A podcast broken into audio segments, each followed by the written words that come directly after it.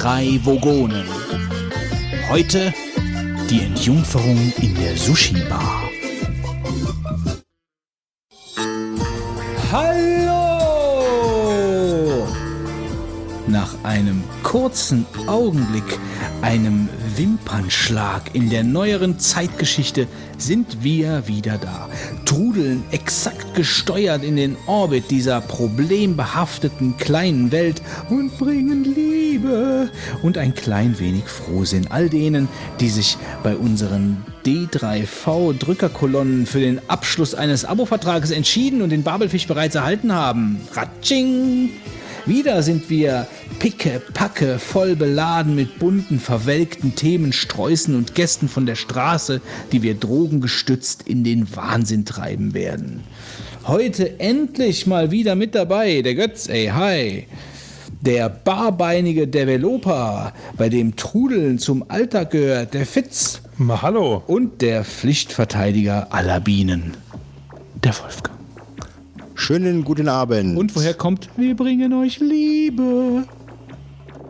Das ist aus Drittes einem Buch Jesui? Keine Ahnung. Fällt euch das ein?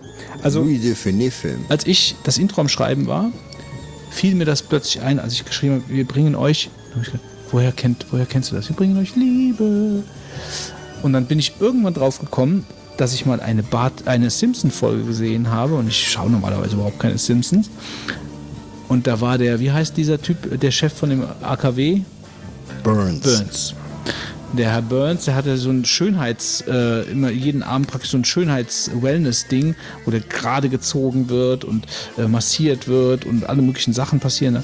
Und dann ist er danach äh, so durch den Wald gelaufen und hat gerufen, ich bringe euch Liebe. Und daher kam das. Mein Hirn hatte das abgespeichert. Und so findet es seinen Weg In diesen in Podcast. diesen Podcast. Na Halleluja, sage ich dann. Halleluja, das denke ich auch. Das finde ich auch. Nicht zu spät. Ähm, Sind wir doch alle tiefenentspannt nach Urlauben, die hier genommen wurden von jedermann Absolut. in exzessiver Äh, Art und Weise. Aber wir wollen uns ja jetzt nicht in Seitensprüngen verlieren, sondern wir wollen ja in Medias Res sofort zu den News gehen, weil wir ja eine pickepackevolle Sendung haben. ist es nicht das Konzept dieser Sendung, in den ersten zehn Minuten möglichst viel Dreck über den anderen auszuschütten? ja, das sparen wir uns heute mal. Das machen wir bestimmt nachher noch oft genug. Ja, ich werde mir größte Mühe geben, Wolfgang. Also das ist doch schon die erste Gemeinheit, die jetzt hier heute Abend von dir Ich, ansteht. ich werde mir größte, größte Mühe geben. Und damit ich mir von dir nicht wieder anhören muss, äh, dass wir ja immer, äh, dass der Fitz und ich ja immer äh, so viel langweiligen Kram erzählen. Äh, ich und denke deswegen heute die Folgen Abend, immer so lang ich werden. denke, heute Abend werdet ihr zwei eure Quasselstrippen nicht halten. Fangen wir doch mal direkt an mit den News. Fangen wir an mit den News. Der Fitz und ich waren, ohne uns zu sehen, jeweils auf Ja, der das war sehr gut. Ja, wir haben uns, eh schon, wir haben uns eigentlich auch nichts mehr zu sagen. Wir waren beide getrennt voneinander auf der Spielmesse und wurden getrennt voneinander abbiegen. befragt. Da vorne ist der Wolf. ja, Hilfe, da hinten kommt er. oh Gott. Den, nee, den kenne ich nicht. Der Fitz hat mir recht schnell klar gemacht, dass er in der Halle 3 ist. Da habe ich einen großen Bogen drum gemacht. nee, also Spielmesse in Essen. Äh, Für mich war das das zweite Mal. Der Fitz ist dort äh, schon namentlich äh, überall bekannt, an der Garderobe und so. Aber ähm, ich war jetzt zum zweiten Mal da und beim letzten Jahr, wo ich da war, als ich da war, äh, da war das in, äh, für mich ein Chaos, weil ich erst äh, ein Parkplatzproblem dort vorfand und dann wurde ich vom Park-and-Ride-Parkplatz gesandt und musste mit einem Bus dahin fahren. Gruselig und dann war es so, dass ich gesagt habe, ich bleibe jetzt zwei Tage, damit ich mir keinen Stress mache. Und dann war es so, äh, dass die Anfahrt ähm, natürlich da zur Spielmesse schon etwas heikel ist, denn die geht am Donnerstag um 10 Uhr dann los für die äh, normalen Menschen. Und ähm, das ist ganz interessant, wie die einzelnen Tage sich gestalten. Auf jeden Fall ähm, war mir klar, wenn du da um halb zehn anfährst, dann gibt es von den Parkplätzen um die Messe nichts mehr. Und deswegen bin ich super früh aus dem Bett gefallen, leider total erkältet äh, und nach äh, Essen gebraust. Äh, und Wann bist du denn hier losgefahren? Ja, so um halb sieben. Oh, halbe Stunde vor uns. Ja, also äh, halb sieben war jetzt für mich auch sehr früh äh, eigentlich und ähm, ich habe zwar schon versucht, die Woche früher aufzustehen, aber so richtig ist mir nicht gelungen und ja, und dann das Problem ist, äh, Viertel vor, nee, Viertel nach neun dann in Essen gewesen und dann in einem riesigen Stau vor äh, den Parkhäusern dort und dann hatten wir noch ein ähm, äh, ein, ein Betonmischer, der dann in dieser Schlange, weil dann eine Baustelle war, wenden wollte. Und das hat natürlich alles völlig ins Chaos geführt. Ähm, aber wir kamen dann so gegen halb elf Richtung Halle und dann kamen schon die ersten Personen mit riesigen Plastiktüten. Moment mal, du bist, du bist um halb elf erst. Ja, leider. Wegen dieser Scheiße. Viertel nach neun äh, praktisch bei der Halle gewesen, bestimmt bis kurz vor zehn in einem Megastau. Also- dann da rein, natürlich bisschen, bisschen, sag ich mal, frisch gemacht, ja. Und dann äh, zu Fuß, äh, es war 20 nach 10, würde ich sagen, nicht vielleicht halb elf.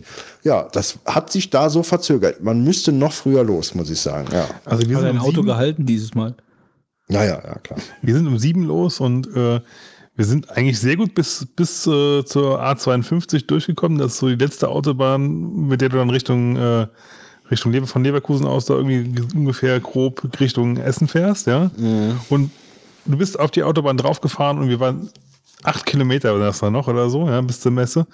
Nur Stop and Go. Ja. Und Das ist der Wahnsinn. Und ähm, aber interessanterweise, wir sind auch, also wir sind um 10 Uhr ins Parkhaus rein, Pi mal Daumen, vielleicht 5 nach 10.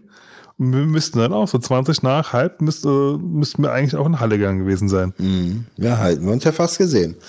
Naja, auf jeden Fall war es halt so, dass die ersten Leute um halb elf schon da rauskamen mit großen Tüten, vollgefüllt äh, mit Spielekästen, die sie gekauft haben.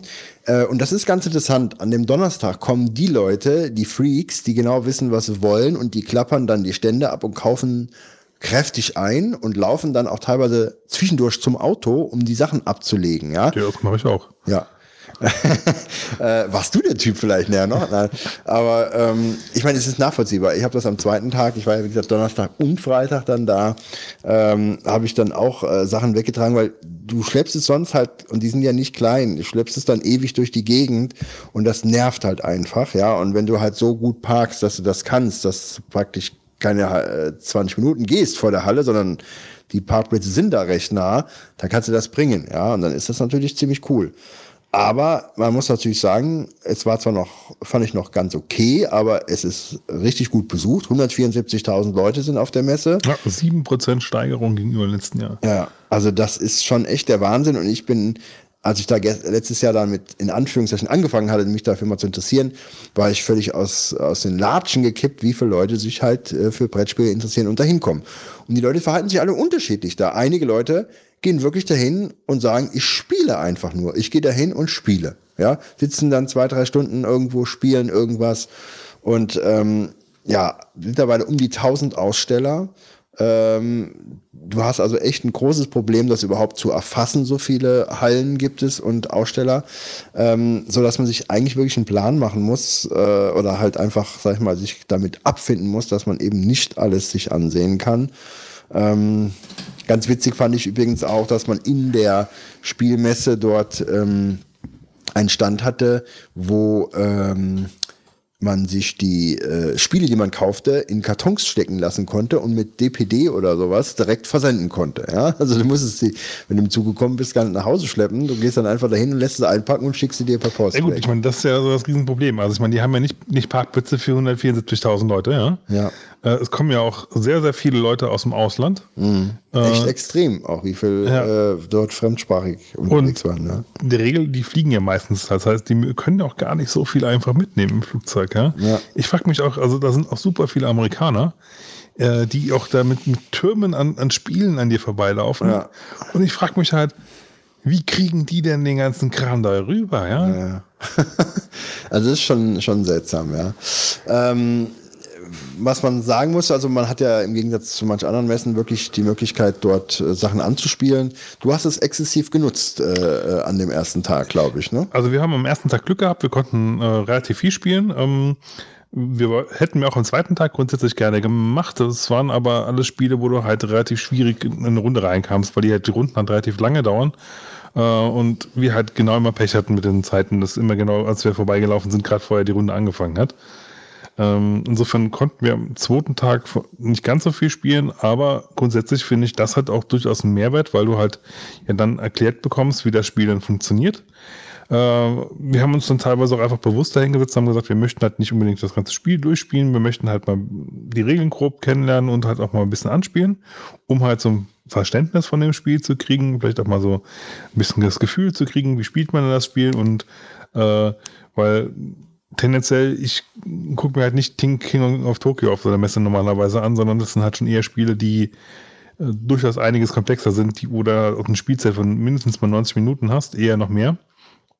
Und wenn du die halt dann spielst, dann äh, ja äh, auf einer Messe dann durchspielen würdest, dann, dann kriegst du ja nichts durch. Also dann hast du ja keine Zeit für was anderes. Ich finde das total schwierig. Äh, du hast zwar jetzt im Prinzip recht, nur, also ich habe zum Beispiel bei Spielen, die mich interessierten, äh, bin ich hingegangen habe mir irgendeinen Spielererklärer, sag ich mal, bin ich da hingegangen und wenn der gerade Zeit hatte, habe ich ihn gefallen, soll mir mal erklären, wie es funktioniert und kann dann auf eine Spielgruppe verweisen, die dann da sitzt und was macht. Und dann kann er dann sagen, sie machen das und das und das hier machst du so, dass ich die Mechanik irgendwo so ein bisschen erklärt bekomme.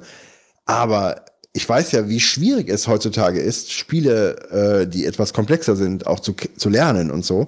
Das ist also, finde ich auch, will ich noch zwei, drei Sätze gleich sagen, aber wenn ich da in dieser Halle mit den Tausenden von Leuten da an einem Tisch sitze und jemand mir das eben mal schnell erklären muss, da muss ich sagen, äh, das ist eine Leistung, ja. Und dann bist du dann am Rumlaufen und sowas und du hast die Ruhe ja eigentlich dann nicht so wie, als wenn du dich hier abends mit Leuten triffst und hast dich eventuell sogar noch in die Anleitung eingelesen, ist eine ganz andere Kiste.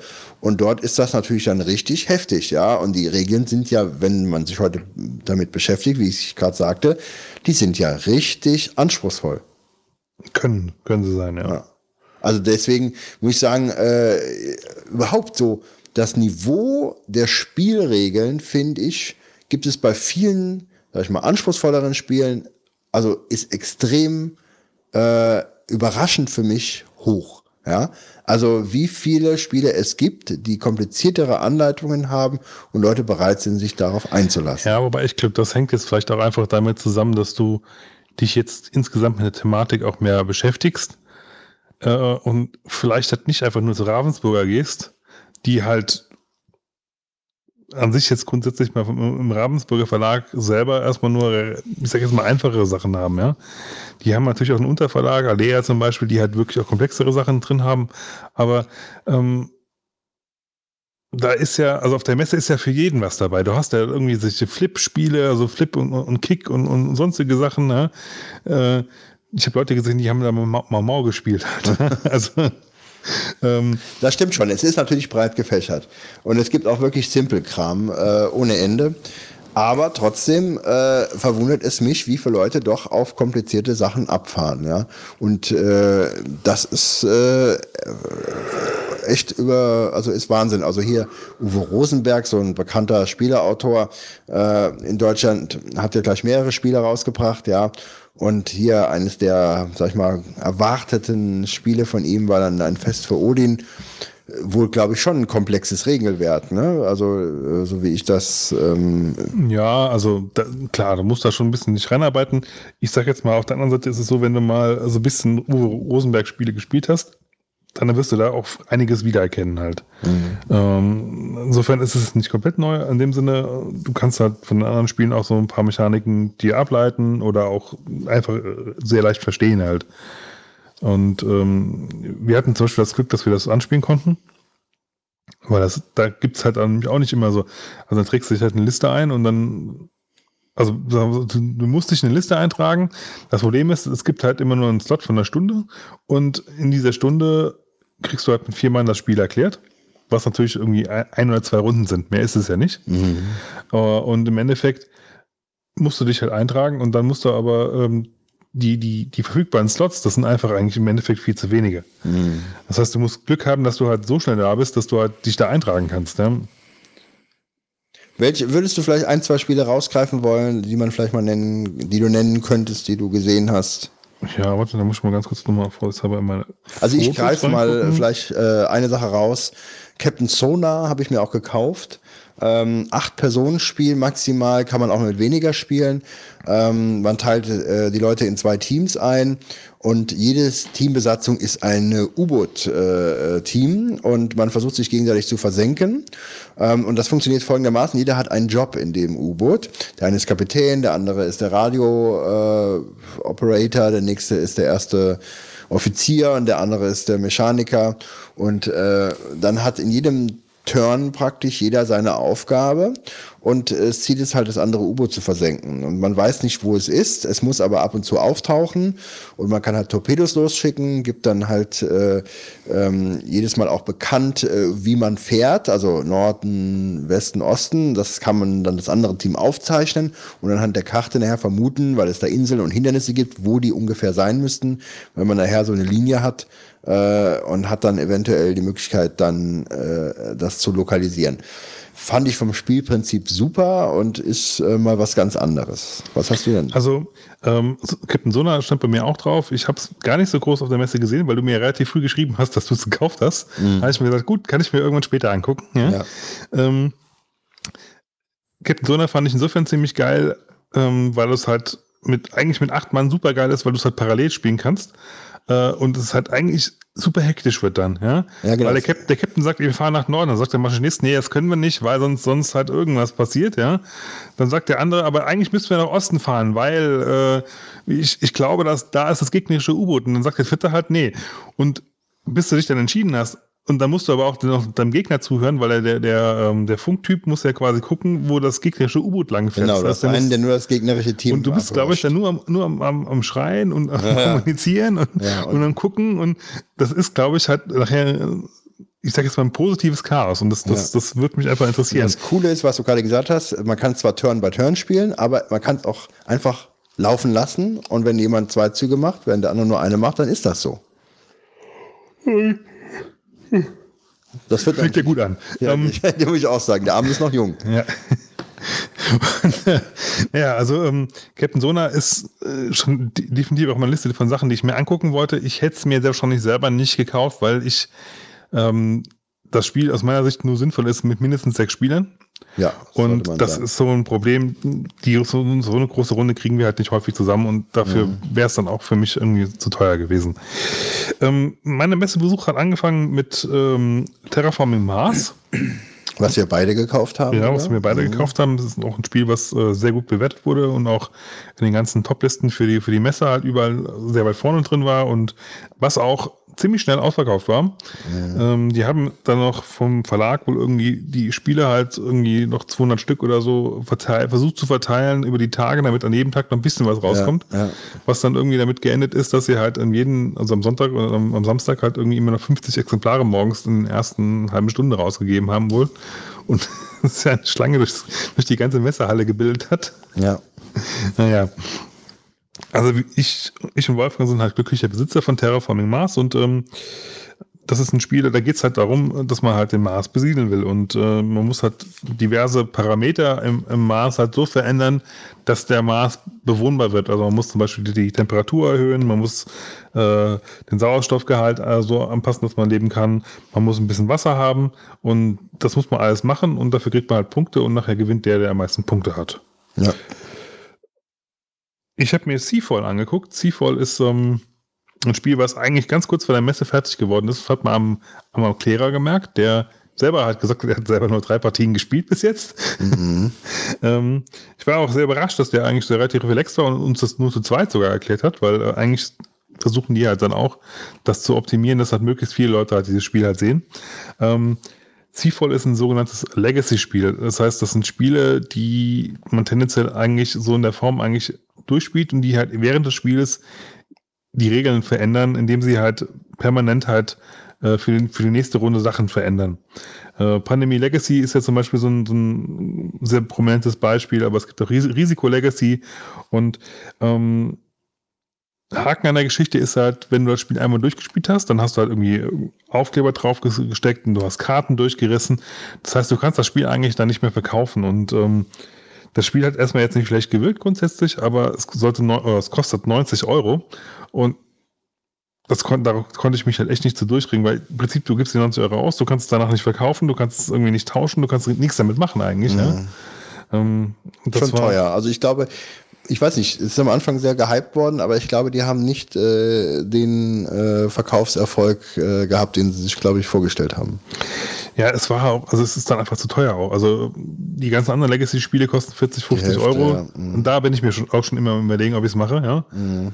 mhm. Ich habe mir jetzt eins gekauft, mal gucken, was sich daraus entwickelt. Ähm, das neue Andor von, von ähm, Michael Menzel ist es, glaube ich, gell? Legenden von Andor, das neue Version haben wir mal angespielt, das war ganz cool. Ist aber eigentlich also schon relativ von den Grundmechaniken sehr ähnlich zu, den, zu, dem ersten, zu der ersten Version.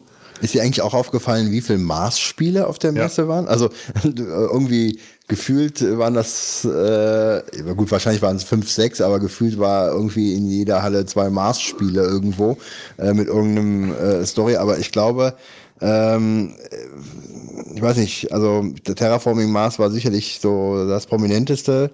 Äh, und dann gab es aber noch ein anderes, wo man auch so bauen musste, entwickeln musste. Ich weiß nicht, ob du weißt noch, wie das war. Das hatte ganz nette Minis, die man da aufstellte. Ähm, ja, es gab also auf jeden Fall noch irgendein Maßspiel, das weiß ich sogar noch. Ja, ja. ja ganz wichtig. Ich, ich, hätte mir auch, also ich hätte gerne Solar Mission gekauft. Ähm, von, von Spielworks, aber das war schon vorher eigentlich ausverkauft. Die hatten halt nur irgendwo gesagt, dass sie noch ein paar Restbestände mitnehmen zur Messe. Mhm. Ich bin irgendwie in drei Tagen, äh, in den zwei Tagen, wo ich da war, vier oder fünf Mal insgesamt vorbeigelaufen und leider habe ich kein, kein Exemplar abgreifen können. Mhm.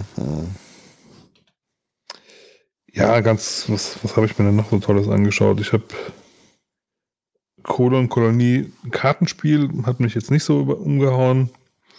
Ähm, ich habe mir ein Fest äh, für Odin halt angeguckt. Das war okay, aber ja, war jetzt auch nicht so für uns das, was wir uns so vorgestellt haben. Also würde ich auf jeden Fall mitspielen, aber auch ein Spiel, was 60 Euro kostet und die Spiele auch, werden auch alle teurer. Genau, halt. das ist auch so eine Erkenntnis. Du gehst da hin und sagst, ha, gut, Messe in Essen, es ist eine Verkaufsmesse, du würdest kaufen, aber irgendwo ist dein Limit. Und wenn du dann schon sagst, boah, ich gebe 200 Euro vielleicht aus, das sind unter Umständen vier Spiele und dann bist du fertig, ja. Äh, und das ist nicht viel. Also es gibt natürlich auch Spiele, die günstiger sind, aber die Top-Titel, die etwas größeren Spiele, die liegen locker bei 40, 50 Euro, wenn nicht noch mehr. Ähm, dann haben wir uns Ines angeschaut. Ines ist das Spiel mit dem allerhässlichsten Cover, was ich je gesehen habe. Es ist so hässlich, das gibt's gar nicht. Und wenn es, die haben dieses Cover halt auch überall ganz groß hingehangen. Und also wenn du nicht ansatzweise halt mal irgendwie darauf hingewiesen worden wäre, dass über Bord ging, dass es ein Spiel sein könnte, was wäre ich nie im Leben hingegangen. Nie. Das Spiel selber ist aber eigentlich ganz cool. Ähm, die es geht darum, dass du halt ein Volk entwickeln musst. Und ähm, wir hätten uns sehr wahrscheinlich sogar da gekauft. Aber es gab zu dem Zeitpunkt nur die, äh, die englische Version da. Und ähm, da wir ja tendenziell auch mit ein paar deutschen spielen, die nicht so gut Englisch können, haben wir uns dazu entschieden, wir kaufen es dann, wenn die deutsche Version rauskommt. Hm. Zumindest mal der Plan. Ja, das ist auch so ein Thema. Es gibt halt äh, viele deutsche Spiele, die vorgestellt werden, aber auch viele amerikanische Verlage, die hinkommen und haben ihr amerikanisches Spiel dabei. Erste Problematik, kaufst es, weil du weißt, es kommt vielleicht eine deutsche Adaption, die kommt aber wesentlich später. Zweite Problematik, äh, du kannst es jetzt kaufen zu einem akzeptablen Preis. Wenn du es nicht tust, wirst du unter Umständen Probleme haben, das zu bekommen später mal. Das lockt natürlich auch ein. Dann natürlich, ja, ich, weil ich ärgere mich so ein paar, paar Sachen, da habe ich gedacht, ach komm, du willst jetzt nicht so viel Geld ausgeben äh, und dann kaufst du es nicht. Und heute sitze ich hier und sage, ah, das eine oder andere Spiel hätte ich mir schon ganz gern gekauft. Zum Beispiel The Networks ist ein Spiel, da bist du äh, Programmdirektor bei irgendeinem ja, Fernsehsender. Also Mad TV äh, als ja, Brettspiel. Ja, mhm. ja. Äh, soll wohl auch sehr gut sein, ist natürlich auch mit sehr vielen englischen Texten, glaube ich. Ähm, aber habe ich mir nicht gekauft ärgere ich mich so ein bisschen, weil kriegst es hier jetzt nicht. Ne? Also ich hätte es mir gekauft, wenn es noch, es noch gegeben hätte, aber als ja. ich da war, ähm, hat der Typ gerade äh, äh, irgendeinem Pressefuzzi halt so ein Interview gegeben, ja, ich habe allein am Freitag 7000 Exemplare verkauft, ich habe nichts mehr. Oh, das stimmt, also das wäre wär ja, gut, aber also das Einzige, was definitiv sicher war, dass er nichts mehr hatte zum Verkaufen. Ja, ja, ja. er war alle. Was ja auch bitter ist für die Leute, wenn sie sich so verkalkuliert haben, ne? wenn sie ja. noch so viel mehr kaufen. Auf der einen Seite schön, klar, ne? ja, ja, ja, ja. Ich habe mir noch ein, Spiel angeguckt, da ging es darum, in eine Kneipenschlägerei zu, äh, verwickelt zu sein und dann halt irgendwelche Objekte und Gegenstände durch die Kneipe zu schmeißen. Um, um Dragon and Flaggen oder was ist das? Ja, ja, genau. Ja. Und taugt das was? Oh, es war fürchterlich schlecht. Ja, ich glaube, ich habe auch die Bewertungen bei Boardgame Geek gelesen, die da doch enttäuschend waren, ja. Aber die Leute haben alle sehr viel gekauft. Witzigerweise waren am Samstag die Geldautomaten an der Halle leer. Ja, dann konnte keiner mehr Kohle ziehen. Was natürlich für die, für die Händler ein Desaster ist, ja. Also, Ja, eben. Ne? weil Aber- nicht jeder hat, hat nämlich äh, ein EC-Gerät da vor Ort. Ja. ja. Ich hatte vielleicht noch eine, eine kurze Sache. Ich habe halt noch ein, ein äh, Zwei-Personen-Spiel gekauft, was jetzt nicht neu rauskam, aber was, was es halt, wo du in Deutschland nicht unbedingt so einfach drankommst. Gibt einen, einen deutschen äh, Importeur dafür, der war auch auf der Messe. Also du kannst das auch on, online in Deutsch bei, dem bestellen, aber ähm, ich habe es mir jetzt endlich gegönnt und zwar ist das Path of Glory, Zwei-Personen-Spiel ähm, und es geht darum, dass du halt im Ersten Weltkrieg halt ähm, ein Kampfszenario machen musst. Ist das so Tabletop-mäßig oder ist das Kartenspiel oder was ist das? Mm, Also Karten sind auch drin, aber im Prinzip ist es eigentlich eher ein normales Brettspiel, sage ich jetzt mal. Also Tabletop ist ja mit Figuren, so ist es nicht. Ähm, und was halt auch cool ist, die, es gibt auch immer viele Stände mit gebrauchten Spielen da. Ähm, und direkt das allererste, was wir zufällig gesehen haben, ich bin halt durch die Stände gelaufen und ich sage, diese Karte kenne ich doch. Ich habe mir letztes Jahr im Essen ähm, ähm, das Spiel Sherlock Holmes äh, Consulting Detective gekauft. Das war Spiel des Jahres 85. Äh, bewusst auch gekauft, äh, weil es eigentlich eine sehr coole Sache ist. Und die haben halt so eine Karte da drin äh, von London, wo halt dann jedes Gebäude halt einen Buchstaben hat oder eine Zahl. Äh, und je nach Fall hat, ist dann in den Gebäuden teilweise auch andere Leute drin oder, oder ja, und ähm, diese Karte habe ich halt wieder erkannt. Ich habe gedacht, cool, für das Spiel gibt es auch Erweiterungen. Es wäre halt super geil, wenn ich jetzt noch eine Erweiterung dafür finden würde. Und ich habe den Typen einfach gefragt, sag mal, ist das hier Sherlock? Ja, ja. Ist das das Grundspiel? Ja. Ich so, hast du auch eine Erweiterung? Hat er gemeint, ja klar, warte mal gerade hier. Und hat irgendwie gesucht, ja, und hatte mir dann so die Erweiterung gegeben und ich so, okay, was sollen die kosten? Hm, Ja, sieben Euro. Ich so, alles klar, gib her. Ja, man findet Weil das, das findest du halt auch nicht Ja, ja, überall. das ne? Also ist natürlich ähm, auch äh, interessant, dort Sachen zu suchen. Die kriegst du sonst äh, vielleicht gar nicht. Äh, es werden ja oft irgendwelche, sag ich mal, so Messe oder, oder irgendwelche Zusatzkarten vertrieben, die es da halt dann nur gibt und nirgendwo anders. Ja, ja, also ich war grundsätzlich sehr zufrieden. Ja, ich kann eigentlich das auch nur empfehlen, weil man an der Messe wirklich sehr viel davon hat. Also man kann, selbst wenn man die Spiele nicht alle spielen kann, kann sich doch einen super Überblick machen. Also wer Fable für Brettspiele hat, der kann sich das, obwohl ich eigentlich nicht daran interessiert bin, noch mehr Leute nach Essen zu schicken, kann sich den Termin nächstes Jahr Fahrt, fahrt irgendwo anders hin. Fall woanders hin, ja.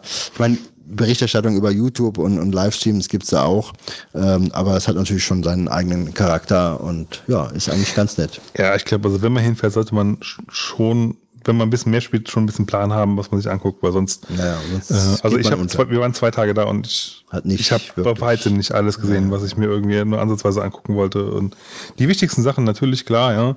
Aber ich hätte gerne noch hier und da mal eine Proberunde gespielt. Ich hätte hier und da noch gerne bei den kleineren Verlegen halt mich noch ein bisschen einfach mal auch die Zeit gehabt, mich da hinzusetzen, mich mit denen mal äh, zu unterhalten, um ein bisschen was anzuspielen. Ja, aber ging Also halt geht nicht. das. Ja, Ja, gut. das war Essen. Ich habe euch aufmerksam zugehört. Vielleicht sollten wir jetzt mal ein bisschen über Nintendo Switch sprechen, über den Trailer der neuen Nintendo-Konsole, die im Mai, März. März, März. März, Hm, 2017. Also äh, früher, einigen wir auf früher, 2017. Ja, genau. Ja, man weiß es noch nicht. Also mein erster Satz ist dazu, ähm, Nintendo macht einen großen Fehler und äh, ich glaube, dass das Konzept der Konsole ähm, nicht wirtschaftlich erfolgreich sein wird. Ähm, zwar erkenne ich, dass da ein schöner Ansatz da ist, aber ich halte es für eine große denn- Fehlentscheidung. Was ist denn, also gibt's, was gibt's denn da an, an Neuigkeiten im Prinzip zu, im Prinzip zur Wii U? Also im Prinzip ist es für mich irgendeine Handheld-Konsole, die ich an den Fernseher anschließen kann. Peng. Frech gesagt. Sie hat halt, äh, sag ich mal, Controller, die links und rechts äh, dran montiert werden können. Dann hast du es praktisch wie so eine, wie ein Handheld. Du kannst sie abmachen, du kannst sie dann halt frei benutzen. Äh, du kannst wohl sehr viel Multiplayer-Optionen dort, äh, sag ich mal, ähm, entweder mit zwei oder zwei Leute spielen an einer, dann hast du ja links und rechts die Controller, die du abnehmen kannst. Und das Konzept ist so unter dem Motto, ja, ich kann natürlich zu Hause auch am Fernseher spielen und wenn ich jetzt nicht mehr will, spiele ich das gleiche, gleiche Spiel halt dann unterwegs weiter und hast du dann halt die Möglichkeit, alles portal mitzunehmen. Das heißt für mich aber, in diesem Teil, das ist ja auch schon bekannt, ist halt, äh, sag ich mal, Handy-Hardware drin. Das heißt, äh, die Leistungsfähigkeit des Teils ist dann doch sehr eingeschränkt. Ähm, oh, und das kannst du jetzt aber so nicht unbedingt pauschalisieren. Ja, also, aber es ist, du hast sicherlich. Also Handy-Hardware hört sich jetzt wirklich. Äh es ist Handy-Hardware, die da drin ist. Ja, aber also, also meine, wenn, wenn, du jetzt anguckst, was, was dein iPhone, äh, mein iPhone ist so schnell wie mein Laptop, der hier steht. Ja, aber äh, gut, ich meine. Ähm also man hat ja die Grafik von diesem, von diesem Zelda-Spiel gesehen. Ähm, von diesem, mm, wie auch immer, Wild Wind oder ich weiß genau, wie der heißt. Und das sah ja richtig gut aus. Ja, ich sag mal so, weißt du, es gibt ja die Nintendo-Freunde äh, und die Fanboys, äh, sag ich jetzt mal, die natürlich sich auch über die Konsole freuen. Aber weißt du, dieses Konzept, wir haben äh, dann einen Controller, wo dann ein Bildschirm drauf ist und dann brauchen wir nicht einen Fernseher, wenn wir nur einen Fernseher haben und jemand anderes will was gucken. Das hat ja zum hat er zum Erfolg auch nicht bei der Wii U geführt. Und äh, ich finde, für Nintendo ist das einfach zu wenig. Äh, jetzt, ähm, wo, ich meine, sie will ja sowieso nicht so in die Konkurrenz mit PS4 und Xbox One kommen. Nur damit verabschiedet man sich äh, generell so von der etwas größeren Konsole, die man im Wohnzimmer stehen hat. Und, und das ist das Hauptargument von meiner Seite aus, man kannibalisiert sich noch mit dem eigenen 3DS, den man äh, als, sag ich mal, Nische geschaffen hat, der jetzt auch konkurrenzlos unterwegs ist, ähm, weil es da keine anderen Systeme gibt äh, und machst du diese, diese, diesen auch noch kaputt, dann fragt sich, äh, ob man zukünftig überhaupt keine zwei Linien mehr fahren möchte, sprich Handheld und die Wohnzimmerkonsole, sondern nur noch dieses Teil dann hat, ja. Und ähm, ich dachte eigentlich, da kommt ein bisschen mehr Innovation, als zu sagen, ja gut, ich habe die Möglichkeit, das, das überall mitzunehmen. Also für mich äh, ist das jetzt nicht so ein Grund. Und wenn ich dann dieses Werbevideo sehe, äh, wo man dann irgendwie angerufen wird von den Freunden, die lustig am Grillen sind, ja, und dann kriegt man den Anruf und dann mache ich folgendes, ich hole meine Konsole und gehe dann zu denen ja, eigentlich ist es ja das, was du nicht willst. Ja, also entweder spiele ich oder ich verbringe Zeit mit Freunden äh, und schleppe da nicht die Konsole an. Äh, das ist, finde ich, eine ganz witzige Szene da. Ähm, nichts dagegen, jetzt mit Leuten Konsole zu zocken. Im Gegenteil, ist ja eine super Sache. Mache ich auch äh, sehr gerne. Aber irgendwo finde ich, das Konzept wird nicht aufgehen, weil, also ich glaube nicht dran. Ich bin natürlich jetzt vielleicht auch gar nicht mehr die Zielgruppe von dem Gerät. Ähm, nur finde ich, es ist noch was anderes. Spiele, die du auf dem Handheld spielst, sind in der Regel andere Spiele, als die ich äh, auf der Konsole im Wohnzimmer spiele. Das sind oft andere Titel. Ähm, und wenn du sagst, wir machen dies, die Titel so, dass sie immer auf beiden Spielen sind, dann nimmt man sich halt die etwas größeren, tiefer gehenden Sachen unter Umständen weg. Man muss es sehen, aber äh, prinzipiell weißt du ja, dass die Spiele, die auf dem 3DS laufen, andere Spiele sind, die du auf der größeren Konsole hast. Ja. Nächstes Thema. ja, ist, ja. Sonst, sonst ist da eigentlich jetzt nichts Besonderes. Also die kein, kein neues Controller irgendwas. Ja gut, ich meine, in dem Trailer siehst du ja, ähm, ist ja, ist ja wie mehr so ein Teaser. Also natürlich siehst du so grundsätzlich ähm, also selbst die Spiele, die da gezeigt werden, sind halt, äh, weiß man gar nicht, ob das Spiele sind, die dafür erscheinen, wie Skyrim zum Beispiel. Ich glaube, die Entwickler von Skyrim also, haben sich da auch ein bisschen zurückgehalten. Also ich glaube, das ist ja, nicht so groß bestätigt worden. Genau, aber, aber ich meine, also man weiß es nicht. Also kann sein. Äh, also ich würde jetzt eher mal denken, äh, die Spiele erscheinen natürlich, Skyrim wird erscheinen für, für, für das Gerät, weil sonst macht man das halt nicht. Also ich meine, das, das ist ja praktisch eine geborene Enttäuschung, wenn die Leute dann sich freuen darauf, dass das Skyrim drauf erscheint, dann kommt das nachher nicht. Also das würde mich schon schwer wundern. Das wäre ein großer PR-Fehler, den man da eigentlich gemacht hätte dann in dem Moment.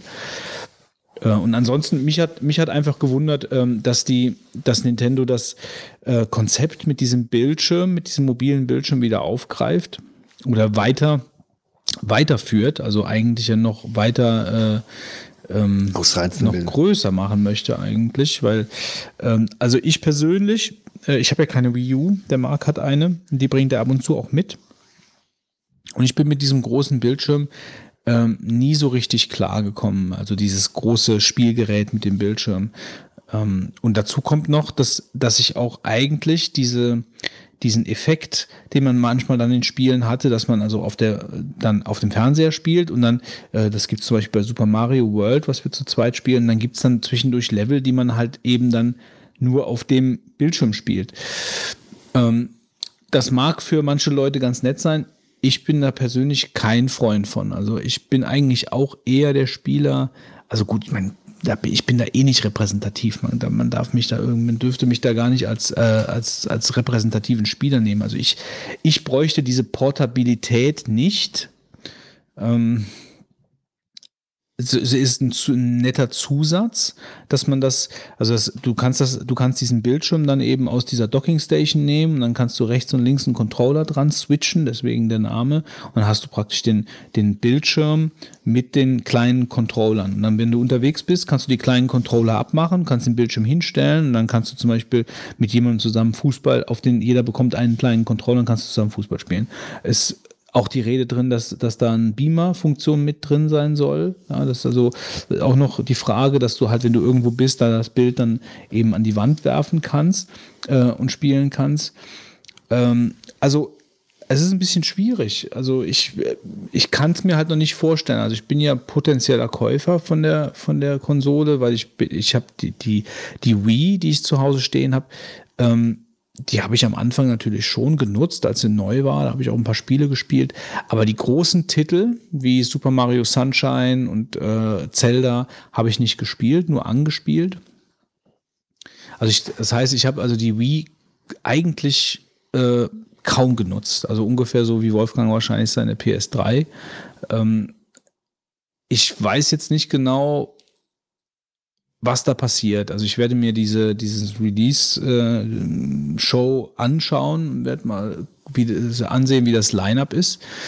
Ähm, grundsätzlich interessant finde ich das schon. Also es gibt keine, sehr wahrscheinlich keine optischen Medien. Also es läuft wieder auf Cartridges raus, was ich persönlich sehr gut finde, weil mich nervt eigentlich diese ganze Ladezeit bei Spielen schon auch immer. Also auch so hier äh, jetzt letztens bei der PS4 ähm, ich finde äh, grundsätzlich Ladezeiten finde ich grundsätzlich bei Spielen schlecht, auch äh, bei Rollenspielen, wenn man irgendwo in eine Tür reingeht und dann äh, muss der erst laden und so. Das finde ich, also äh, Ladezeiten sind grund, also wie man immer die Ladezeiten verringert, äh, da bin ich auf jeden Fall ein Freund von und das wird mit den Cartridge, Cartridges, Cartridges sicherlich passieren.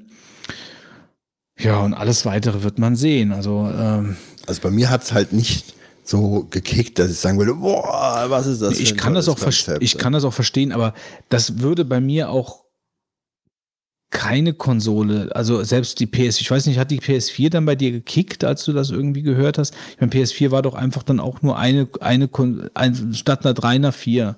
Man wusste irgendwo, bevor die rausgekommen die kann, ist, wusste außer, man außer ja dass er mehr Leistung hat, kann sie ja nicht wirklich Gut, die Software da drauf äh, und so weiter hat natürlich dann noch ein paar Funktionen, aber ich sag mal so, außer dass er halt mehr Leistung hat, ist da jetzt nicht so viel passiert, ja. Das Konzept bleibt halt gleich. Als die Wii rauskam, da war halt ein komplett anderes Steuerungssystem. Jetzt hast du zum Beispiel dieses äh, Sony VR-Brille, finde ich auch nochmal eine komplett andere Welt, die sich öffnet, ja.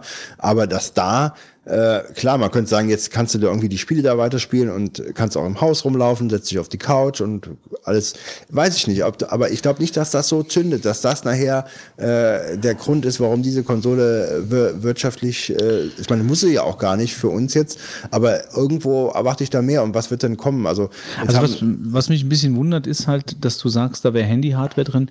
Also äh, weil meine Info war eigentlich, aber die ist halt jetzt auch wiederum ein bisschen älter. Also die ist jetzt nicht aktuell. Ich weiß jetzt nicht, wie alt deine, äh, ich meine, es liegt ja auch nahe, wenn du sagst, dass ähm, das Handy-Hardware drin ist, weil, weil sie ja auch nun mal portabel ist, die Konsole. Aber meine Info war, dass die dass äh, die natürlich auf Xbox One und PS4 Niveau ist von der Grafik, weil sie natürlich jetzt auch viel später rauskommt. Also wie alt ist die PS4 jetzt? Die ist doch jetzt auch schon zwei Jahre auf dem Markt. Ah, länger. Oder, oder länger. vier. Ja. So, und äh, ich glaube halt, dass die, dass die jetzt äh, schon auch da zumindest mithalten kann. Ich glaube nicht, dass die grafisch abstinkt gegen ähm, die beiden Konsolen, ähm, wo ja bald wahrscheinlich schon eine PS5 irgendwann in anderthalb Jahren, zwei Jahren oder so rauskommt. Also das, ich finde das ganz schwierig darüber, also über die Grafik und so können wir irgendwie gar noch, können wir ja noch gar nicht sprechen. Über den Innovationsgehalt kann man reden. Der Innovationsgehalt von der PS4, als veröffentlicht wurde, war sicherlich niedriger als der von der Switch. Ähm, von daher finde ich es schwierig, das zu kritisieren. Um, äh, bei der PS4 nicht. Es ist halt, ja, es ist das Gleiche. Äh, ob man jetzt die, die innovative Kraft in diesen Switch-Mechanismus hätte stecken müssen, wenn man halt ein 3DS hat, äh, und ob die Leute wirklich, die sich eine Switch kaufen, für, dass das für die wirklich ein Argument ist, die Switch zu kaufen, weil sie portabel ist, wage ich auch zu bezweifeln. Also bei mir persönlich ist das kein wäre das kein Kaufgrund. Also es wäre für mich jetzt nicht, wow, das Ding kann ich ja einfach da rausziehen und weiterspielen, weil das werde ich nicht tun. Also ich werde, aber ich bin nicht repräsentativ, ich werde das aber nicht tun. Und ob du mit so einem Ding dich in den Bus setzt, ist halt auch die Frage.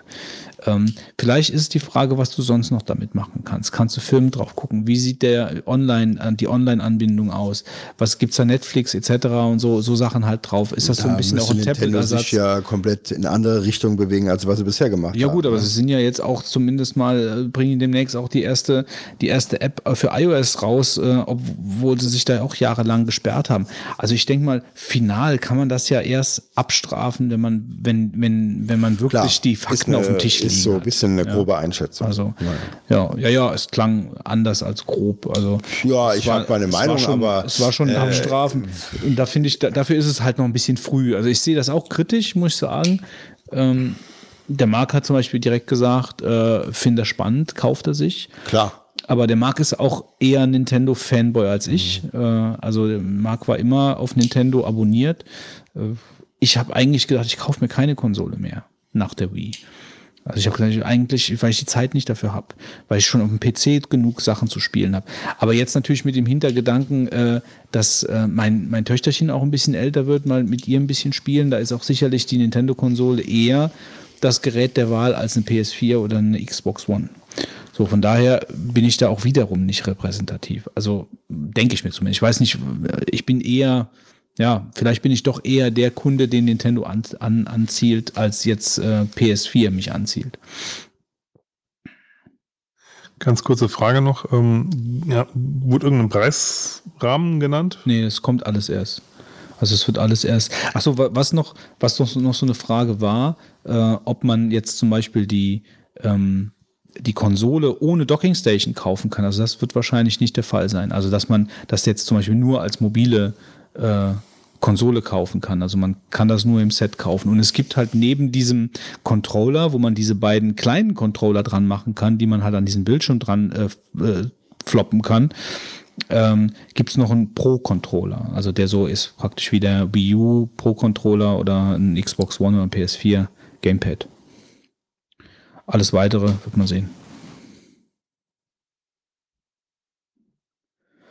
Gut, ich würde sagen, dabei belassen wir es dann, äh, weil wir ja noch hinten raus doch noch einiges an Programm haben. Dann kommen wir zu uns an 40 Sekunden, Wolfgang. 3, 2, 1. In Famous Quests hat das Adventure Stranger Things auch für Linux veröffentlicht. Das kostenlose Point-and-Click-Adventure im äh, Retro-Game-Look basiert auf der gleichnamigen Netflix-Serie und beleuchtet die Erlebnisse rund um Chief Jim Hopper. Der Genremix aus Autoballspiel und Stockcar Rocket League wurde auch in einer Linux-Version veröffentlicht. Das Projekt Let's Encrypt, das kostenfrei und automatisiert SSL-Zertifikate ausstellt, vermeldet 10 Millionen ausgestellte Zertifikate. Wie Feral Interactive bestätigt, wird das Actionspiel des kanadischen Spieleentwicklers Eidos Montreal Deus Ex Mankind Divided für Linux und macOS X veröffentlicht werden. Als Freigabedatum peilt der Hersteller Herbst diesen Jahres an. Wie der Hersteller des Apokalypse-Titels Zombie Night Terror bekannt gab, können sich nun auch Spieler unter Linux mit einer Horde Zombies durch die ganze Welt durchfressen. Das Strategie, der Strategietitel Warhammer 4, 4K heißt es, glaube ich, ne? Also 40.000 Dawn, 40K. 40K. Dawn of War 2 und die Erweiterungen Chaos Rising sowie Retribution werden Ende dieser Woche für Linux und macOS X veröffentlicht. Das gab Hersteller Feral Interactive an diesem Wochenende bekannt. Die Entwickler des freien Arcade Jump'n'Run Spiels Super Tux haben das Spiel in der neuen Version 0.5 veröffentlicht. Die Neuerungen der aktuellen Version umfassen unter anderem einen Level-Editor und zahlreiche Fehlerkorrekturen. Wie der aktuelle Wie der aktuellen Suche auf Steam entnommen werden kann, bietet die Plattform knapp viereinhalb Jahre nach dem Start über 2500 Titel, die für das freie Betriebssystem entweder erschienen und äh, sind oder erschienen werden. Wie die Entwickler des proprietären Endzeit-Titels Wasteland bekannt gaben, hat das Projekt für, äh, für was? Konzentrier dich doch mal bitte. Ist schon spät. Ja, ich das sagen.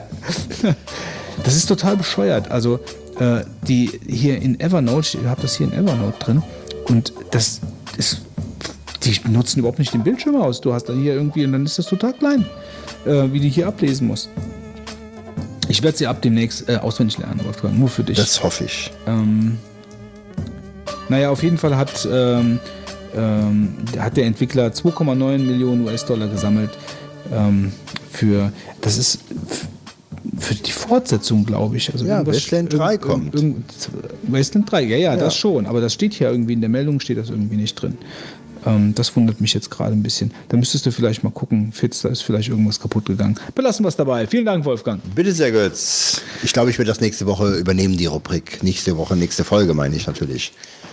Da wäre ich aber mal gespannt. Ja, da- Halleluja. pass mal auf. Da wäre ich aber mal gespannt. Da werde ich dir die neuesten Linux-CDs, Spielesammlungen. Ganz bestimmt. Also, es vorstellen. dann würde ich sagen, ähm, wechseln wir mal die Bänder.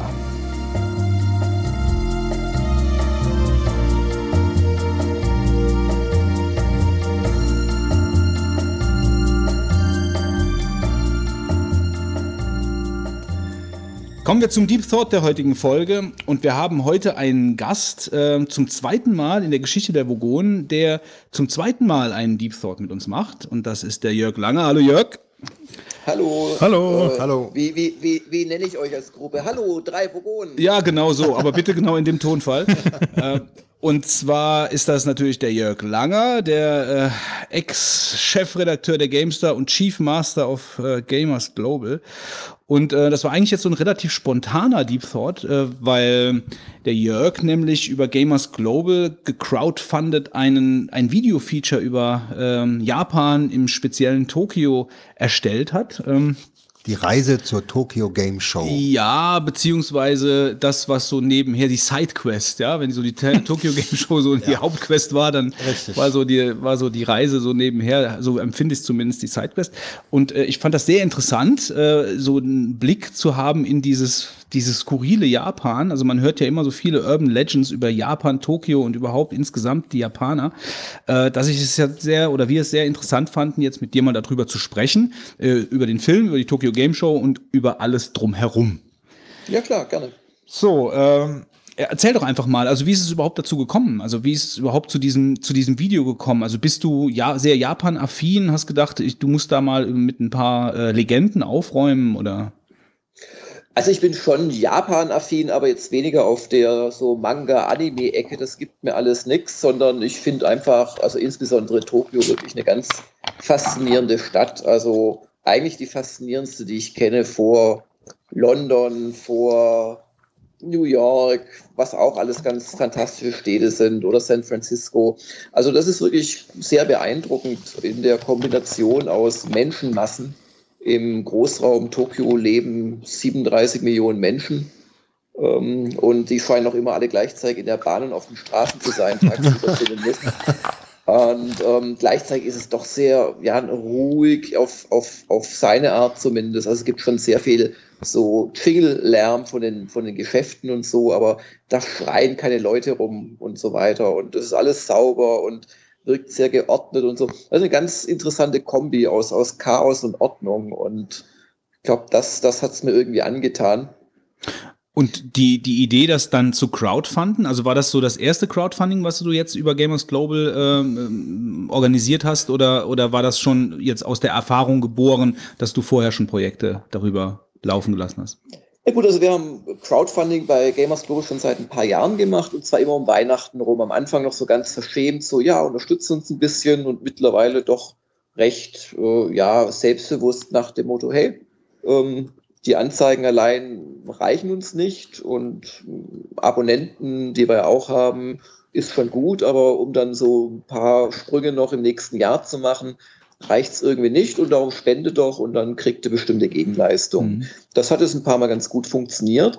Ähm, und dann habe ich vor zwei Jahren das auch äh, mit der Tokio-Reise gemacht. Also dazu muss ich sagen, ich war schon doch einige Mal in Japan im Laufe meiner viel zu vielen Berufsjahre, ähm, weil da halt die Tokyo Game Show ist. Und ähm, war auch 2013 und zwar ganz normal auf Kosten von Gamers Global. War auch interessant und so. Aber ähm, 2014 nochmal, aber 2015 wollte ich dann nicht, weil es einfach vom Geld her nicht gereicht hätte. Also man muss auch sagen, die Tokyo Game Show ist zwar schon schön und faszinierend, aber als Messe für ein westliches Publikum, ich sag mal eine, eine Kann-Messe, keine Muss-Messe wie die E3 oder die Gamescom oder vielleicht noch die Games Developers Conference. Und dann habe ich einfach gesagt, hey, wollt ihr, dass ich auch dieses Jahr wieder hingehe? Ich jetzt zwei Jahre, ihr wisst, was euch da ungefähr erwartet an Berichterstattung wobei das eh schon mehr quasi übers Drumherum immer war als über die Messe selbst. Ich machte jeden Tag so eine Fotogalerie, also so 30, 40 Fotos mit teilweise halt lustigen Texten dazu, skurrilen Erlebnissen. Und dann kam genug Geld zusammen, das zu machen. Das habe ich dann dieses Jahr wieder gemacht. Und da kam eigentlich ganz richtig gut Geld zusammen. Es waren dann über 6000 Euro am Ende. Also selbst wenn das dann versteuert ist, pipapo, äh, bleibt da wirklich genug übrig, um die äh, Reise zu finanzieren und ist auch so noch was übrig geblieben für Gamers Global. Aber ich hatte natürlich gesagt, ich mache das, das, das und das. Und so, ähm, ja, eins der Stretch Goals, hm. äh, wie man ja so schön sagt, im Kickstarter-Zeitalter, war dann eben äh, obendrauf noch eine Videoreportage zu legen. Und so ist das quasi entstanden. Und ähm, da also bei diesem, bei diesem Crowdfunding kann ich aber dann auch als Nicht-Abonnent von Gamers Global einfach teilnehmen und äh, bekomme dann äh, dieses, dieses, diese Videoreportage etc. bekomme ich dann äh, als als Produkt für mein für mein Geld, äh, habe aber sonst ansonsten dann auch keinerlei Verpflichtungen, indem ich ein Abo an, annehme oder sonst irgendwelche Sachen. Ja, nicht ganz, wobei du mich da gerade auf eine Idee bringst, warum das eigentlich auch nicht einfach äh, ja nicht Registrierten erlauben. Aber bislang ist es so, dass du registriert sein musst, weil du kriegst dann eine Medaille, abhängig von dem, wie viel du gespendet hast. Mhm. Äh, es soll natürlich noch ein bisschen die Sammelleidenschaft äh, bei Einzelnen steigern. Aber äh, darüber machen wir dann auch wirklich den Zugang. Also wir, wir fragen dann in unserem Programm ab, hat der die Medaille mindestens die Tokio 5-Euro-Medaille und dann darf er quasi das Video sehen. Aber das wäre bestimmt technisch auch möglich äh, mit, mit anonym. Wir brauchen halt irgendwas, um die Leute quasi zuzuordnen. Mhm. Also grundsätzlich ist es eigentlich momentan so gedacht, dass ich das nur teilnehmen kann, ähm, wenn ich Gamers Global Abonnent bin, jetzt so. Nee, nee, nee, nee. Äh, du musst einfach registriert sein. Ah, also ah, okay. Es ist ja nur ein kleiner Bruchteil unserer registrierten User wirklich okay. Abonnent. Weil ich also habe ich habe ja. jetzt gesehen, also ich, man kann den Film sich ja auch jetzt ganz normal anschauen. Also man kann jetzt einfach äh, die, die 5 Euro spenden und dann äh, kann man sich dann äh, die. Ja, genau, das haben wir, das haben wir nachträglich beschlossen, ähm, das auch zu machen. Aber das, das kriegen wir halt dadurch hin, dass wir das eh schon immer anbieten für unsere Stunden der Kritiker mit dem Heinrich Lehnhardt und mir. Die kannst du auch einzeln kaufen. Okay. Da wird dann so ein äh, Access Once Link verschickt der ist dann 48 Stunden lang gültig für, für Nicht-Registrierte und dann können Sie sich äh, über den Link das anschauen. Da, darüber haben wir es hm. praktisch gemacht. Okay, gut. Ähm, dann kommen wir doch mal zu der Reise selbst. Also du hast dieses Video-Special ähm, aufgenommen nach der Tokyo Game Show. Also du gehst ja in dem Video kurz noch auf die Tokyo Game Show ein, aber das ist eigentlich kein, kein Fokus in dem Video, sondern mehr dann eben deine, deine Reise äh, nach Japan beziehungsweise durch Tokio. Ja, genau. Also dazu muss man wissen, das war alles auch relativ zeitlich beengt. Ich war, glaube ich, nur fünf volle Tage drüben. Und davon waren halt zwei, also einer eine halbe Anreise und zwei äh, die Messe und eine halbe Abreise. Und das war dann von nicht mal so kurz nebenbei, sondern ich habe dann im Prinzip Samstag und Sonntag halt bin ich ausschließlich äh, und auch mit einem gewissen Plan für diese für dieses Video dann in Tokio rumgerannt. Wie gesagt, ich war da schon ein paar Mal, ich kenne mich so ein bisschen aus, weil wenn du das erste Mal bist, stehst schon so ein bisschen da wie der Ochs vom Berg und weißt auch nicht so ganz, was soll ich hier und wo muss ich hin. Aber da, da bin ich schon so ein bisschen ein, ein, ein nicht mehr ganz Greenhorn und ähm, hatte mir halt auch vorher überlegt, äh, was ich so machen möchte. Und dann bin ich wirklich die Sachen, habe ich so abgeklappert, hat aber auch wirklich lustige Zufallserlebnisse, die du natürlich nicht planen kannst, aber die dann halt auch passieren. Was heißt lustig? Ich habe halt unter anderem so einen Rechtsradikalen getroffen, der auf seinem, auf seinem Van steht und die Leute zutextet mit seinen Parolen. Das sieht dann in Japan etwas anders aus als bei uns. Der hat eine japanische imperiale äh, Infanterieuniform an und steht stramm auf dem Dach seines weißen Vans und mit dem Megafon, das in echt wirklich sehr, sehr laut ist. Das haben wir im Film natürlich dann runtergedämmt ähm, beschallt er die Massen, die sich dann teilweise auch echt einfach die Ohren zuhalten. Der sah so aus und wie so ein kubanischer Diktator oder so, ja. So kam der darüber. Ich habe eigentlich gedacht, der würde irgendein Spiel promoten, habe ich gedacht. Ich nee, nee, ja. der war schon echt gemein. Ja. Äh, also was, äh, ich sag mal, wenn du jetzt sagst, runtergedämpft, also äh, mein erster Eindruck eigentlich bei dem Film war, als du so durch diese wirklich vollkommen überfüllten ähm, Straßen gegangen bist, rechts und links und vor dir und also wenn es gegangen wäre, über und unter dir Menschen waren, dass es dann doch relativ ruhig war in den Straßen.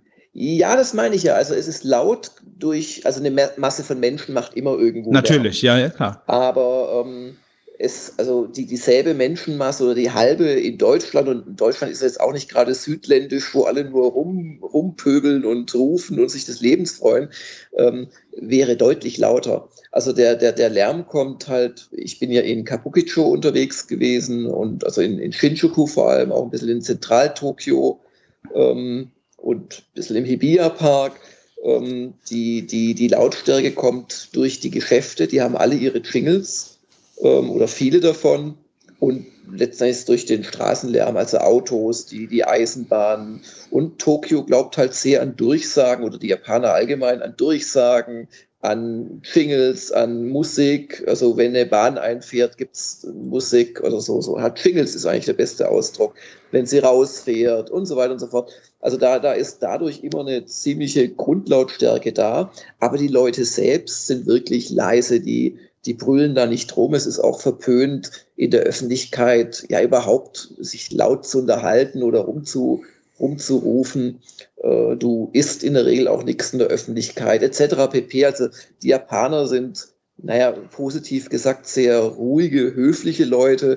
Negativ gesagt sind sie halt alle ziemlich in eine gewisse Verhaltensweise reingepresst. Mhm. Oder was heißt alle, aber halt schon die, die Mehrzahl der Leute, zumindest in Tokio.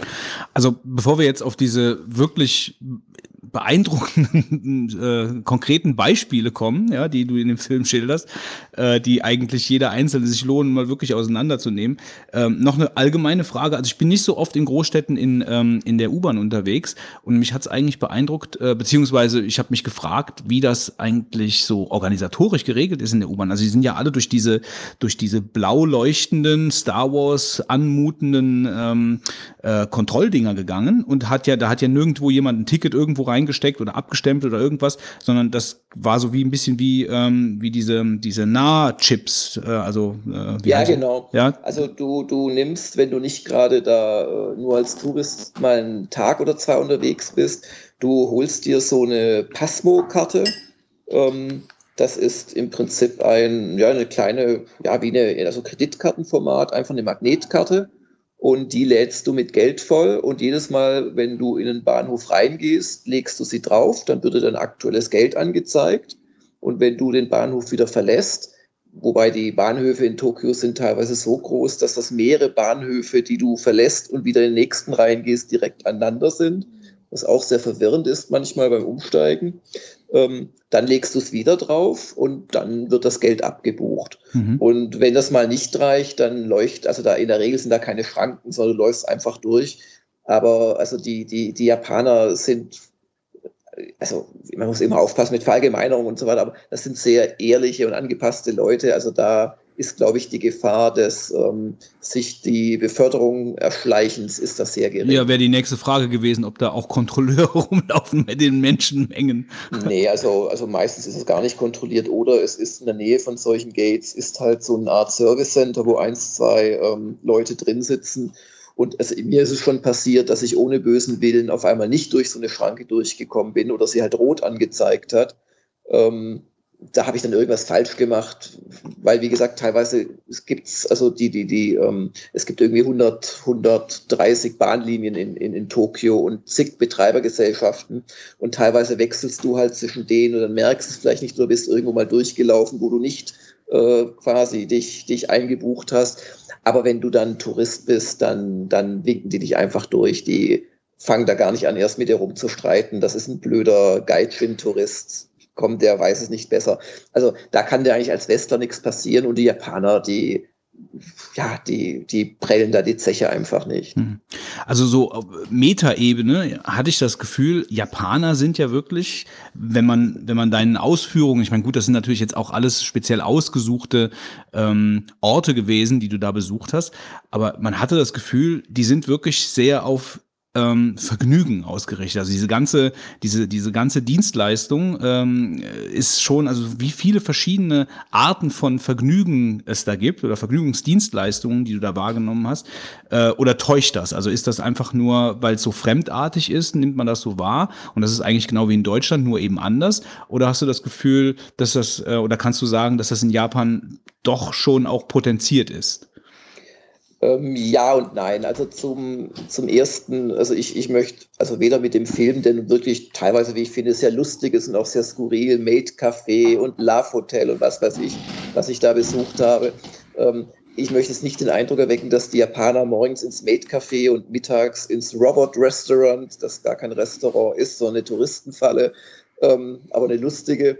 Und, und abends gehen sie dann in die Karaoke-Bar. Das ist natürlich äh, das Ausgeh Tokio jetzt in dem Fall gewesen. Ich meine, wenn du, wenn du in einer typischen deutschen Großstadt äh, abends ins Ausgehviertel gehst, äh, da sieht es auch anders aus als in der grauen Vorstadt. Also ich denke, die meisten Japaner von dem, also ich bin da um Gottes Willen kein Experte, aber weil ich mich für Japan interessiere, lese ich unglaublich viel darüber und gucke mir Reportagen an und das auch schon seit vielen Jahren und lese Blogs von Expatriates in, in, in, in Japan und so weiter.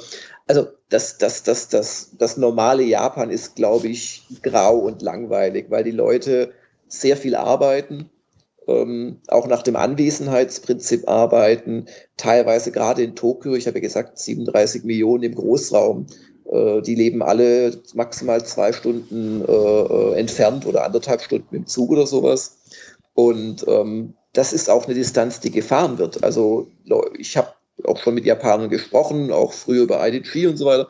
Also die wohnen teilweise anderthalb Stunden entfernt, auch der Geschäftsführer einer großen Firma, weil er sich anderthalb Stunden entfernt halt ein für japanische Verhältnisse großes Haus leisten kann. Und in Tokio wäre es dann halt nur ein, äh, ein Apartment in einem Hochhaus.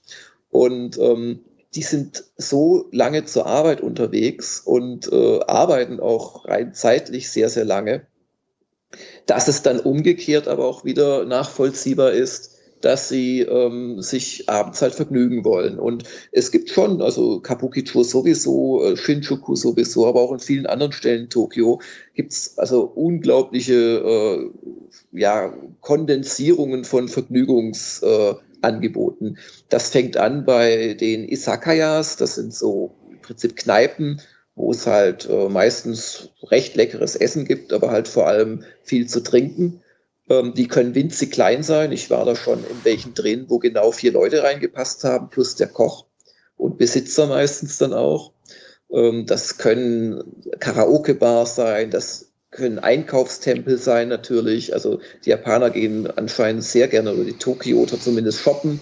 Das können Angebote sein, wie auch die Love-Hotels, was schlichtweg äh, Stundenhotels sind, die sich vor allem an äh, Liebespaare richten. Also das Love Hotel selbst bietet keine Services oder legt dir halt äh, einen Katalog hin, wo du vielleicht jemanden mit ins Zimmer rufen kannst. Das habe ich schon gehört von einem User von Gamers Global. Aber normalerweise gehen da einfach Leute hin, deren Wohnungen so klein sind oder die keine Privacy haben oder noch bei den Eltern wohnen, einfach um da mal zwei, drei Stunden ungestört zu sein. Und das, das geht über Spielhallen weiter, die ganzen äh, Spezialinteressensläden. Und da glaube ich schon, dass das in der Form konzentrierter ist. Also ganz viele Restaurants auch, soll ich noch erwähnen. Ähm, also da, da ist sicherlich mehr los auf dem Quadratkilometer als in der typischen deutschen Großstadt. Ähm, du hast gesagt, 37 Millionen Menschen in dem Regi Region, äh, wie hast du wie hast du es genannt? Im, in der Metropolregion. Metropolregion. So, ja. was ist das ungefähr für eine Fläche, diese Metropolregion? Oh, da müsste ich jetzt lügen, aber ich kann da ungefähr sagen, was damit gemeint ist. Das ist Tokio selbst, das ist Yokohama im Norden, das ist im Süden äh, Chiba und so noch ein bisschen die umliegenden äh, äh, äh, Städte einfach. Und da kommst du auf diese hohe Zahl. In Tokio selbst wohnen 9, irgendwas Millionen Leute. Aber wie gesagt, da gibt es wahnsinnig viele Pendler, die einfach jeden Tag da reinfahren. Die Shinjuku Station zum Beispiel, die gilt als die meistfrequentierte äh, Bahn, Bahnstation. In Wahrheit sind es wiederum mehrere äh, der Welt, wobei es bestimmt auch in Indien oder China irgendwie vergleichbare gibt, aber da hört man halt nichts drüber. Die hat nachweislich äh, durchschnittlich 3,3 Millionen Passagiere pro Tag. Mhm. Ähm, wenn du jetzt, wenn du jetzt Tokio vergleichst mit, ich meine, gut, die deutschen Großstädte sind halt natürlich auch sehr unterschiedlich. Ich meine, wenn man München mit Berlin vergleicht, dann wird man auch ganz große Unterschiede in der Art von Stadt wahrnehmen. Also jetzt mit, äh, wie, wie nimmt man Armut wahr, Obdachlose, Dreck etc. Ähm, aber wie würdest du denn jetzt so den, den Vergleich ziehen zwischen der, zwischen Tokio und äh, so der durchschnittlichen deutschen Stadt? Also sieht man, sieht man zum Beispiel Obdachlose, nimmt man Armut wahr, sind die Straßen sauber? Ähm, etc. Also es ist ganz unterschiedlich, je nachdem, wo du bist. Also wenn du im, in der Ginza bist, das ist das große Einkaufsviertel. Wenn du in Shinjuku unterwegs bist, das ist da, wo man so Lost in Translation erfahren, sich gleich wie äh, ja, in dem Film fühlt. Wenn du in Shibuya bist, äh, in Marunouchi, das ist so das Zentralviertel, wo die großen Banken sitzen und auch der Kaiserpalast in der Nähe ist und die Tokyo Station, dann ist das natürlich ein anderer Eindruck, als wenn du in irgendwelchen langweiligen Vororten bist. Und äh, selbst in diesen, sage ich mal, äh, sehr zentralen und dicht frequentierten äh, Vierteln brauchst du meistens nur zwei Querstraßen weit gehen und bist in einer ganz anderen Welt. Also bist du dann in der Welt der engen Gassen, wo es keine Bürgersteige gibt und wo, weil die Japaner keine Kabel und ähm, so weiter unterirdisch verlegen wegen den vielen Erdbeben, sondern nur oberirdisch auf halt so Holzpfählen oder Stahlpfählen oder irgendwas, sieht es auch potthässlich aus. Und dann gehst zwei Meter weiter und stehst wieder vor einem schlieken Wolkenkratzer oder in einem Park also es ist ganz unterschiedlich, aber allgemein ist Tokio wahnsinnig sauber. Ähm, und das ist insoweit erstaunlich, als es da seit, ich weiß nicht, 20 Jahren oder so, als es einen äh, Anschlag gab äh, mit, ähm, ja, wo in, in, in, ähm, in äh, Mülleimern wurde, wurde, meines Wissens war das ein Behälter, wo gasförmiges Gift ausgetreten ist, wurde ein Anschlag verübt. Ach, diese Kobe-Geschichte ist das gewesen. Ne? Ja. Ja. Ähm, seitdem gibt es äh, in, in äh, Tokio kaum noch öffentliche Mülleimer. Also mit dem Zusatzwissen ist es umso erstaunlicher, wie sauber es da ist. Aber das wird halt durch eine hohe Disziplin der, der Leute erkauft, die halt, wenn sie Müll verursachen, das in ihre Tasche oder ihren Rucksack stecken und mit nach Hause nehmen oder es halt im nächsten Konbini entsorgen, also in solch kleinen Tante-Emma-Läden, äh, die, die haben Mülleimer in der Regel. Ähm, aber es ist, es ist vor allem auch natürlich viel Straßenreinigung und so weiter. Und ähm, also insoweit denke ich, wenn jetzt als deutscher ja, Großstadtkenner du nach Tokio kommst, dir vor allem erstmal auffällt, wie sauber es ist, ähm, wie viele Menschen unterwegs sind, die auch sehr gleich gekleidet sind. Also die, die Männer haben alle schwarze Hosen und weiße Hemden und schwarze Jacketts an oder im Sommer äh, haben sie halt nur die, die, die Jacketts über die Schulter geworfen. Aber das sieht einer aus wie der andere. Dann kommt das Typische dazu, dass für den Afrikaner alle Deutschen gleich aussehen und für den Deutschen sehen alle Japaner gleich aus. Also das, das kommt noch dazu. Die haben halt alle schwarze Haare, äh, alle ähnlich geschnitten. Ähm, die Frauen sind ein bisschen vielfältiger gekleidet, aber in relativ äh, gedeckten Farben. Also was man sich so, wenn man so ein bisschen, ah ja, äh, ja, das sind ja die verrückten Japaner, die laufen da in bunten Schulmädchenuniformen rum. Das ist halt überhaupt nicht so außerhalb von ein paar bestimmten Vierteln oder Parks, sondern die sind sehr, ähm, sehr modisch angezogen, sehr elegant, aber in sehr gedeckten Farben, also so Beige-Töne und so weiter. Und mhm und es wirkt insgesamt sehr homogen einfach. Äh, und das ist auch so. Ich meine, Japan hat eine ähm, japanische, einen japanischen Bevölkerungsanteil von 98 Prozent. Und die zwei Prozent Ausländer sind wiederum zum 90 Prozent äh, sind das Chinesen, Koreaner und so weiter. Also als Westler, selbst in Tokio, wo es natürlich vergleichsweise sehr, sehr viele Westler gibt, bist du wirklich ein bunter Hund und in der Regel der einzige Westler in einem U-Bahn-Abteil oder in einem Restaurant oder wo auch immer. Auf den Straßen siehst du dann schon auch andere äh, weiße oder schwarze Westler, aber du bist da ganz klar in der Unterzahl. Also in München haben wir einen Ausländeranteil von, glaube ich, 30 Prozent. Wenn du da in die U-Bahn gehst, da bist du als, sage ich mal, Deutscher oft in der Minderheit, weil natürlich die Deutschen eher Auto fahren proportional gesehen als Touristen oder auch Ausländer, die hier leben. Aber in Tokio ist das, ist das völlig anders. Wie hast du denn die Kommunikation da, wenn doch im Land letzten Endes, ähm, sag ich mal, alles sehr eigen geblieben ist und die äh, Tokio auch ein gutes Beispiel dafür ist, dass man sich selber irgendwie noch eine Identität äh, sehr da irgendwo bewahrt. Ähm, äh, hast du mit Englisch, äh, kommt man da weit? Weil Japanisch ja, kennen ja wahrscheinlich die wenigsten, äh, die dort äh, mal äh, auf ähm, Stippvisite sind. Ja, also das hat sich stark gebessert. Ich weiß nicht, wann ich das erste Mal in Japan war, aber es muss zu alten, weil du mich vorhin als Ex-GameStar-Chefredakteur angekündigt hast, es war zu alten IDG-Zeiten. Ähm, und seit damals hat sich doch schon einiges verändert. Du hast in Tokio und auch so eine Nachbarorten, Chiba und so weiter, hast du doch zum Beispiel an den Bahnhöfen mittlerweile auch immer ähm, englische Beschilderung. Auch die Straßennamen sind immer auch englisch beschildert. Nur äh, das ist das eine, dass du vielleicht lesen kannst, wo du gerade bist. Das andere ist, dass zum Beispiel die Art, wie dort Straßennummern äh, vergeben werden, völlig anders ist, als man es als äh, Deutscher gewohnt ist. Also du hast da keine Nummern von 1 bis 15 auf der einen Straßenseite und von 2 bis 18 auf der anderen, sondern ähm, die, äh, die, du hast so eine Einteilung in erstmal Stadtviertel und dann Blocks und dann so eine Art Straßennummer, aber die Nummer wird vergeben je nachdem, wann das Gebäude gebaut wird. Und die werden in Japan alle 20 Jahre oder so neu gebaut, zumal es Erdbeben gibt und so weiter. Das heißt, das ist völlig durcheinander und du findest dann an solchen zum Beispiel ja, Blogs, wo es, ich habe ich hab da natürlich auch schon Firmen besucht, sehr häufig, also Spielefirmen in Tokio, ähm, du findest dann so an allen vier Ecken eines Häuserblocks, wo wegen mir so mehrere Bürogebäude stehen, findest du dann so kleine Karten tatsächlich und also so, so Maps, Karten.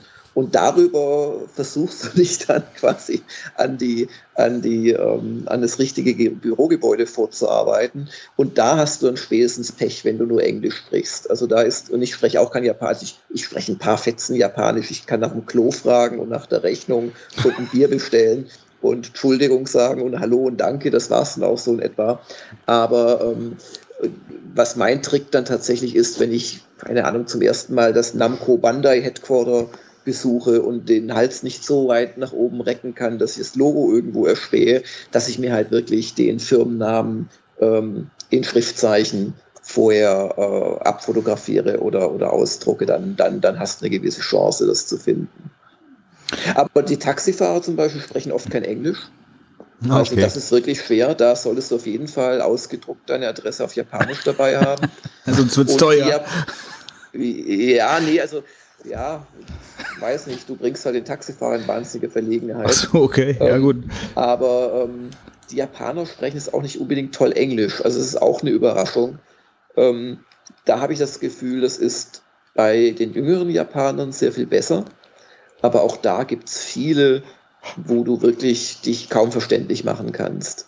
Also ähm, die, die Japaner lernen zwar, wenn du mal ins Fernsehprogramm schaust oder auch in die U-Bahn, wo es ständig Werbung für Englischkurse gibt und wo das dann auch immer mit Weltgewandtheit, das kann ich allein daran erkennen, was für Fotos die verwenden oder wie sie, wie sie ihre Werbefilme da machen. Ähm, halt so, ja, gehöre zu den Klugen, zu den Weltgewandten. Sie, sie lernen es irgendwie nicht so richtig. Und die Älteren, können es oft gar nicht, da ist so mein Eindruck. Aber du kriegst in vielen Restaurants ungefragt äh, eine englische Karte serviert. Die ist dann seltsamerweise sehr viel kleiner als die japanische. Oder die Japaner bestellen von solchen kleinen Holzblöcken, die an der Wand hängen, mit zwei, drei Schriftzeichen drauf, deuten da drauf und sagen, was weiß ich, Mu Stotze oder sei. Also nochmal zwei von dem. Ähm, oder das war gerade äh, nochmal eins von dem. Aber da bist du natürlich ein bisschen aufgeschmissen.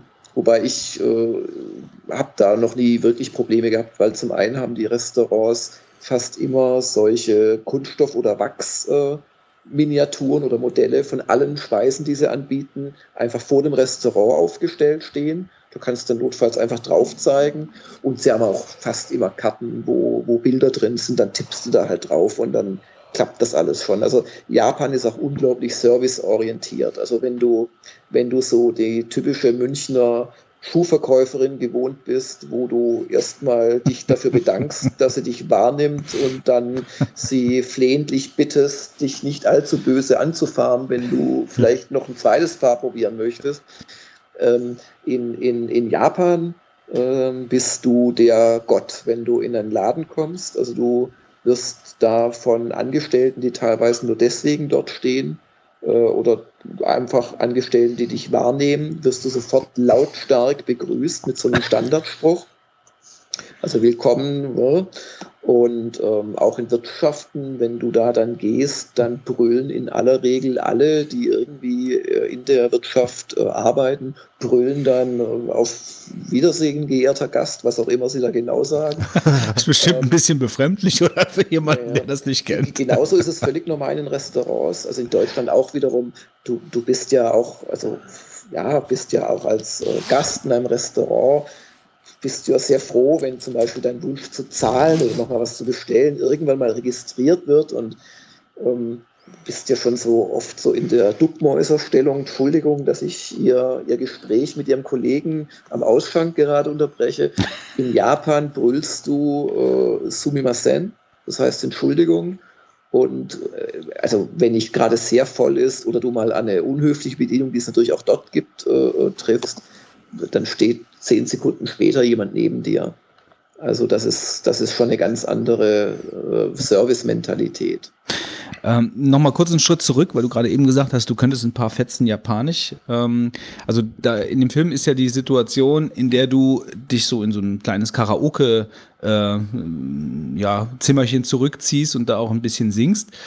Ähm, was klar gezeigt hat, wo scheinbar deine Kompetenz liegt.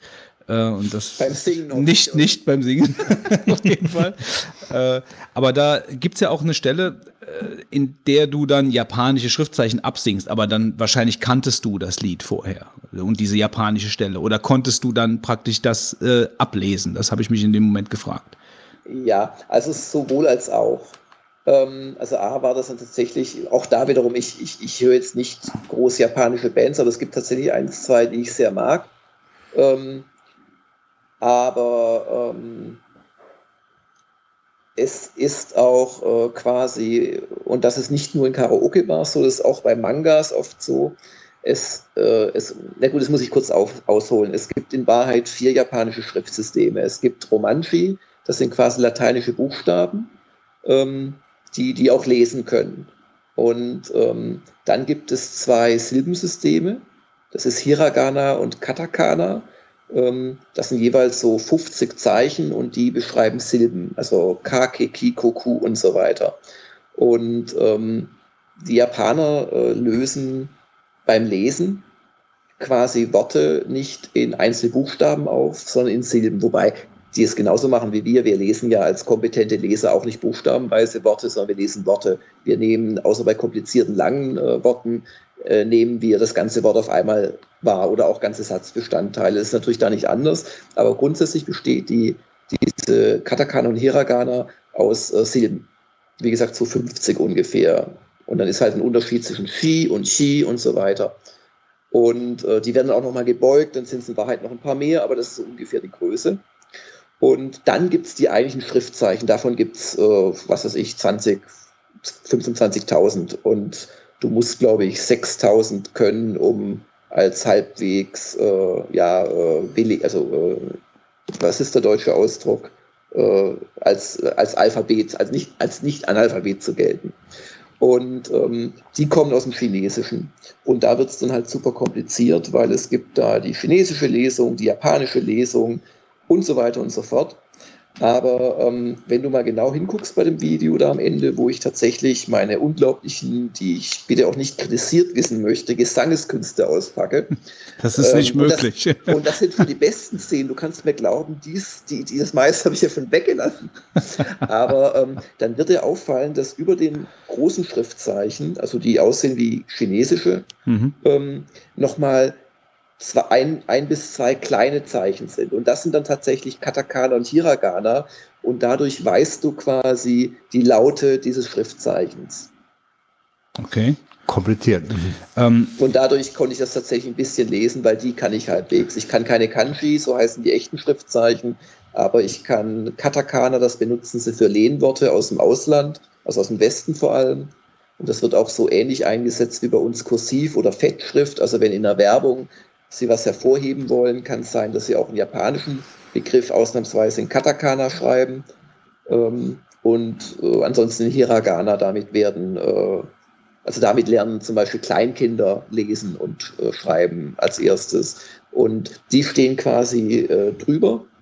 Ähm, und die sagen dir zu jedem Schriftzeichen, wie es ausgesprochen wird, wenn du sie kannst. Das heißt aber noch nicht, dass du das Schriftzeichen verstehst, weil äh, also du kannst quasi vom Schriftzeichen, vom Kanji auf die Lautschrift äh, um, um, umrechnen sozusagen, aber nicht umgekehrt. Also du weißt nicht, äh, selbst wenn du, wenn du die Worte wissen würdest, äh, kannst du nicht nur mit äh, Katakana und Hiragana quasi schreiben. Mhm. Also A, A wirkst du wie ein Vierjähriger für einen Japaner, der seine ersten äh, Schreibschriftbuchstaben malt.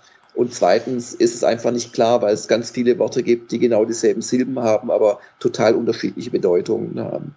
Ja, also es ist ja bekannt, dass äh, Japanisch doch, äh, unter, also gerade die japanische Schriftsprache besonders schwierig ist für Ausländer. Ja, ja. Das überhaupt. Ich habe auch tatsächlich mal versucht, Japanisch zu lernen. Also jetzt um Gottes Willen nicht studiert oder sowas, sondern ich habe ein paar VHS-Kurse gemacht und mir ein Buch gekauft, so ein bisschen Selbststudium probiert. Aber ganz ehrlich, die Zeit und die Disziplin und ich glaube auch die Merkfähigkeit, die habe ich einfach nicht. Also Japanisch sprechen, Sumimasen, äh, bla bla bla, das, das ist gar nicht mal so schwer, weil du, weil es für einen Deutschen auch relativ einfach zu äh, äh, betonen ist, bis auf die L-Laute und ein paar Geschichten. Aber dann den Schritt zum äh, Schreiben und Lesen gehen, das ist ein wirklich sehr, hm. sehr großer Schritt. Aber Karaoke ist scheinbar schon so ein Steckenpferd von den Japanern. Ne? Also gibt es ja echt große Karaoke-Bars, die gibt es natürlich überall, aber in Japan äh, klang das so, fühlte sich das so an und das hatte ich auch vorher schon irgendwie mitbekommen, dass Japaner doch sehr gerne in so Karaoke-Bars gehen und dann mit einem Freundeskreis sich praktisch so eine Booth da mieten und dann den ganzen Abend da sitzen und sich über äh, die anderen belustigen, wie sie am Singen sind. Ja, ja, genau. Also ähm, das, das ist wirklich weit verbreitet. Du findest die auch überall. Und ähm, was du hingegen sehr selten findest, oder ich gehe nicht in die richtigen Etablissements, ist so dieses typische, was wir vielleicht aus dem Westen kennen, ähm, dass da eine Bar ist, wo dann irgendwo eine kleine Bühne ist und da ist ein Mikrofon und mhm. eine Karaoke-Maschine. Also, nee, wie du sagst, also man, man, man mietet sich da eine Booth ähm, dann gibt es bei Big Echo, da war ich jetzt zum Beispiel drin, äh, kannst du dir quasi Softdrinks und sogar Suppen kannst du jederzeit ziehen oder Kaffee. Das habe ich gebraucht, weil ich dauergechatlaggt und übernächtigt war in den fünf Tagen. Ähm, aber ähm, zahlst dafür praktisch nichts, aber du kannst dann aus der Buch heraus auch nochmal ähm, die andere Sachen bestellen und Alkohol natürlich auch und, und, und auch so, ja, Snacks, die man halt in der Mikrowelle heiß gemacht bekommt, dann, worauf ich aber dankend verzichtet mhm. habe. Also was mir vorher schon häufiger mal so über den Weg gelaufen ist, beziehungsweise jetzt auch durch das Video, was ich dann von dir gesehen habe, dann nochmal so vor, äh, vor Augen geführt worden ist, ähm, zumindest für mich als Außenstehender, der jetzt äh, Japan noch nicht besuchen durfte, ist so ein bisschen so dieses Verhältnis zur Sexualität, ist so ein bisschen anders. Also äh, habe ich so als ja, ja, ein bisschen, ich würde mal sagen, abgefahren empfunden. Ja, also du warst zum Beispiel äh, in diesem jetzt Laufhotel mal gleich, aber du hast kurz erwähnt, dass du in einem so einem Bezirks, äh, nee, du warst da nicht drin, aber ich glaube, du hast es erwähnt, so einem Bezirksetablissement, also dass man äh, dort hingehen kann, so ein bisschen hostessmäßig äh, und sich da bezirzen lassen kann, so hast du es ausgedrückt, aber das hätte nichts mit Sexualität zu tun. So, und dann habe ich mich natürlich gefragt, äh, wie läuft das denn ab? Also gehe ich da rein und dann sagen die mir alle, wie toll ich bin oder wie funktioniert das? Genau darum geht es. Also ähm, ich habe keinerlei Erfahrung mit sexuellen Diensten in Japan. Nein, nein, das, nein. Da, die Detailfragen kommen gleich. Das Stretch Goal ist nicht erreicht worden. Das, das machen wir dann in zwei Jahren. Ja. Das, Stretch Goal ist gut. Das ist aber, äh, was ich mir angelesen habe, so, dass du in die tatsächlichen ähm, Etablissements, wo es um Sex geht, als Ausländer in der Regel gar nicht reinkommst. Ähm, A, weil Japan eine durchaus äh, wechselhafte Erfahrung gemacht hat mit äh, der Besatzungsmacht Amerika. Ähm, in Yokohama ist eine große Militärbasis zum Beispiel. Ähm, man hört es auch immer wieder von Okinawa, wo, wo es da immer wieder Streit gibt. Und da gibt es dann halt auch teilweise diese Vorteile. Aber ich glaube, das größte Problem ist, dass die Japaner einfach Angst haben, dass du als Ausländer äh, schlichtweg die Regeln nicht weißt und auch nicht kapierst, was sie dir sagen. Und dann sparen sie sich den Stress lieber. Das ist so ein bisschen mein Eindruck von dem, was ich gelesen habe. Ich war aber tatsächlich schon in einer Hostessenbar, halt nicht jetzt bei diesem ähm, ja, Arbeitsausflug äh, mit, mit, mit äh, Videoreportage aber vor einigen Jahren schon. Und da ist es dann tatsächlich so, du brauchst natürlich als Westler eine Bar, wo die, wo die Frauen Englisch sprechen, was schon mal äh, eine Besonderheit ist. Und ähm, dann geht es wirklich darum, in so einer Hostessenbar äh, letzten Endes dir das Gefühl zu holen, dass du ein toller Hecht bist und mit denen zu sprechen. Ähm, und da kann man sich jetzt schon fragen, warum gibt es dafür einen offensichtlich großen Markt und ja auch die, die, die, die männliche Variante, die Hosto-Club-Variante äh, gibt es ja auch.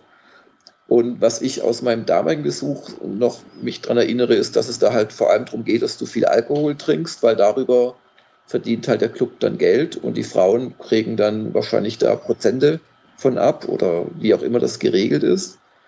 Und ähm, das war dann schon ein Club so mit Anfassen über der Gürtellinie. Und das fand ich auch schon so ein bisschen äh, sehr grenzwertig. Das war halt so ein Geschäftstermin, wo man dann dahin noch eingeladen worden ist als Attraktion.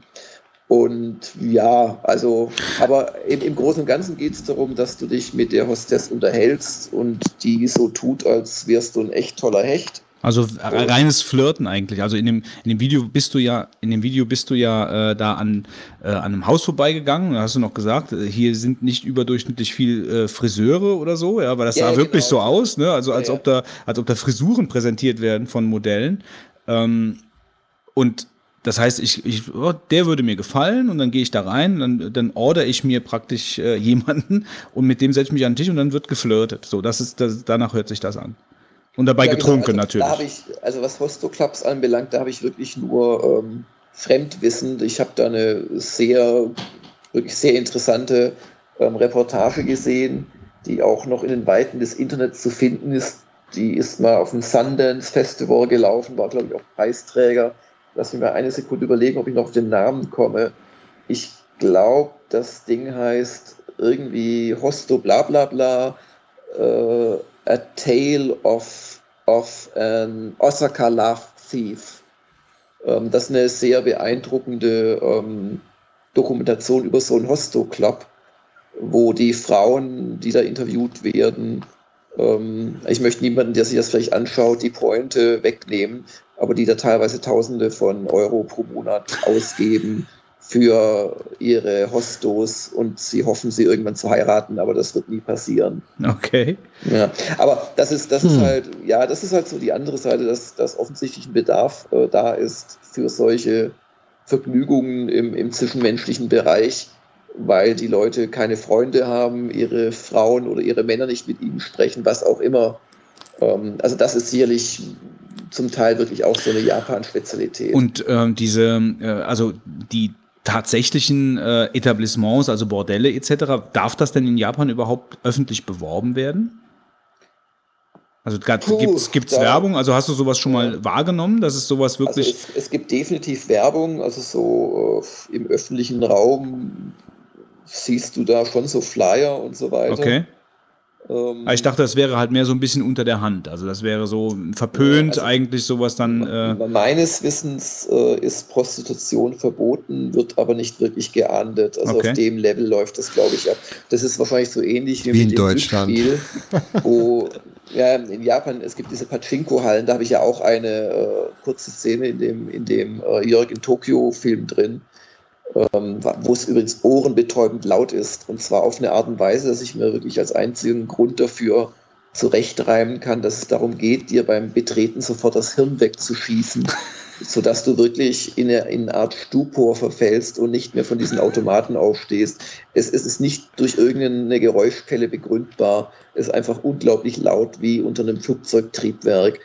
Ähm, und ähm, bei diesen Paschinko-Hallen, da wirft man im Prinzip oben Kügelchen rein, das ist so deine Spielwährung. Also du, du, du holst dir so einen Korb mit Kügelchen, so, so äh, Metallkügelchen, die wirfst du oben rein und dann laufen die wie in solchen Kinderspielzeugen, wisst ihr bestimmt so aus Holz gefertigte Dinger, wo so Stäbe dann sind und je nachdem, wo die Kugeln halt zufälligerweise gegenprallen, werden sie abgelenkt und landen dann unten woanders. Mhm. Und das ist im Prinzip das äh, Konzept von diesen Pachinko-Maschinen. Aber wenn du gewinnst, dann ähm, trägst du deine Kugeln quasi zur Kasse, wirst aber nicht ausgezahlt, sondern du kriegst dafür Geschenke, irgendwelchen Nippes. Und zufälligerweise, wenn du dann rausgehst aus dem Paschinko-Laden, das habe ich auch selbst schon gesehen, äh, ums Eck ist dann einfach in der Straße oft, ist dann so ein Hauseingang, wo es eine Art kleiner Schalter ist. Und da wollen sie unbedingt dieses Geschenk dir dann abkaufen. Und dadurch kriegst du dann außerhalb des Paschinko-Betriebs, kriegst du dann halt doch Geld dafür. Mhm. Und durch diese artifizielle Trennung, die natürlich jeder weiß, dass es ein Witz ist, ähm, ist es halt quasi legal, dieses Glücksspiel im großen Umfang zu betreiben. Ähm, Geschickt, ja.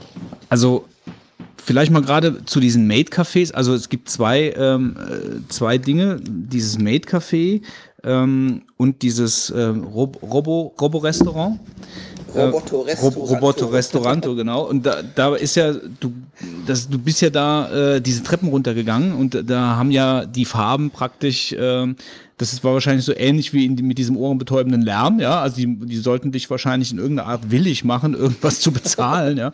Also das war ja wirklich so bunt und so, so grell äh, in allen Farben schimmernd, äh, über mehrere Etagen nur den Gang darunter in dieses, äh, in dieses äh, Etablissement zu finden. Ähm, das war ja schon äh, sehenswert eigentlich. Und dann unten lief ja eine vollkommen skurrile Show ab mit, äh, wo äh, Leute sich gegenüber gesessen haben und in der Mitte ging praktisch eine Parade ab äh, von vollkommen abgefahrenen, abgedrehten äh, Figuren und Maschinen etc. Ähm, und die Frage ist eigentlich, genau wie bei, bei dem Made Café, also ich meine, du kannst das ja nochmal kurz erklären, was da war, aber das mit den Hasenohren, dass du dich mit den Hasenohren fotografieren lassen kannst, etc. Ist das jetzt wirklich, sind das wirklich reine Touri-Fallen oder ist das, sind das auch Etablissements, in, in die dann Japaner nicht unbedingt äh, Bürger Tokios, wie nennen die sich? Tokyota oder? Tokyota. Ähm, Tokyota. Ja. Äh, also nicht die unbedingt, aber jetzt äh, vielleicht Leute aus dem Umland hingehen, weil sie das noch nicht kennen, oder ist das wirklich nur für die Touristen, die kommen? Also in dem Robert Restaurant ähm, habe ich zwei asiatisch aussehende Menschen, also ein Pärchen gesehen, die aber garantiert keine Japaner waren. Ähm, und ansonsten nur Westler. Also da habe ich keinen einzigen Japaner drin gesehen. Ich ich würde das jetzt nicht unbedingt als typisch japanische Freizeitbeschäftigung interpretieren.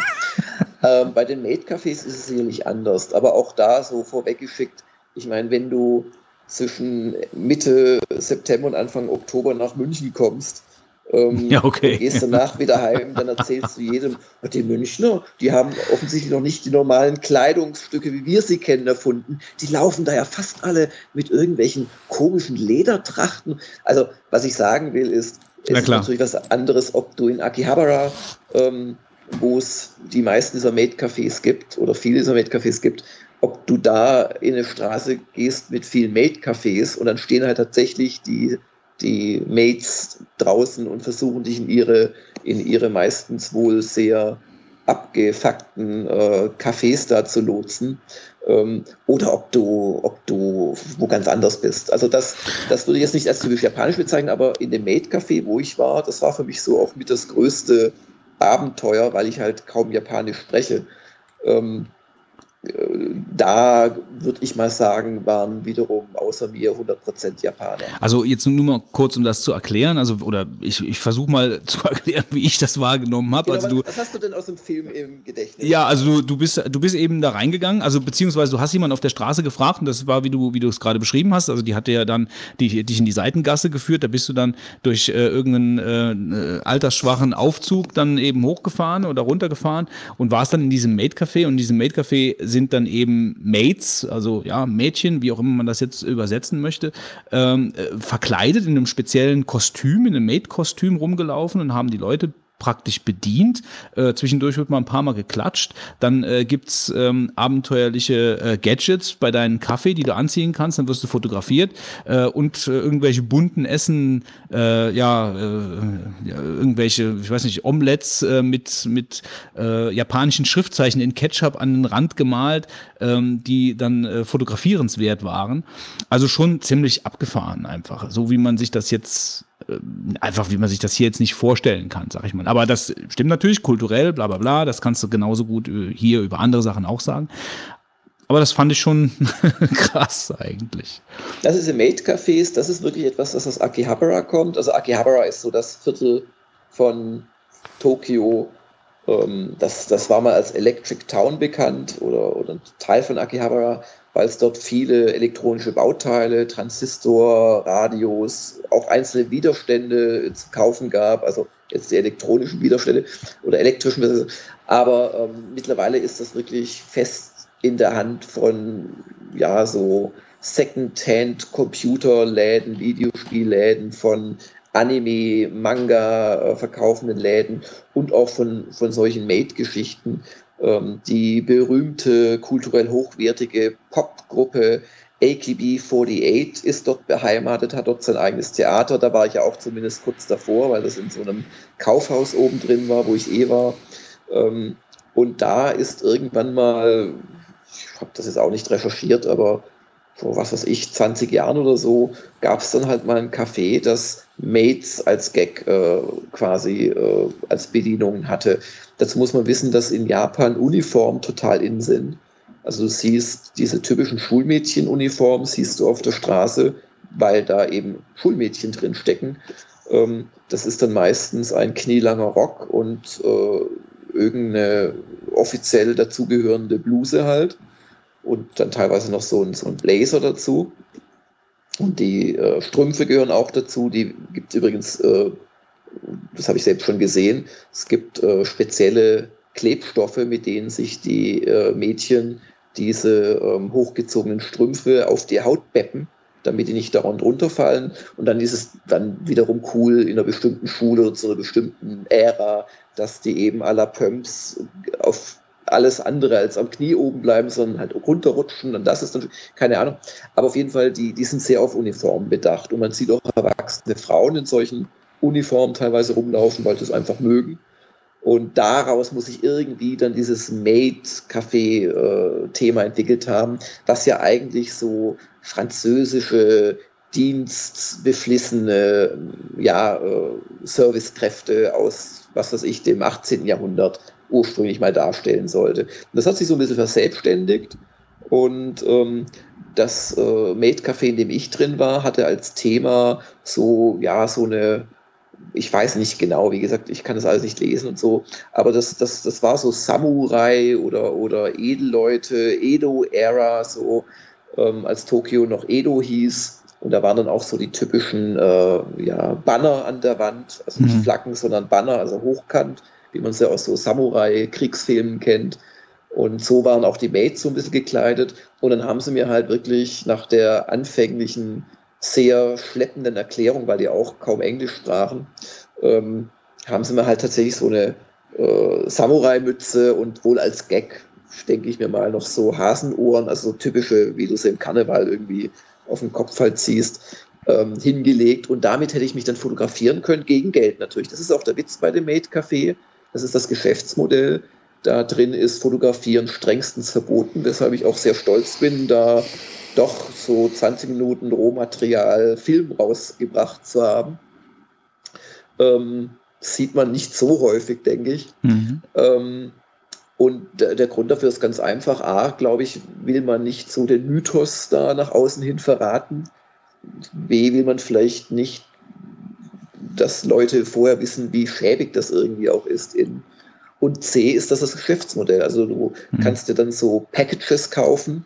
Da hast du dann für umgerechnet 40 Euro ein Cappuccino, ein Hauptgericht, das aber also im Gegensatz zu fast allen anderen japanischen äh, Gerichten, die ich so gegessen habe im Laufe der Jahre, jetzt nicht gerade State of the Art sind und kulinarisch hochwertig. Und dann eben ist noch ein Foto mit so einer, so ein Polaroid-Foto mit ein oder zwei dieser Mates inbegriffen. Mhm. Das ist praktisch deren Geschäftsmodell. Und ansonsten muss man sich vorstellen, man kommt da rein, da ist es relativ laut, weil halt die Mates im Abstand von etwa zehn Minuten singen, so mit einer Playstation, irgendein Singstar-Spiel auf Japanisch halt war das. Also es war eine Playstation tatsächlich, mit der sie da gesungen haben.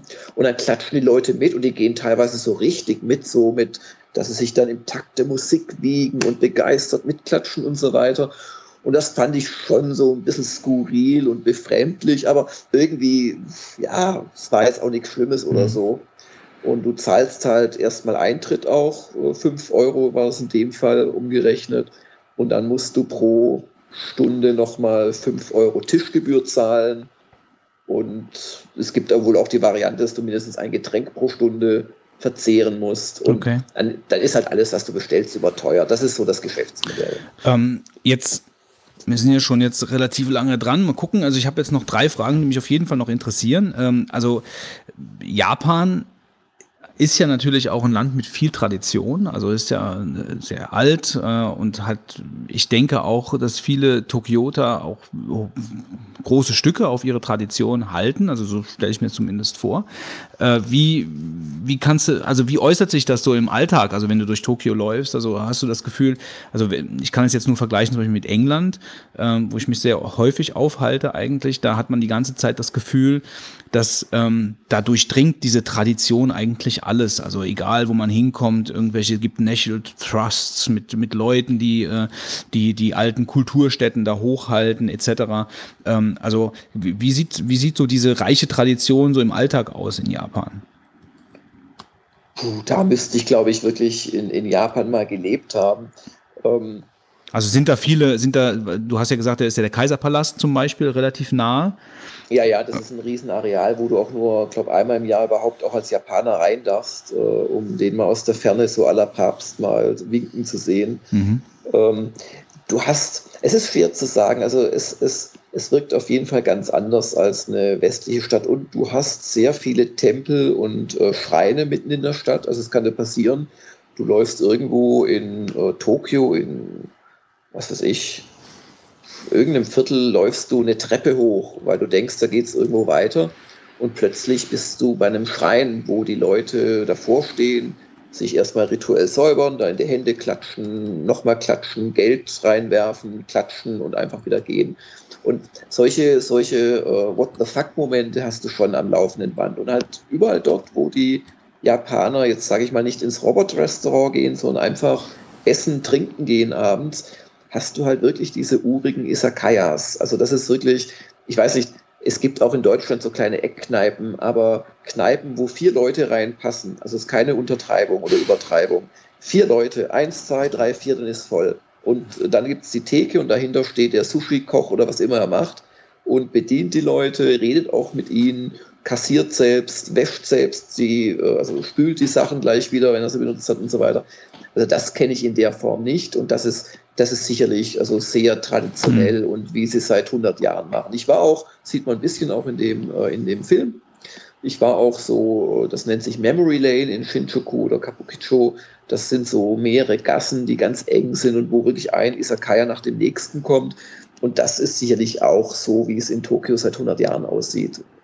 Und ähm, dann hast du natürlich viele Dinge, die einfach von den Gebräuchen her anders sind als bei uns. Ähm, Also Schuhe ausziehen ist so ein bekanntes Schuhe Ding. ne? ausziehen, das machst du allerdings also in der typischen Isakaya nur, wenn du dich, also da gibt es oft gibt's so äh, Stühle, Tische und Stühle auf dem Erdboden sozusagen, also ganz normal wie bei uns. Und dann gibt es meistens noch so leicht erhobene, vielleicht so 60, 80 Zentimeter über dem Boden, ist einfach quasi so ein, ja, ein zweiter, zweiter Boden. Ähm, Und wenn du da drauf gehst, meistens liegen da dann Tatami-Matten drauf. Ähm, da ziehst du dann die Schuhe vorher aus. Das ist so ein Brauch, ja. Oder dass du halt viel im, dann tatsächlich im, im, im, im Schneidersitz sitzt, weil es gibt da keine Rückenlehnen und so Geschichten. Das, das sind natürlich alles so kulturelle Eigenheiten. Ähm, aber ich kann dir jetzt, also ohne zu lügen, möchte ich jetzt nicht mehr anmaßen zu sagen, das ist jetzt, weißt du, ich, Ja, ja, ich verstehe kann- schon. Ja, ich kann praktisch gut. nicht unterscheiden, was ist einfach andere Kultur und was ist innerhalb der Kultur dann. Nee, ich meinte damit eigentlich auch mehr so, weißt du, so, so wie du gesagt hast, die Tempelanlagen etc. Ja, also ja. was, was eigentlich noch von dem alten Tokio so gesehen äh, noch im Stadtbild vorhanden ist und, und wie, wie, wie die Tokioter damit einfach umgehen. Ja. Ja. Was Ja, ist denn- Also, wa- wa- was ich dir da noch kurz äh, anfügen kann, ist, äh, was sehr erstaunlich ist, ist so, wie, wie alt und neu wirklich koexistieren. Du hast teilweise wirklich Hochhäuser, die um einen Baum und einen Tempel so rumgebaut sind. Du hast unter, das sieht man auch im Video, du hast ähm, äh, in der Ginza, wenn du rüberläufst zum Kaiserpalast und zum Hibiya-Park, da geht so eine breite Tra- Bahntrasse mitten durch die Innenstadt quasi raus von der Tokyo Station aus. Und dort, wo bei uns ähm, nichts wäre oder wo in Italien der Müll hingeworfen werden würde, also zumindest in Neapel, wo ich im Sommer auch mal war, ähm, da hast du dort einfach jeden Quadratzentimeter mit Läden, mit, äh, mit vor allem auch wieder Isakayas gefüllt und 1,50 Meter drüber rasen die Züge hin und her. Also das ist schon auch so, glaube ich, was Besonderes, gerade in Tokio, dass der Platz einfach unglaublich eng ist und begrenzt und wirklich alles irgendwie ausgenutzt wird an Platz. Wie sieht es denn äh, in, in Japan oder auch in Tokio sp- speziell mit Religionen aus? Was ist denn so die, die vorherrschende Religion und äh, gibt es denn da auch noch, sag ich mal, äh, geduldete oder auch aktiv betriebene andere Religionen? Also ich glaube, da- das, das kannst du so nicht groß sehen, weil du da alle einmal im Jahr ein paar Tage rumläufst. Aber da habe ich mir einiges angelesen. Also ich glaube, die Japaner sind einerseits das sehr, hm, es ist eine seltsame Mischung, glaube ich. Also zum einen sind sie da sehr tolerant. Ähm, also nicht vergleichbar mit einem bayerischen Dorf, äh, wo der Katholizismus noch äh, alle fest in der Hand hat. Ähm, andererseits scheint es alles schon auch irgendwie ernst zu nehmen. Also gerade wenn sie, es gibt, also die, die erste Frage, die du gestellt hast, es gibt den äh, Shintoismus, das ist quasi die Japan-eigene, ja, ich glaube so aus Naturreligion sich entwickelnde äh, Religion mit vielen, vielen Geistern, die überall wohnen und die du anbeten kannst. Je nach Schrein gibt es den.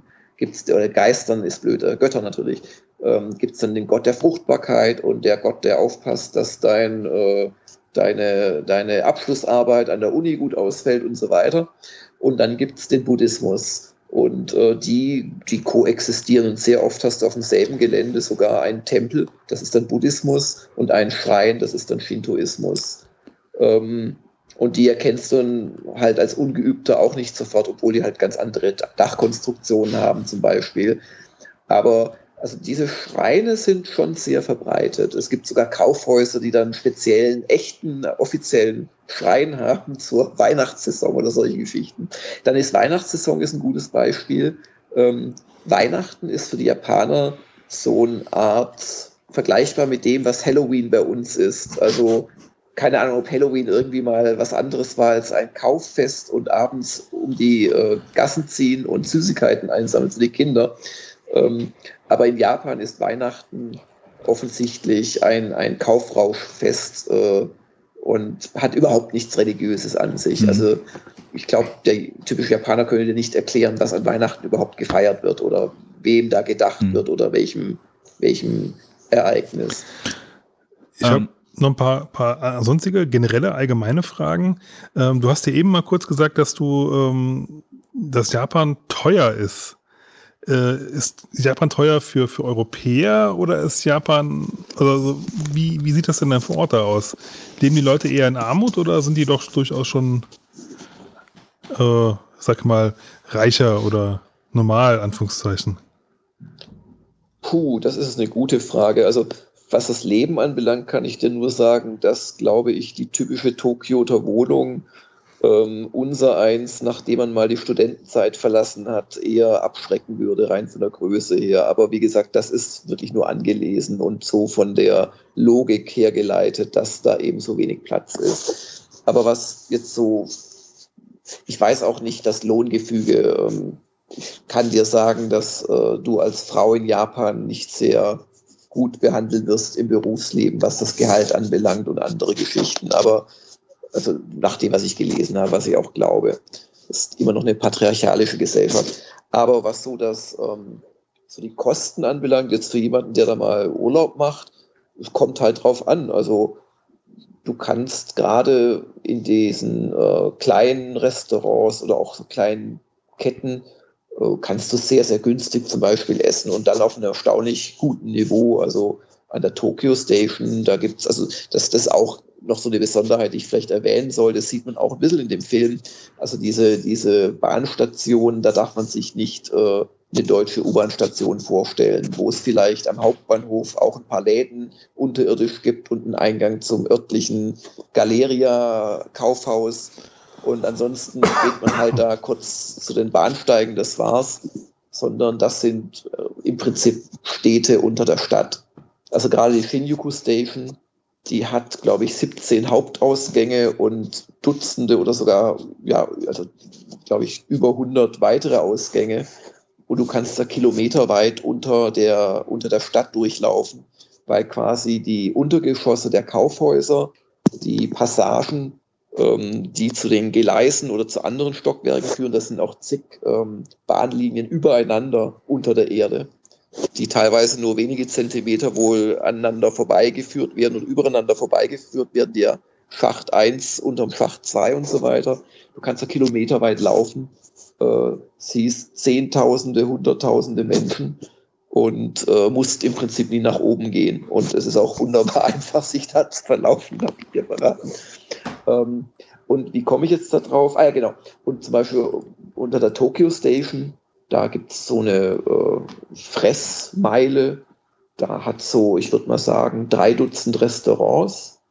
Und da kannst du mit Trinken für 15 Euro ein wirklich schmackhaftes Abendessen haben. Tempura oder was auch immer. Gibt ja da, also Japan hat eine unglaublich vielfältige Küche.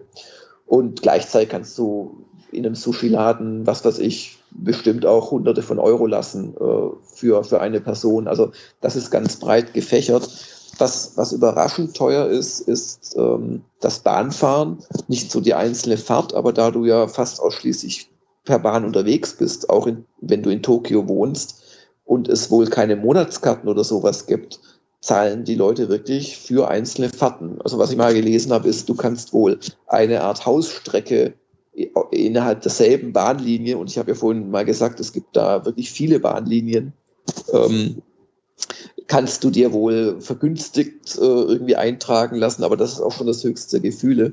Und insoweit ist, glaube ich, das Leben in Tokio schon sehr teuer. Jetzt für einen Touristen ist es bestimmt weniger teuer, als in London ein paar Tage Urlaub zu machen und da halbwegs gut essen zu gehen. Eine letzte Frage bezüglich des Essens. Also ähm, das kommt natürlich jetzt viel zu kurz, weil ähm, Japan hat ja schon eine reiche Esskultur. Äh, was isst man so traditionellerweise? Also neben dem Fisch natürlich, der ja alles durchdringt, aber was, was ist so ein typisches japanisches Essen, was man sich bestellt? Äh, Udon, Nudeln, äh, alle Arten von, von Nudeln. Ähm, dann gibt es, also es gibt, ach nee, es gibt wirklich, also Japan die Japaner saugen wirklich auch sehr viel aus, aus, aus anderen Ländern aus. Also findest chinesische Küche, vietnamesische, koreanische, auch westliche Tempura zum Beispiel, also dieses äh, ich tunke ähm, Garnelen oder Fisch oder vor allem auch Gemüse in eine sehr fluffige ähm, Panade und frittiere das quasi ganz kurz. Dann hast du so einen hauchdünnen und trotzdem sehr kalorienreichen, so eine Ummantelung, was wahnsinnig lecker schmeckt. Ähm, das kommt aus Portugal zum Beispiel. Das ist ein portugiesisches Gericht. Ähm, die Japaner sind verrückt nach Baumkuchen, angeblich ein deutsches äh, Leibgericht. Äh, also ist natürlich ein Kuchen, aber das findest du überall. Ähm, du findest sehr viel Sachen, die so Grüntee-Geschmack haben. Also mein Favorit ist beim Starbucks, das übrigens unglaublich beliebt sind, Stubber-Läden in, in Tokio. Allein die Tokyo Station hat bestimmt fünf äh, Starbucks ähm, und zwei davon sind so fünf Meter voneinander entfernt ungefähr. Ähm, da gibt es so Matcha-Latte, das liebe ich. Das ist so ein, wenn du ihn heiß trinkst vor allem, das ist so ein kalorienreicher, überzuckerter Grüntee, geschmacksverstärkter Schuss direkt ins Gehirn. Ähm, ja, also da gibt es wirklich, also es, es gibt wirklich wenig, was es nicht gibt. Also sehr fischlastig und sehr nudellastig. Nee, gar nicht. Wir haben genauso auch Fleisch, viele Nudelgerichte, ähm, Reisgerichte natürlich. Also äh, das wissen wenige, aber Tokio hat, äh, also Tokio allein hat mehr Fünf-Sterne-Restaurants als, glaube ich, ganz Frankreich. Hm.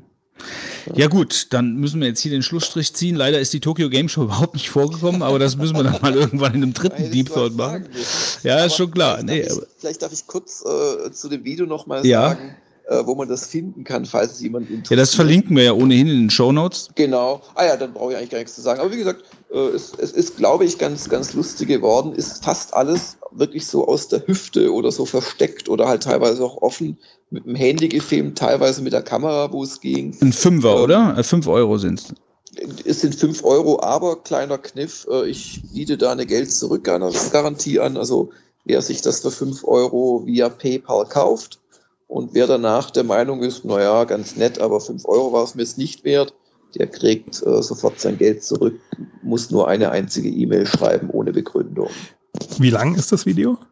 Das ist 40 Minuten lang. Oh ja, das ist schon ein fairer Preis. Und das ist auch, also aufgenommen ist es von mir nicht sehr professionell, aber ich glaube, wer es sieht, versteht, warum das so ist und dass es auch genauso sein muss, weil also in vielen Etablissements hätte ich mit Kameramann gar nicht reingedurft, mal blöd gesagt. Mhm. Ähm, aber es ist professionell geschnitten worden. Das ist ein User von Gamers Global, der das unentgeltlich gemacht hat, der René Jakob und auch nicht zum ersten Mal. Der verdient sein Geld tatsächlich als Cutter für deutsche Fernsehsender, äh, schneidet auch bekannte Serien und der hat das geschnitten, mit Musik unterlegt und ich glaube, das merkt man dem Video auch an. Na gut, dann vielen Dank für den zweiten Deep Thought, Jörg. ich bedanke mich für die erneute Einladung. Da ihr die drei Vogonen heißt, muss ich natürlich irgendwann ein drittes Mal. Kommen. Ja, kein Problem. Lass, okay. lass, dir einfach ein Thema einfallen. Okay. Fliegen wir woanders hin. genau. Bis bald, mach's und gut, alles Gute und bald. viel Erfolg. Ja, viel Erfolg. Ciao. Ciao. Danke euch. Tschüss.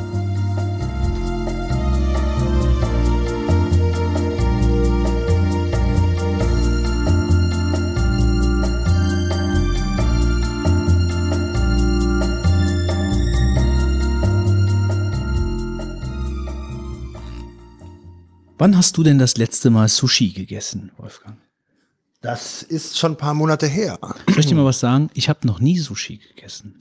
Wieso nicht? Weil ich wollte schon immer mal Sushi essen, aber habe noch nicht den richtigen Ort gefunden an Restaurant, wo ich dann sage, ja, hier möchte ich jetzt entjungfert werden und das erste Mal Sushi essen. Im, im, Im, Sushi, in der, also, du, du wünschst dir gerne die Entjungferung in der Sushi-Bar. So in der Art, ja. Ähm.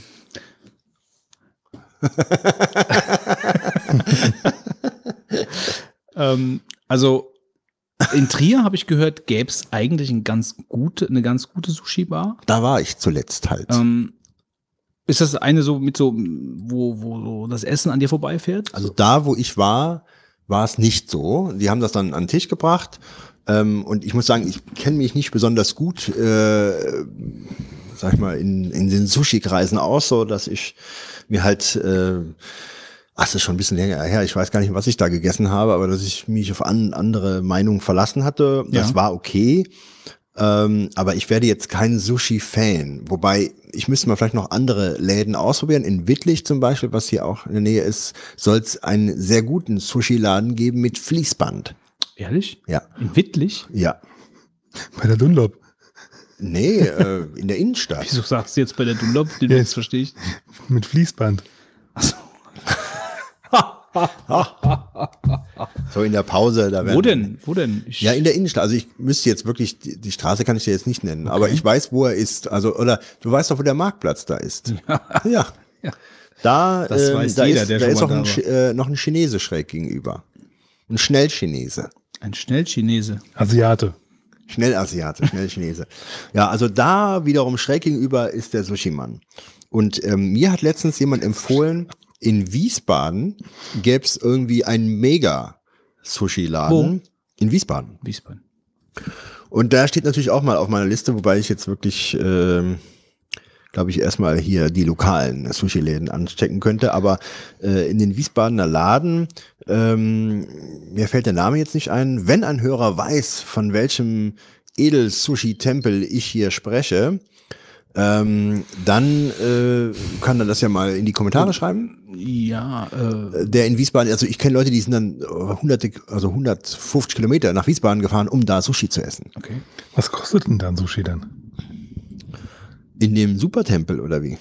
Ich glaube, der war All You Can Eat für 25 Euro oder irgend sowas mir erzählt worden. Also es, jetzt mal gerade grundsätzlich, also. Sushi ist wahrscheinlich ziemlich so ein bisschen salzig, schon allein durch die Sojasauce, ne, die da immer eigentlich dabei ist. Ja.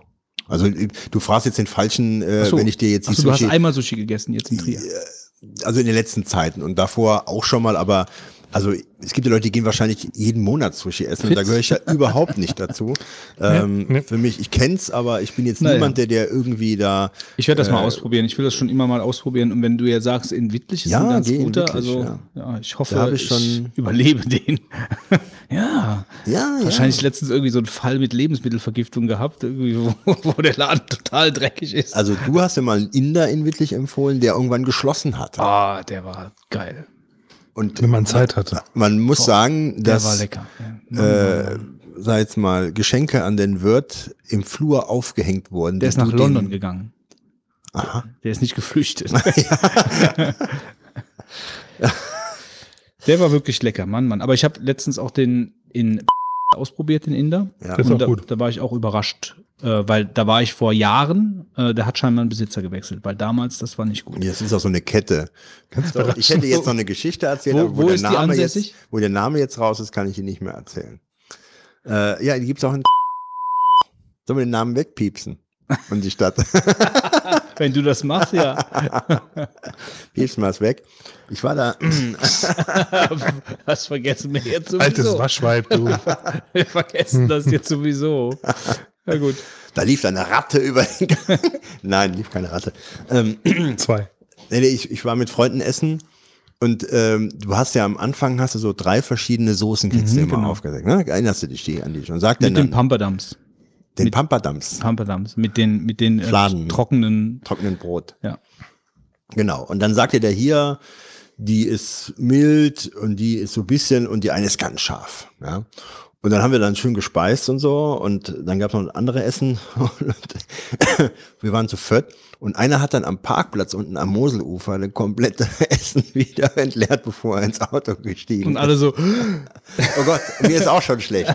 Ja, genau. jeder, jeder hatte für sich gesagt, also äh, wahrscheinlich sind wir gleich die Nächsten. Äh, also ich vermute mal, es lag gar nicht an dem Laden, äh, sondern es lag einfach, weil er vielleicht in, in schlechter. das war der Einzige. er war der Einzige näher geblieben, ja, Aber es war natürlich kein gutes Zeichen, wenn du aus dem Laden rausgehst und äh, Ja, waren, schon. waren keine zehn Minuten Aber unterwegs. der indisch essen ist natürlich auch nicht für jeden was, ne? Also wenn du zum Beispiel scharf isst, wenn du normalerweise kein scharfes Essen isst oder die ganzen Gewürze so, das, das muss doch auch nicht jedermanns Sache sein, ne? Wenn jemand einen, einen, einen schwachen Magen hat und das nicht verträgt. Ja. Also ich liebe indisches Essen. Äh, leider ist der in Wittlich nicht mehr. Ähm, aber wie gesagt, ist ja eigentlich eine ganz gute Alternative. Warst du denn schon mal in Indien? Nein, leider nicht. Warum nicht? Wegen dem Essen meinst du jetzt? Jo. Kannst du jeden Tag indisch essen dort. Das stimmt. Ja, ich überlege mir das mal, äh, wenn meine Tochter mal ein bisschen größer ist, da mal hinzufahren. Bis jetzt war ich noch nicht da. Immer eine schöne Ausrede, das Kind. Ja. Kann es sein, ja, kann es sein. Bindest die auf den Rücken und dann geht's so bald wie möglich nach Indien. Die auf den Rücken binden. Mm. und dann nach Indien vor allen Dingen. Wann sind wir da? Also wenn ich in Urlaub fahre, äh, begegnen mir oft Familien aus dem Ausland mit Kleinkindern. Da gibt's also wirklich keine kleine Anzahl von Menschen, die, egal wie groß das Kind ist, von was, von, von, von welchem Ausland sprichst du denn gerade? von dem, Größ. ja, also ich meine, was ist denn das für ein Quatsch? von dem europäischen von welchem Ausland, sprichst du? Ich war, doch auch gerade, europäischen. ich war ja auch gerade im europäischen Ausland bei der Tochter. In- in aber, den Indien, aber in Indien ist ja noch mal was anderes. Ja, die Kinder werden in Indien auch groß. Fahr du mit deinem Kind nach Indien. also, ähm, damit will ich keine Gerüchte streuen. Aber äh, also das Problem ist ja wirklich, und da kommen wir ja gleich äh, dann zur Tippomatik, da werde ich auch kurz was dazu erzählen. Das Problem bei, das Problem bei Kindern ist ja, ähm, die müssen sich ja erstmal daran gewöhnen, in Urlaub zu fahren. Also so war es zumindest bei meinem Kind und ich höre aus der, aus, meinen, aus meinem Umkreis, äh, wo Leute auch Kinder haben und die mit denen in Urlaub fahren. Also da ist eigentlich so eine iPad-Halterung so ziemlich das erste, was da im Auto hängt. Ja? Und äh, das habe ich, das habe ich mir bis jetzt gespart. Also bis jetzt hat meine Tochter noch keinmal äh, iPad geschaut im Auto, sondern ich habe immer versucht, so klar zu kommen. Mit Tabletten für das Aber Kind. es ist halt wirklich, es ist wirklich, es ist wirklich so, wenn das, äh, also die hat das am Anfang, die war ja nur kurze Fahrten gewöhnt, so mal zum Einkaufen, wobei wir am Anfang ja gar nicht mit ihr einkaufen gefahren sind, das erste Jahr. Aber so nur kurze Fahrten, mal zum Dock, mal zum Einkaufen. So, und dann sitzt du plötzlich irgendwann ewig im Auto. So, und bei der ersten Fahrt mit ihr haben wir dann auch nicht so gemacht, dass wir dann abends gefahren sind wie dieses Mal, wo die dann einschläft. Aber bis sie dann einschläft, dafür geht ja auch Zeit. Und dann hast du ständig das Genöle von der Rückbank. Ständig. Nervig. In einer Tour. Also es geht wirklich, das hört nicht auf. Ich will da sein. Wann sind wir da? Nein, nein, nein, nein, nein. In einer Tour, die ganze Zeit. Halt die Klappe. Du hast vorne eine vierspurige Autobahn und hinter dir hast du dann nein, nein, nein, nein, nein, nein, nein, nein, nein, in einer Tour. Und dann kannst du halt auch nicht ärgerlich werden, weil wenn du ärgerlich wirst und laut wirst, dann wird es noch schlimmer bei so einem kleinen Kind. Du musst dann immer, du musst die Engelsruhe bewahren. Musst, musst du das? Ja, ich glaube schon. Also ich bin einmal ein bisschen ausgetickt und dann habe ich gemerkt, was ich davon hatte. Ja. Also Wer erzieht hier wen, stelle ich gerade die ja, Frage. das ist ja bei so einem kleinen Kind ist das noch, ist das noch, da hast du noch nicht so viel mit Erziehung. Also da bist du, da, Da versuchst du gut du. auszusehen während dem freien Fall. Ja, also das ist, also so geht's mir zumindest. Vielleicht sind da draußen Helden, die es anders machen, aber am Anfang ist das wirklich so, dass du versuchst, ähm, den Dackel zu gut machen. da durchzukommen. Ja, Erziehung kommt, fängt jetzt für mich so langsam an. Ja, das, also, die wird jetzt viel. Ju- junge Hunde tut man auch ganz früh schon. Ja, Die, die, natürlich die, die versuchst du natürlich, beizubringen. natürlich sagst du ihr, was falsch ist und was richtig ist und was du magst und was du nicht magst. Aber äh, die Peitsche wird halt jetzt erst ausgepackt. Weil ich jetzt auch ehrlich, mein Vergleich junge Hunde mit Kindern irgendwo auch ein bisschen fraglich finde. Naja, wir hüpfen hier von einem Fettnäpfchen ins nächste. Aber jetzt, wir haben jetzt die, der, der, der nächste Urlaub soll jetzt eben ein weiterer Urlaub werden. Jetzt haben wir zweimal Nahurlaub mit ihr gemacht ähm, oder dreimal. Und jetzt wollen wir uns dann nochmal wieder ein bisschen in Richtung England, das ist ja so eine riesig weit, aber so ein bisschen halt äh, nochmal ein bisschen in Richtung Abenteuerurlaub dann wieder, wie wir es eigentlich immer gemacht haben. Ähm, aber das ging halt, wäre bis jetzt nicht gegangen. Von daher war der Urlaub, den wir jetzt gerade gemacht haben, eigentlich ganz gut. Erzählst du nachher noch was von deinem Urlaub? Ja, ich verzähle gleich noch ein bisschen, ein bisschen was davon. Aber du würdest jetzt in der Tippomatik erstmal was über die drei Fragezeichen erzählen. Ja, und zwar ähm, möchte ich meine Urlaubslektüre empfehlen, die ich äh, mit in Urlaub hatte und die ich besitze. Ich bin ja, wie man vielleicht weiß, ein großer Freund der drei Fragezeichen, wobei sich das im Wesentlichen darauf beschränkt, ähm, die Hörspiele zu kennen, beziehungsweise nicht alle, aber doch einige. Und es ist ja auch so bei den drei Fragezeichen, das ist früher Teil der Kindheit, der Jugend gewesen, ähm, ist aber dann in unserer Generation schön mitgenommen worden, ähm, so dass es ja nicht unwesentlich viele Hörer gibt, die mittlerweile ein doch höheres Alter haben, zu denen ich mich dann doch zählen muss. Und ähm, von daher ist man bei den drei Fragezeichen ja auch immer in der Erwartung, nicht nur, sag ich mal, Kinderhörspiele zu bekommen, sondern ähm, ja, Hörspiele, die man sich auch anhören kann, ohne äh, zu denken, man hätte jetzt irgendwie, ähm, ja, sag ich mal, äh, Kindergeschichten auf dem Ohr. So, und äh, im Zuge dessen äh, verfolgt man immer so ein bisschen, es gibt ja mit, mittlerweile in den ganzen drei Fragezeichen Kosmos viele Ausläufer, sei es äh, die Touren, die da von den drei äh, Sprechern immer wieder gemacht werden in den Hallen, oder? Zwischenfrage, äh, aber es ist dann trotzdem immer noch diese Hörspiele, da gibt es jetzt nicht so äh, Adult äh, Editions Nee, nee. und da ist es immer noch eigentlich Kinderhörspiel. Richtig, ja, ja. Aber, also ich sag mal so, ähm, wenn, ich fand Wobei das ist was anderes als Benjamin Blümchen und Bibi Blocksberg. Also so habe ich ja, zumindest ja, immer es war empfunden. immer schon anders. Ja. Und auch die ganz ersten Folgen, finde ich, sind immer noch so gut. Man kann nicht sagen, die haben sich später verändert. Natürlich haben sie sich verändert. Sie haben sich auch teilweise ein bisschen falsch verändert oder äh, haben versucht, sich modern zu geben, Folgen über Handys und so weiter, ja. Und äh, da frage ich mich, es ist nicht mehr so ganz dann das, was man ursprünglich hatte und muss meines Erachtens auch gar nicht in die Richtung gehen. Man will einfach den Klassiker, dass irgendwo es spukt oder in irgendein mysteriöser Fall entsteht und nicht irgendwie die zwanghafte Adaption hier in irgendwelche ähm, ja, äh, typischen neuen gesellschaftlichen äh, äh, Entwicklungen. Aber das ist bei den Comics anders. Also das ist Nee, also, also erstmal mit Comics. Äh, es gibt ja auch Bücher zu den Folgen, ja. Und äh, was ich jetzt hier habe, ähm, ist äh, ein, äh, ein Comic und ähm, ein dickes Comic. Ja, ein dickes Comic, völlig eigenständig, äh, ist so ungefähr im A5-Format, hat 130 Seiten ähm, also aufgerundet und ähm, nennt sich, äh, es ist eine Graphic Novel, ja, also es ist jetzt ein Comic, der ähm, äh, erstmal Schwarz-Weiß-Zeichnungen hat, die dann mit blauer Farbe ich sag jetzt mal so, koloriert wurden, ja. Und das hat natürlich einen eigenen Stil. Ähm, es, wer jetzt so ein bisschen neuere Comics kennt, weiß, dass da auch sehr viel erscheint, was jetzt wirklich nicht für Kinder gedacht ist, sondern äh, auch anspruchsvollere äh, Comics, die sind oft in Schwarz-Weiß oder in, in einem vergleichbaren Stil gehalten. Es ist halt jetzt nicht das Asterix äh, in Knallebunt oder der, der Marvel-Comic, den es dann ähm, äh, ja in den mittlerweile explosionsartigen Zeichnungen dann äh, gibt, sondern es ist halt hier ein eigener Stil.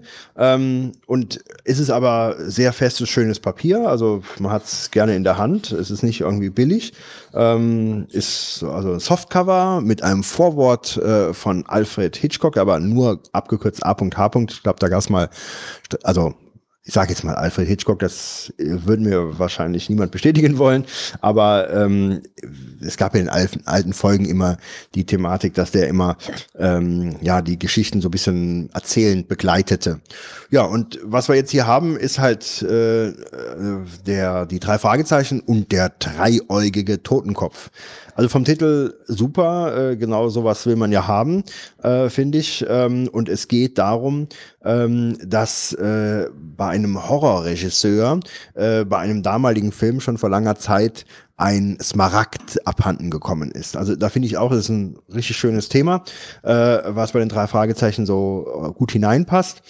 Und der bekannte, bekannte Horrorregisseur James Cushing heißt er wohl, ähm, der hatte früher mal einen Film gedreht und da ist ein Smaragd eingesetzt worden als Requisite und äh, die ist dann vom Set gestohlen worden und bis heute weiß man nicht, wo denn der abgeblieben ist. So, da habe ich natürlich jetzt schon einiges verraten von der Geschichte. Los geht es auch ganz klassisch auf dem Sportplatz äh, in Rocky Beach, glaub, bei dem Gebrauchtwarencenter von dem Onkel ist es, glaube ich. Sportplatz, Schrottplatz. Schrottplatz, nicht Sportplatz. Äh, Gebrauchtwagencenter steht hier. Ähm, der ist ja auch bekannter Schaus äh, Schauplatz äh, immer zu Beginn. Und äh, Tante Mathilda gibt es dort auch, ähm, die da ankommt. Und Ja, und ist das, ist denn der Comic, ähm, das Comic, ist der denn jetzt äh, eher für Erwachsene oder ist es ein Kindercomic? Also es ist nichts für Kinder. Also ich würde es ist zwar jetzt nicht von der Story so, dass man sagt, das kannst So du ab keinem Kind- 16 oder so. Ja, also es ist, ich glaube, die, die Zielgruppe ist wahrscheinlich schon ab 16 und älter. Ist mein persönliches Gefühl. Vielleicht liest man das auch ein bisschen früher, aber es ist jetzt äh, ein klassischer Drei-Fragezeichen-Fall, finde ich, mit äh, äh, viel Handlung, einigen, also vielen Schauplätzen. Es passiert halt auch wirklich was. Meine, das sind immerhin 130 Seiten. Das ist jetzt nicht äh, wenig, ja. Ähm, und äh, die Geschichte selber, ähm, ja, hat also wirklich doch einige Facetten. Will jetzt nicht zu viel verraten. Man versucht, diesen Smaragd zu finden, besucht dort äh, die Schauspieler, die damals mitge oder die, die Beteiligten, die damals an der Geschichte praktisch teilgenommen haben. Und es gibt dann immer wieder neue Erkenntnisse. Der Regisseur wacht morgens auf und hat eine Tätowierung von dem Totenkopf äh, auf dem Arm, was natürlich sehr mysteriös ist. Wie soll das nachts passiert sein? Und ähm, dann entwickelt sich das Ganze weiter. Wenn ich Kritik anbringen darf, was ich mir nicht so gefallen hat, ist ähm, die drei Personen, also die, drei Detektive, äh, sind ja gezeichnet und ähm, die sind mir von der Zeichnung ein bisschen zu ähnlich. Der Justus ist für mich immer der äh, doch übergewichtige, äh, sag ich mal, erste Detektiv gewesen. Und der macht hier einen sehr sportlichen Eindruck. Und da ist, das ist für mich so ein Markenzeichen von dem gewesen, dass er so besonders gemütlich ist, das ist er glaube ich hier auch noch, aber ähm, der steht den anderen eigentlich so nicht wirklich äh, was nach. Und die habe ich mir halt bisschen anders vorgestellt, wenn ich die gezeichnet hätte, hätte ich sie bisschen anders dargestellt, also da würde ich vom Charakter das bisschen anders äh, von den, sag ich mal, Zeichnungen dann entstehen lassen, wenn ich das selber machen würde. Aber ansonsten ist es, wird halt jetzt auch ähm, so ein bisschen mitgespielt. Da gibt es plötzlich eine Zeitungsanzeige, die ist dann da drauf. Also hat man nicht nur den reinen Comic-Stil, die ist dann da drin eingearbeitet. Ähm, ja, und ich finde, das ist auch ein schönes Weihnachtsgeschenk, wenn jemand äh, für jemanden was sucht, der mit den drei Fragezeichen was anfangen kann.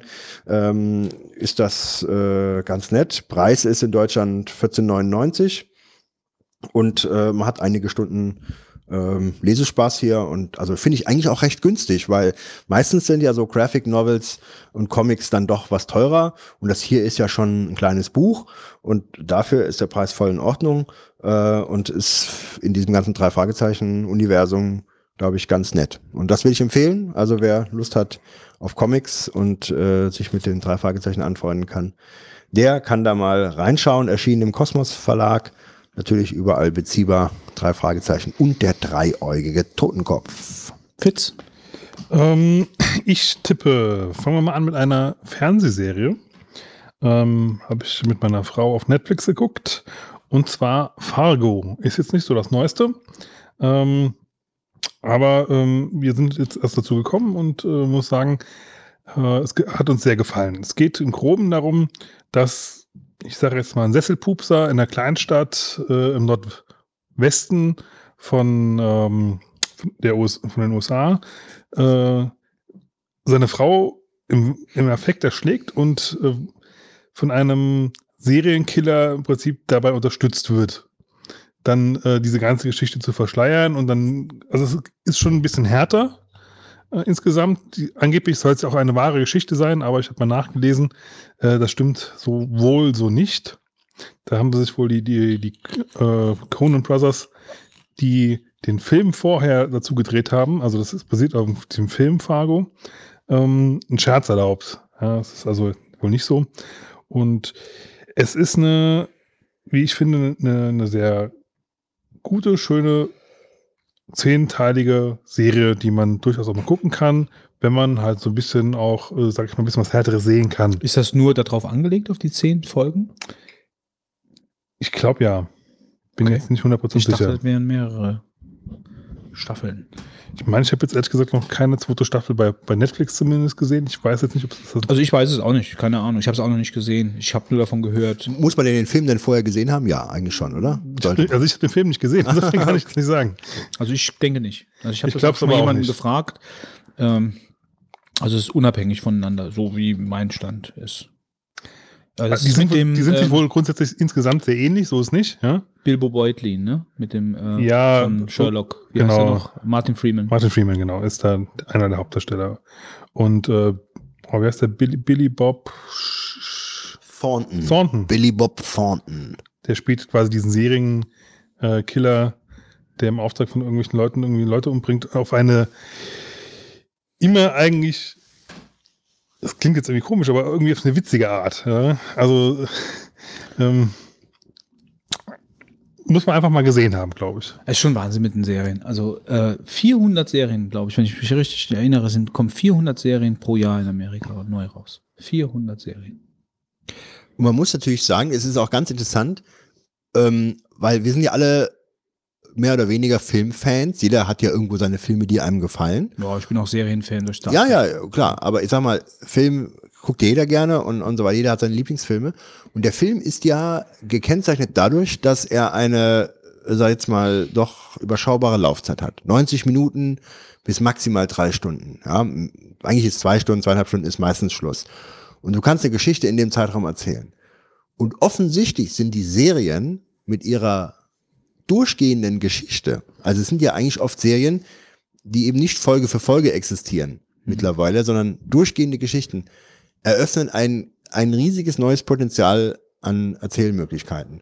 Und das finde ich eigentlich so bahnbrechend bei der ganzen Geschichte, die dann auch dazu führen, dass die Geschichten wirklich sehr gut werden. Ich verstehe nur nicht so ganz, warum das jetzt so was bahnbrechend Neues ist, weil äh, das hat Deep Space Nine schon äh, vorher gemacht. Das, also das, das da gab, widerspreche das, ich dir. Da gibt es zwar eine übergeordnete Handlung, aber es gibt ganz viele Folgen immer drin, die, die du komplett rausnehmen könntest. Das stimmt schon, aber das gibt's bei den anderen auch. Es gab auch Breaking Bad Folgen, die jetzt nicht unbedingt, äh, die du auch hättest weglassen können. Viel weniger. Viel ja, weniger. das ist schon richtig. Aber es, warum das jetzt, also es gab's, glaube ich, also es gab's doch auch schon vorher. Ja, also zum Beispiel, ich mein- äh, nächstes Jahr kommt Twin Peaks raus. Äh, eine Fortsetzung der in den 80er Jahren sehr das ist erfolgreichen. auch so eine Fortsetzung. Ja, war eine Fortsetzung. Aber das ist einer vielleicht der, der ich würde sagen, einer der ersten, aber der ganz frühen ähm, Fortsetzungsserien, ja. Und das war früher eigentlich nicht normal. Überleg mal, was haben wir alles geguckt? Hart, aber herzlich.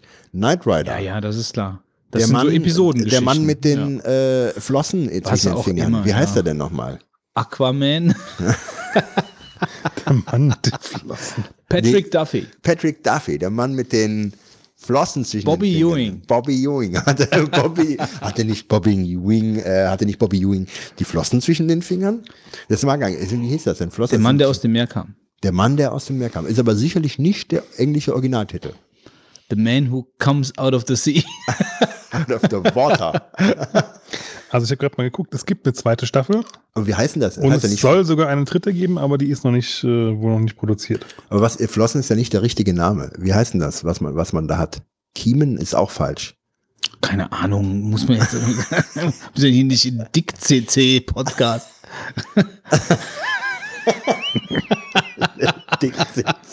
Also ehrlich. Fitz, weißt du es nicht? Willkommen, meine Freunde, nein, nein. heute zum Dick CC Podcast. Heute beschäftigen wir uns rund um das Thema Wasser. Wie hieße man, wenn man, ah, wie heißt das, wenn man zwischen den Fingern hätte? So. Also Fargo hat der, also Westworld zum Beispiel, da wollte ich mal sagen, Westworld ist mal so eine Serie, da bin ich jetzt immer wirklich drauf gespannt. Westworld, der alte gute Film mit Jules Brenner. Ähm, und das ist ja jetzt so eine brandneue Serie, die gerade übers- über den großen Teich schwappt. Und da bin ich gespannt. drauf. Mir war vor zwei Jahren, mir war ja vor zwei Jahren mal richtig schlecht. Ähm, da habe ich so eine Sahnetorte. Was? Nix schon. Nein, nein, da habe ich so eine Sahnetorte gegessen und habe danach irgendwie so eine Multivitamintablette genommen. Was? Ja, ja, also ich weiß auch nicht, wie ich auf die Kombination kam. Ich glaube, ich hatte zu viel Sport gemacht und hatte dann Ich die, hatte zu viel ja, Sport. Ja, und dann hatte ich irgendwie äh, gedacht, du könntest ja so ein Vitamin, also ich nehme überhaupt keine Multi Multivitamin-Tabletten. Ich hatte irgendwie an dem Tag den Gedanken, den, das müsstest du nehmen. Und dann hatte ich äh, vorher noch auf dem Geburtstag vorbei, ich, wo ich kurz vorbei fuhr, hatte ich äh, mir Sahnetochter, die ich, die eh schon nicht gut schmeckte, äh, mir einverleibt. Und dann hatte ich eine Multivitamintablette eingenommen, die ich nicht wirklich lange aussprudeln Und jetzt ließ. bin ich gespannt, wie du die Kurve bekommst zu Westworld. jetzt bin ich sehr gespannt. Ja, also ich hat also dann auch ziemlich schnell das Glas geäxt gehabt und das ist natürlich eine, eine Kombi, die ich jedem empfehlen kann, wenn er zu lebenslustig ist, ja. Die Sahne, Also, falls es denn nochmal ein Hörertreffen gibt, dann wird Wolfgang den, äh, den, den Workshop vorführen, äh, wie, wie man mit einer Colaflasche und einem Mentos, ja, Genau. Sylvester Stallone hat an der, auf der, auf der Oscarverleihung auch äh, gezeigt, dass er zwölf Eigelb hintereinander trinken kann. echt? Mhm. Ja, das ist ja schon- Wolfgang, das das wäre ist doch schon mal eine was. Champ. Zwölf Eigelb und dann noch dann eine Sahnetorte und noch Also ich baue jetzt auch mal eine So, leicht, Westworld, leicht bitte. verdorbene Sahne. Und dann hast du dich auf die Couch gelegt und Westworld geguckt. Ganz genau. Konntest dich nicht wehren. Ja. Und dann ist mir immer schlechter geworden, bis ich irgendwann zur Toilette flitzen musste, ja, und dort alles gegeben habe. Mhm. Ja. Und dann noch ein Mentos hinterher. Und im Hintergrund lief Westworld. Ja, so hat man Erinnerungen im Kopf. Die Ne? war fast zwei Tage schlecht. So, der nächste Tipp, Fitz. Mal gucken, was wir da draus machen. ähm, der nächste Tipp ist, äh, es gibt versteckt in iOS 10 jetzt die Möglichkeit, äh, Sachen, also wenn, wenn ihr einen Druckdialog irgendwo findet, sprich, wenn ihr die- den Share Extension nutzt, könnt ihr drucken und dann kann man nicht nur auf einem Drucker ausdrucken, nein, sondern man kann sich das dann quasi auch als PDF ausdrucken lassen, um dann es in anderen äh, ähm, Applikationen weiter zu verwenden. Es ist ein bisschen versteckt. Ich muss gerade selber noch mal reingucken, wie das genau. Warte mal, und ich mal ganz kurz auf eine Seite gehen. So, also ich gehe dann auf Drucken, also teilen, drucken. Und dann gibt es unten eine Vorschau von dem Bild, was er drucken will. Wenn man jetzt die groß zieht und dann gibt es unten nochmal einen Teilen-Button und dann kriegt man ein PDF raus. Es ist wirklich total unintuitiv.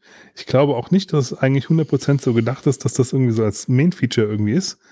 Ähm, aber es hilft mir in Kombination mit meinem nächsten Tipp nämlich ziemlich weiter. Und zwar bin ich im Moment dabei, ähm, ich habe bis jetzt eigentlich relativ zuverlässig äh, Evernote genutzt, ähm, will aber jetzt aus diversen Gründen mal auch eine andere Sachen ausprobieren und habe äh, Devon Technologies angeschrieben, ob sie mir ein äh, Presseexemplar oder eine Presselizenz äh, zuschicken. Think, Devon Sync.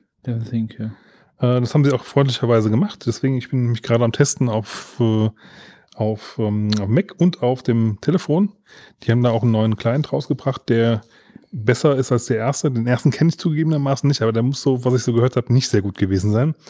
Ähm, der zweite ist halt relativ neu, hat deswegen noch kaum Funktionen. Ähm, aber das Syncing funktioniert relativ gut. Und Über, machst du das Syncing über, äh, über deren Dienst oder über WebDAV oder so? Ähm, die haben keinen Dienst in dem Sinne, sondern du, du kannst halt einen Webdev-Server nutzen, du kannst eine Dropbox nutzen äh, oder also du kannst irgendwas über iCloud-Server äh, Okay. kannst, theoretisch auch nutzen halt. Ähm, das funktioniert also ziemlich gut, das Synken mittlerweile, muss man echt sagen. Und äh, ich bin mich dabei, bis jetzt da reinzuarbeiten, muss aber sagen, ich erkenne, glaube ich, schon das Potenzial, was dahinter steckt. Ähm, ich habe am Anfang immer so ein bisschen das Problem gehabt, dass ich halt nie abschätzen konnte, wo, wofür man sowas gebrauchen kann, wirklich. Aber ähm, dadurch, dass ich jetzt quasi mit Evernote ein bisschen, bisschen angefixt bin mit der ganzen, ähm, was sammle ich eigentlich an Informationen und so, wie, wie, wie archiviere ich das, wie, wie mache ich das, ähm, bin ich da jetzt eigentlich schon drin und ich möchte halt irgendwas haben, was eigentlich auf einem selbst gehosteten Server läuft. Ähm, oder zumindest mal auch in Deutschland halt die, die Synchronisation läuft. Das tut sie halt jetzt mit Devon Sync. Ähm, die Suchfunktion ist richtig, richtig gut, äh, weil sie halt auch äh, anhand des erkannten Textes Sachen vorschlägt, die sonst in der Datenbank drin sind. Und ich kann es halt auch in verschiedenen Datenbanken einfach teilen. Ist das auch ein monatliche Fee oder? Nein, gar nichts. Mhm. zahlst einmalig.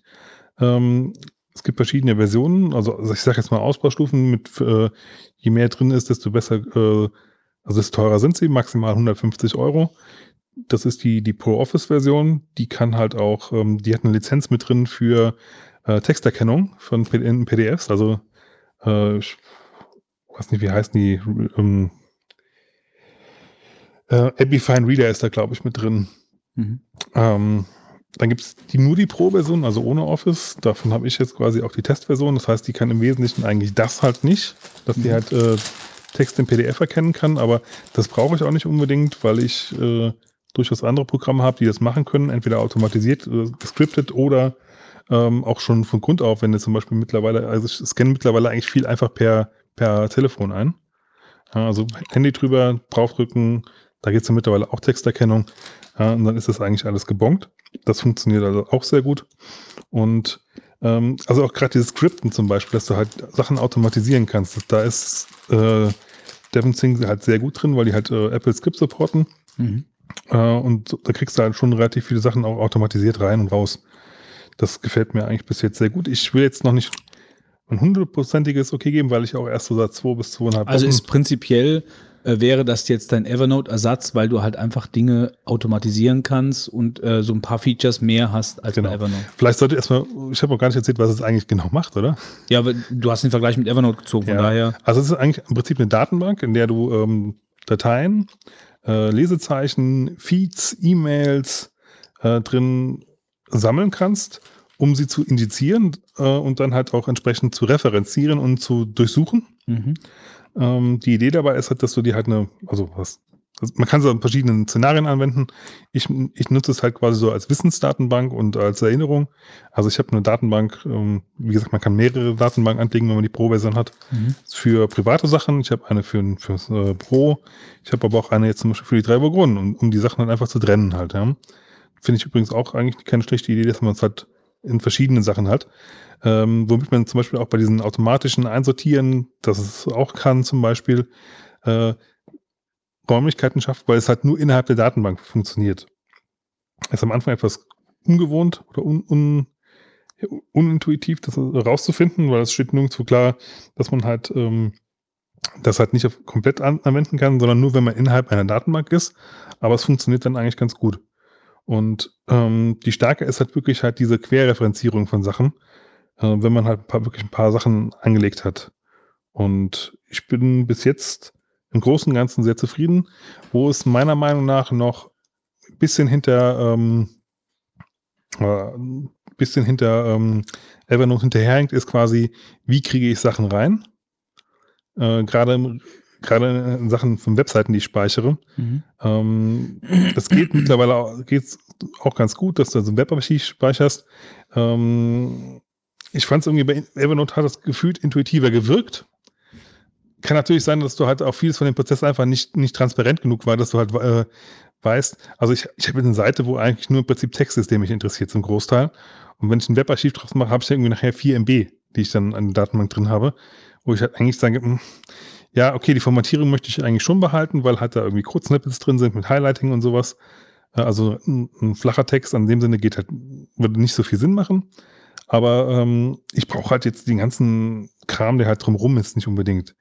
Du kannst es dann quasi über Instapaper nochmal quasi oder Readability nochmal filtern lassen aber auch dann, wenn die Dinger irgendwie 4 MB groß und mm, da bin ich jetzt noch nicht so 100% überzeugt, weil ich durchaus schon einiges an, an Informationen an Webseiten mir einfach speichere halt.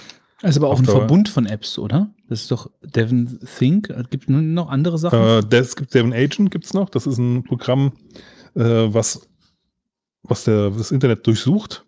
Mhm. Ähm, ich sage mal so ganz einfach gesprochen, ist das eine Metasuchmaschine, die aber durchaus noch ein bisschen mehr durchsuchen kann einfach. aber es ist halt schon eigentlich das, was du nutzt, ist nur das eine. Ist nur dieses Devon Ich nutze mittlerweile auch Devon Agent. Devon Agent hatte ich ja auch schon mal ähm, im Vorfeld auch schon mal irgendwann gepickt gehabt. Und gerade in der Kombination macht es eigentlich auch relativ viel Sinn. Und ich habe mich jetzt auch noch ein bisschen mehr in Devon Agent noch reingearbeitet, weil mit diesen Suchsets, wo du halt dann zu diversen Themen, die einfach Seiten hinterlegen kannst, die halt speziell dafür durchsucht werden. Das, ja, theoretisch kannst du das auch alles mit Google machen aber gefühlt funktioniert das schon ziemlich gut. Und auch die Filterung von relevanten Ergebnissen äh, und Bewertung von was ist relevant, finde ich bei Devon Agent eigentlich nicht schlecht. Mhm. Manchmal ist es auch nicht so schön, aber dann gehe ich halt wieder zu Google und probiere es halt da nochmal und dann, ähm, ja, also ich muss sagen, im Großen und Ganzen funktioniert das eigentlich ganz gut. Aber ich glaube, ich werde dazu nochmal irgendwann was erzählen, wenn ich ein bisschen lang, langfristige Erfahrung habe. Mhm, okay. Ähm, dann kommen wir so ein bisschen in, bisschen Hype so in die Spielewelt rein. Und zwar habe ich äh, auf der Brettspielmesse mir auf dem ähm, Mars Trade, also der Mathematik Trade, ja, Mars, Englisch Mars, ähm, oder Mass, Mass, Mars? Ich glaube Math. Ich glaube, das ist Unterschied Math. zwischen britisch und amerikanisch Englisch. Hm, habe ich mir getauscht, unter anderem Tumult Royal und habe die Seite Anleitung aufgeschlagen, weil wir es schon gespielt haben und da stand ganz oben prominent war ein Link. Äh, es gibt eine Erklär-App für, die, für das Spiel. Und dann habe ich gedacht, gut, okay, habe ich jetzt nicht viel von erwartet, aber ich wollte es mal ausprobieren, einfach mal zu gucken. Wir sind aus Interesse und muss sagen, ich war eigentlich sehr positiv überrascht und möchte es auch jetzt wirklich mal picken. Äh, Cosmos hat eine, eine Erklär-App, die auch so ausgelegt ist, dass es für mehrere Spiele da drin äh, Sachen zu, äh, runterladen kannst. Also du kannst nicht nur für Tumult Royal, sondern die haben auch ein paar andere, ich weiß gerade jetzt nicht, welche sonst noch drin sind, aber ich, für Tumult Royal hat es eigentlich sehr gut funktioniert. Äh, was ich zum Beispiel auch sehr schön fand, ist, sie haben sehr viel Animationen drin. Ähm, also du siehst auch schon wirklich auf dem Spielbrett und dann siehst du halt Sachen animiert, wie halt Sachen funktionieren. Äh, du wirst gefragt am Anfang zum Beispiel, wie viele Spiele seid ihr denn? Und dann sagst du halt zwei oder was, ja, und dann, dann zeigt ihr dir aber auch nur die relevanten Regeln für zwei Spiele halt an. Mhm. Ähm, und es ist ein bisschen ausführlich vielleicht, aber im Großen und Ganzen sind wir relativ schnell damit ins Spiel gekommen und muss sagen, wir haben eigentlich auch äh, eine gute Erfahrung damit gemacht. Also, das ist eine Erklär-App, also jetzt nicht per Video, sondern die liest dir was vor, oder? per Animation und es wird, wird dir was erzählt. Mhm. Ich bin mir jetzt nicht sicher, ob die Animation und, und, und die Erzählung an dem Sinne eigentlich ein Video sind, das du runterlädst. Ähm, das habe ich jetzt nicht überprüft, ehrlich gesagt. Ähm, gefühlt ist es aber eher so, dass du halt nur einen Audiotrack hast, wo Animationen auf dem Gerät selber laufen. Okay. Und äh, also wie gesagt, kann man so ruhig mal angucken. Ja, und was, wo, worum geht's bei dem Spiel? Also, ich meine, Tumult Royal. Nee, bei dem, ach so, ich dachte, ach, nee, jetzt, jetzt okay. Also es gibt eine, also Cosmos ist ein, ein Spieleverlag. ich dachte, das wäre dieses Math-Geschichte. Diese, Das ist ein Tauschmechanismus von der Internetseite Boardgame Geek. Gen- Ja, nicht nur von der, aber es, äh, da läuft halt das, der Haupt. du hast das andere Spiel abgegeben dafür. Ja, es ist im Prinzip ein, ein Tausch. Also wenn wir drei jetzt, äh, sage ich mal, du willst Spiel A haben, Wolfgang will Spiel, äh, Spiel B haben und ich möchte gern Spiel C haben.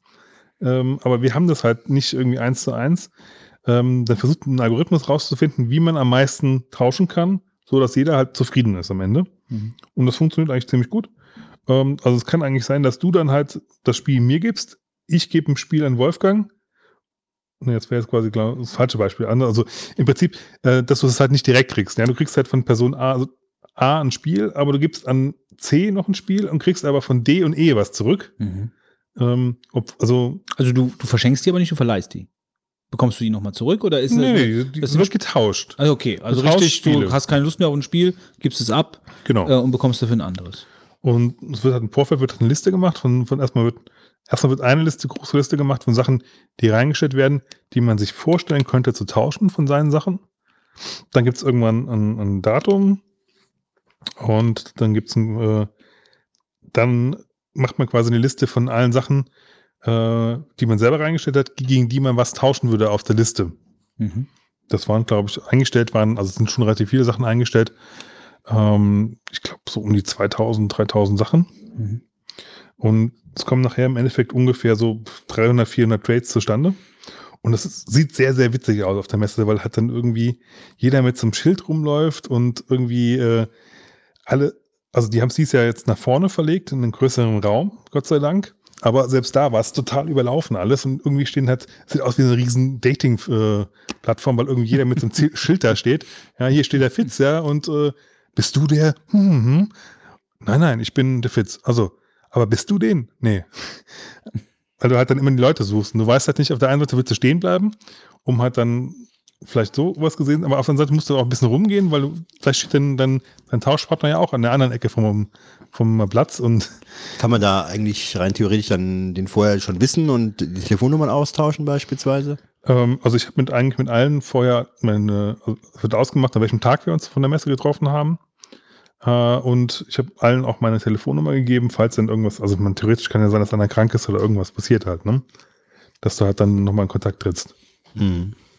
Aber so, also ich habe das jetzt zum zweiten Mal gemacht und äh, das war eigentlich nie ein Problem. Es hat alles super funktioniert. Es ist ein bisschen Chaos, wenn du halt da stehst. Also, also so halb organisiertes Chaos, aber wenn man es weiß, kommt man eigentlich ganz gut voran. Cool. Ja, wie gesagt, der eigentliche Tipp, Cosmos Erklär-App, äh, kann man sich mal angucken.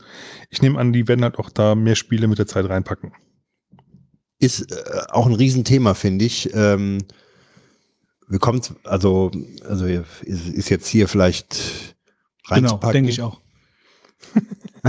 wir haben ja auch, wir haben ja auch eben schon eine ganze Menge über die Spielemesse erzählt. Ich würde ganz gerne Ja, ähm, gut. Führen wir es nicht weiter aus. Ja, das war's aber von mir. Gut, dann versuche ich mich ein bisschen kürzer zu halten. Also ähm, zum einen durch meinen Umbau, äh, von dem ich ja schon auch ein bisschen was erzählt habe, gibt es äh, im Winter im Moment noch, weil wir sind ja noch, also wir sind ja immer noch ein bisschen auf dem Weg des Umbaus. Also, also ich, ich würde sagen, wir sind so ungefähr bei 90 Prozent. Also es gibt immer noch Vorhaben, aber gut, wenn man ein eigenes Haus hat, dann hat man eigentlich immer Vorhaben, irgendwas zu machen. Ähm, aber wir haben im Winter halt in einem Raum immer ein bisschen Problem mit Feuchtigkeit. Jetzt nicht so ganz extrem, Vom Neubau? Äh, nee, vom Altbau. Okay. Also Ist das an, an, an der Grenze zum Neubau hinten dann? Ja, nee, das Problem ist halt, wir haben ja die Heizquelle in der Mitte des Hauses, den Ofen. Ja, den Pelletsofen haben wir ja in der Mitte des Hauses.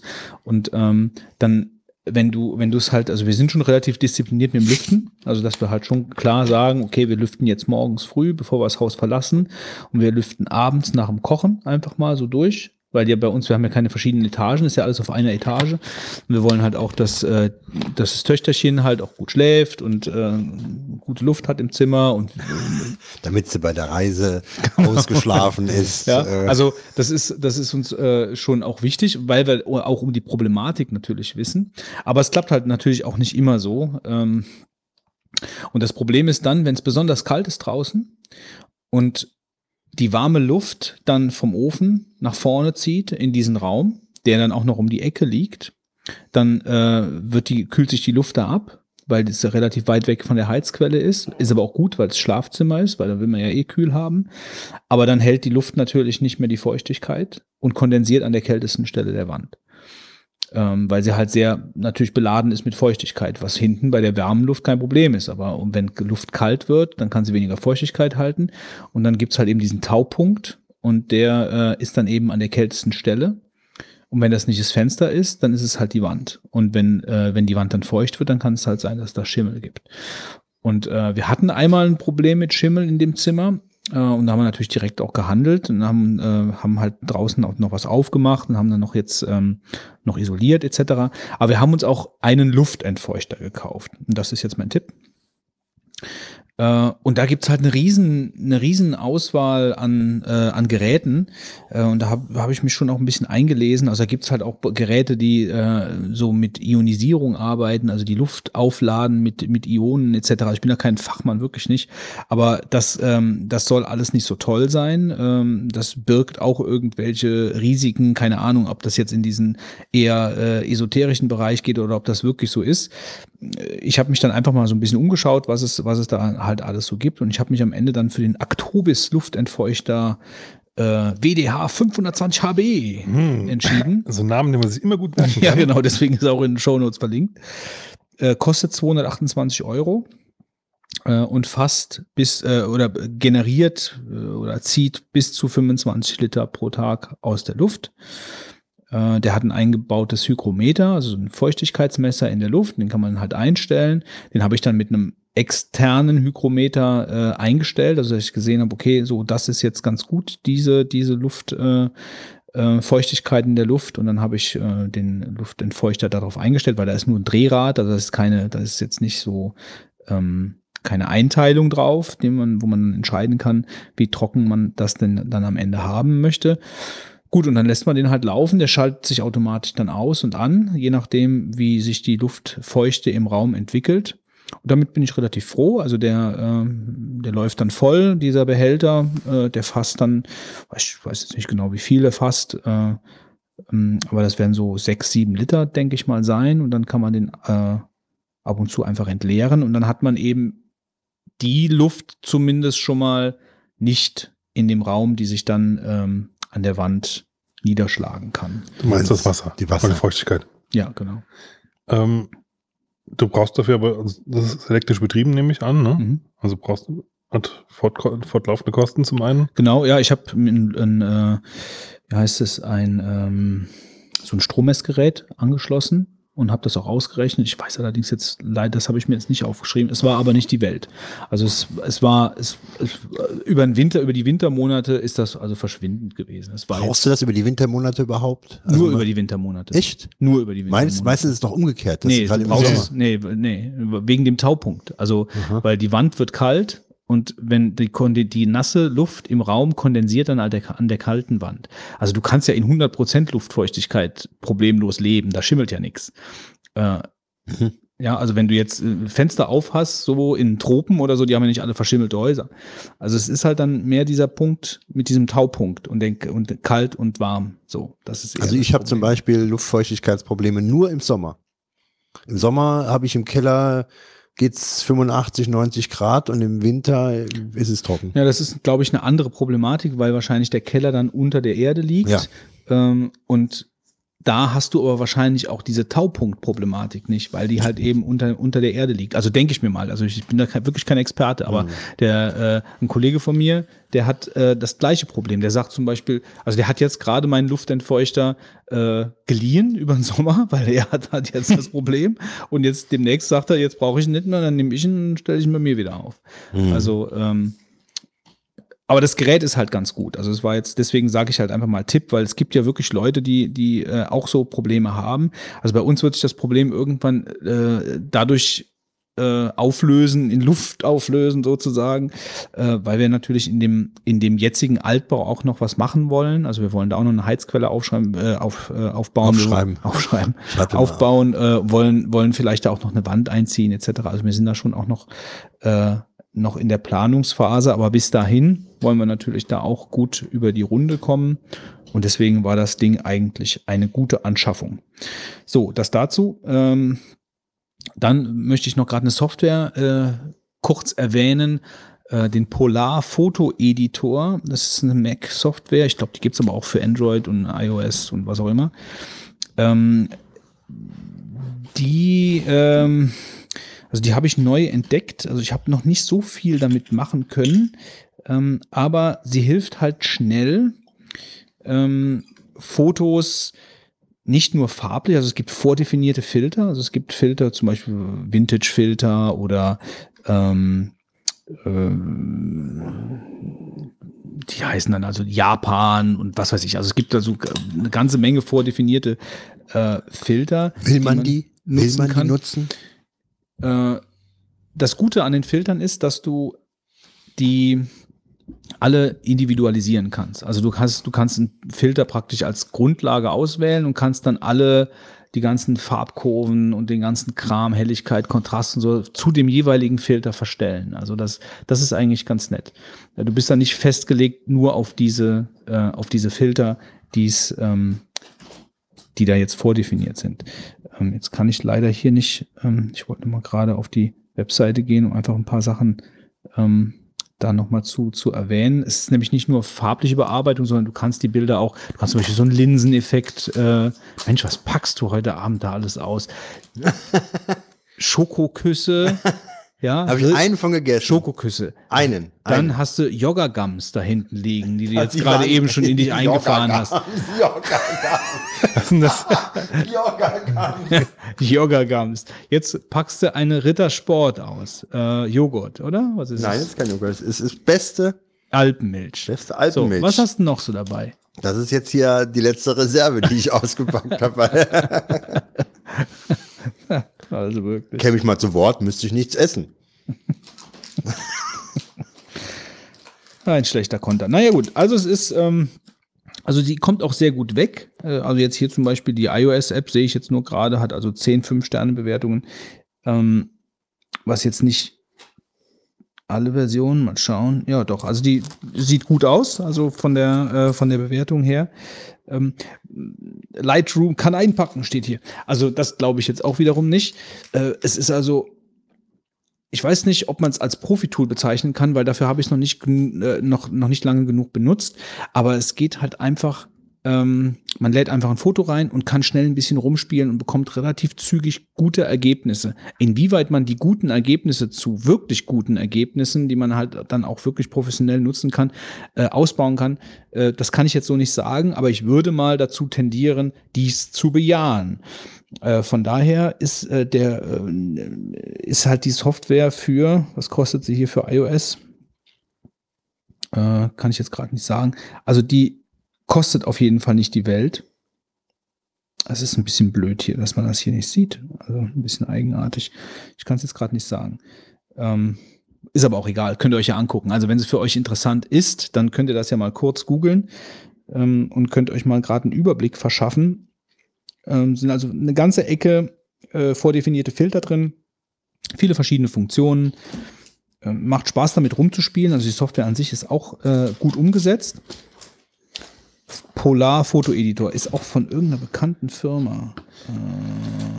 Wie bist du da, also warum hast du dir das angeguckt oder wie bist du da drauf gestoßen? Weil ich genau sowas gesucht habe. Also ich habe sowas gesucht, dass ich nicht immer einen Photoshop auspacken muss und irgendwas, sondern einfach, wo, wo ich schnell einfach mal ein paar Fotos äh, mal durchjagen kann äh, zum Bearbeiten. Äh, Polar Incorporated. Nee, das war, dann habe ich das vertauscht. Äh, so bin ich eigentlich da drauf gekommen. Also ich habe wirklich nach so etwas gesucht, nach einer, einer guten, äh, schnellen Fotobearbeitung, also Fotobearbeitung in Sachen von äh, ähm, praktisch Farbe äh, und halt aber auch so kleineren, kleineren Geschichten, äh, wie zum Beispiel Hervorhebungen oder diesen Linseneffekt. Also, dass man halt einfach so ein, ein paar Tools an der Hand hat, ohne jetzt direkt äh, äh, mit Lightroom arbeiten zu müssen oder mit anderen Geschichten. Dafür, das ist auch nötig, das mache ich auch oft genug. Aber ähm, das hier fand ich einfach mal gerade starten, schnell was machen, Bild wegschicken, wenn man zum Beispiel für irgendjemanden gerade ein Bild ein bisschen bearbeiten äh, soll und gerade klatscht ein Filter drüber, sieht ganz nett aus, reicht für den Zweck, weg damit. So, also das, das war eigentlich so ein bisschen das, wozu ich es gesucht habe. Ähm, wir sind auch ein paar Beispielfotos auf der Webseite, dann kann man sich also einen schnellen Überblick verschaffen. Gut, das, das. So, jetzt noch kurz zum Urlaub. Ähm, also das, was ich gerade eben gesagt habe, das ist bei mir schon immer so gewesen. Ich mag eigentlich keine Pauschalurlaube äh, mochte ich nie. Also ich habe eigentlich immer schon früher als Teenie schon immer mit, bin ich immer schon mit dem Rucksack rumgezogen. Meine Eltern waren eigentlich auch jetzt nicht Pauschalurlauber, sondern die waren dann, die haben dann Hochseefischen, Angelurlaub gemacht und so Sachen. Also das war alles immer schon mal so ein bisschen weg von der Norm. Äh, ich habe mich in Pauschalurlauben, ich habe zwei, drei gemacht, äh, habe ich mich auch immer ein bisschen gelangweilt, muss ich sagen. Also man ist dann äh, an einen Ort äh, fest äh, so ein bisschen gebunden, weil man ja da natürlich auch schläft und man hat immer nur so einen gewissen Radius, in dem man fahren kann. Äh, und deswegen habe ich dann auch später also ich war ja vier, fünf. Was ist denn ein Pauschalurlaub? Pauschal, all inclusive. Pauschal? Also ich meine, da gibt es ja auch große Unterschiede. Also ich will jetzt nicht alle Pauschalurlaube verteufeln hier. Also es gibt große Unterschiede. Äh, ich kenne jetzt zum Beispiel jemand, der fährt nach Myanmar in so einer organisierten Tour. Die machen große Rundreisen und so. Das ist bestimmt auch total spannend. Also keine Frage. Äh, aber ich bin jetzt so in der Regel, gucke ich immer, gucke ich nicht nach so einem Pauschalurlaub. Das heißt, ich fahre jetzt nicht nach Ägypten in ein Hotel, all inclusive, mit Pool, ähm, und bleib dann da und fahr wieder nach Hause. So, das ist das eine Extrem, sag ich mal, was nichts für mich wäre. So, und dann so, so organisierte Touren, äh, also der Reisemarkt ist ja riesig groß, aber das ist jetzt gar nicht das Thema. Äh, sondern das Thema ist, dass ich normalerweise so Urlaube, wie ich sie gerade wie ich ihn gerade gemacht habe, normalerweise nicht machen würde, wenn ich nicht Vater wäre. Das ist eigentlich der Punkt. Ähm, also wir waren äh, in Holland, in Seeland, so der absolute Klassiker, natürlich mit Kind in so in so einem in so einer Rumpott-Siedlung. Also wenn das, das kein Pauschalurlaub Ja, natürlich, ist, ja, da, da rede ich doch gerade Ja, ja. von. Da, da, da spreche ich doch gerade von. Muss mir zuhören, Wolfgang. Dann tue ich ungern. Äh, ja, das merkt man halt gerade. Dann halt doch ganzen Mund. Also das ist halt so äh, eben nicht so ganz mein Ding. Ähm, aber wir haben uns dann dazu entschieden, weil wir ja dann den Urlaub auch irgendwo für die Kleine äh, machen. Äh, zumindest mal so die ersten die ersten paar Jahre. Weiter, ich höre kannst, zu. Das kannst, das kannst du nicht verstehen, was? Äh, weil sonst hast du nämlich selbst keinen Urlaub. Das ist so ein bisschen das Problem an der Geschichte, weil äh, wenn, du, wenn du ein Kind hast, äh, das ist natürlich auch wieder alles sehr, äh, sehr individuell, aber also dann musst du schon auch so ein bisschen äh, Kompromisse eingehen, was verschiedene Dinge angeht. Ja. Äh, und beim Urlaub ist das natürlich so, äh, dann hat das, das Kind hat äh, dann seine, seine Freunde nicht aus dem Kindergarten und seine ganzen Spielsachen nicht. Und dann bist du halt Soll ich dir mal ein Kindererlebnis in deine schöne Geschichte hinein projizieren? Ja, tu doch mal.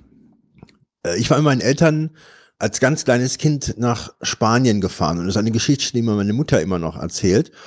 Und es ist ja mit der Autofahrt richtig schön weit auch äh, nach Spanien. Ähm, ich weiß, Lorette Mar, glaube ich, waren wir oder so. Und ähm, äh, mein Vater ist damals Warte mal. ja, okay. Das ist auch ein Ähm, Klassiker. Ich habe, ja, ja, also, kennst du noch dieses alte äh, 64er-Spiel Terromolinos? Nee. Nee, Terromolinos kennst du nicht? Nee.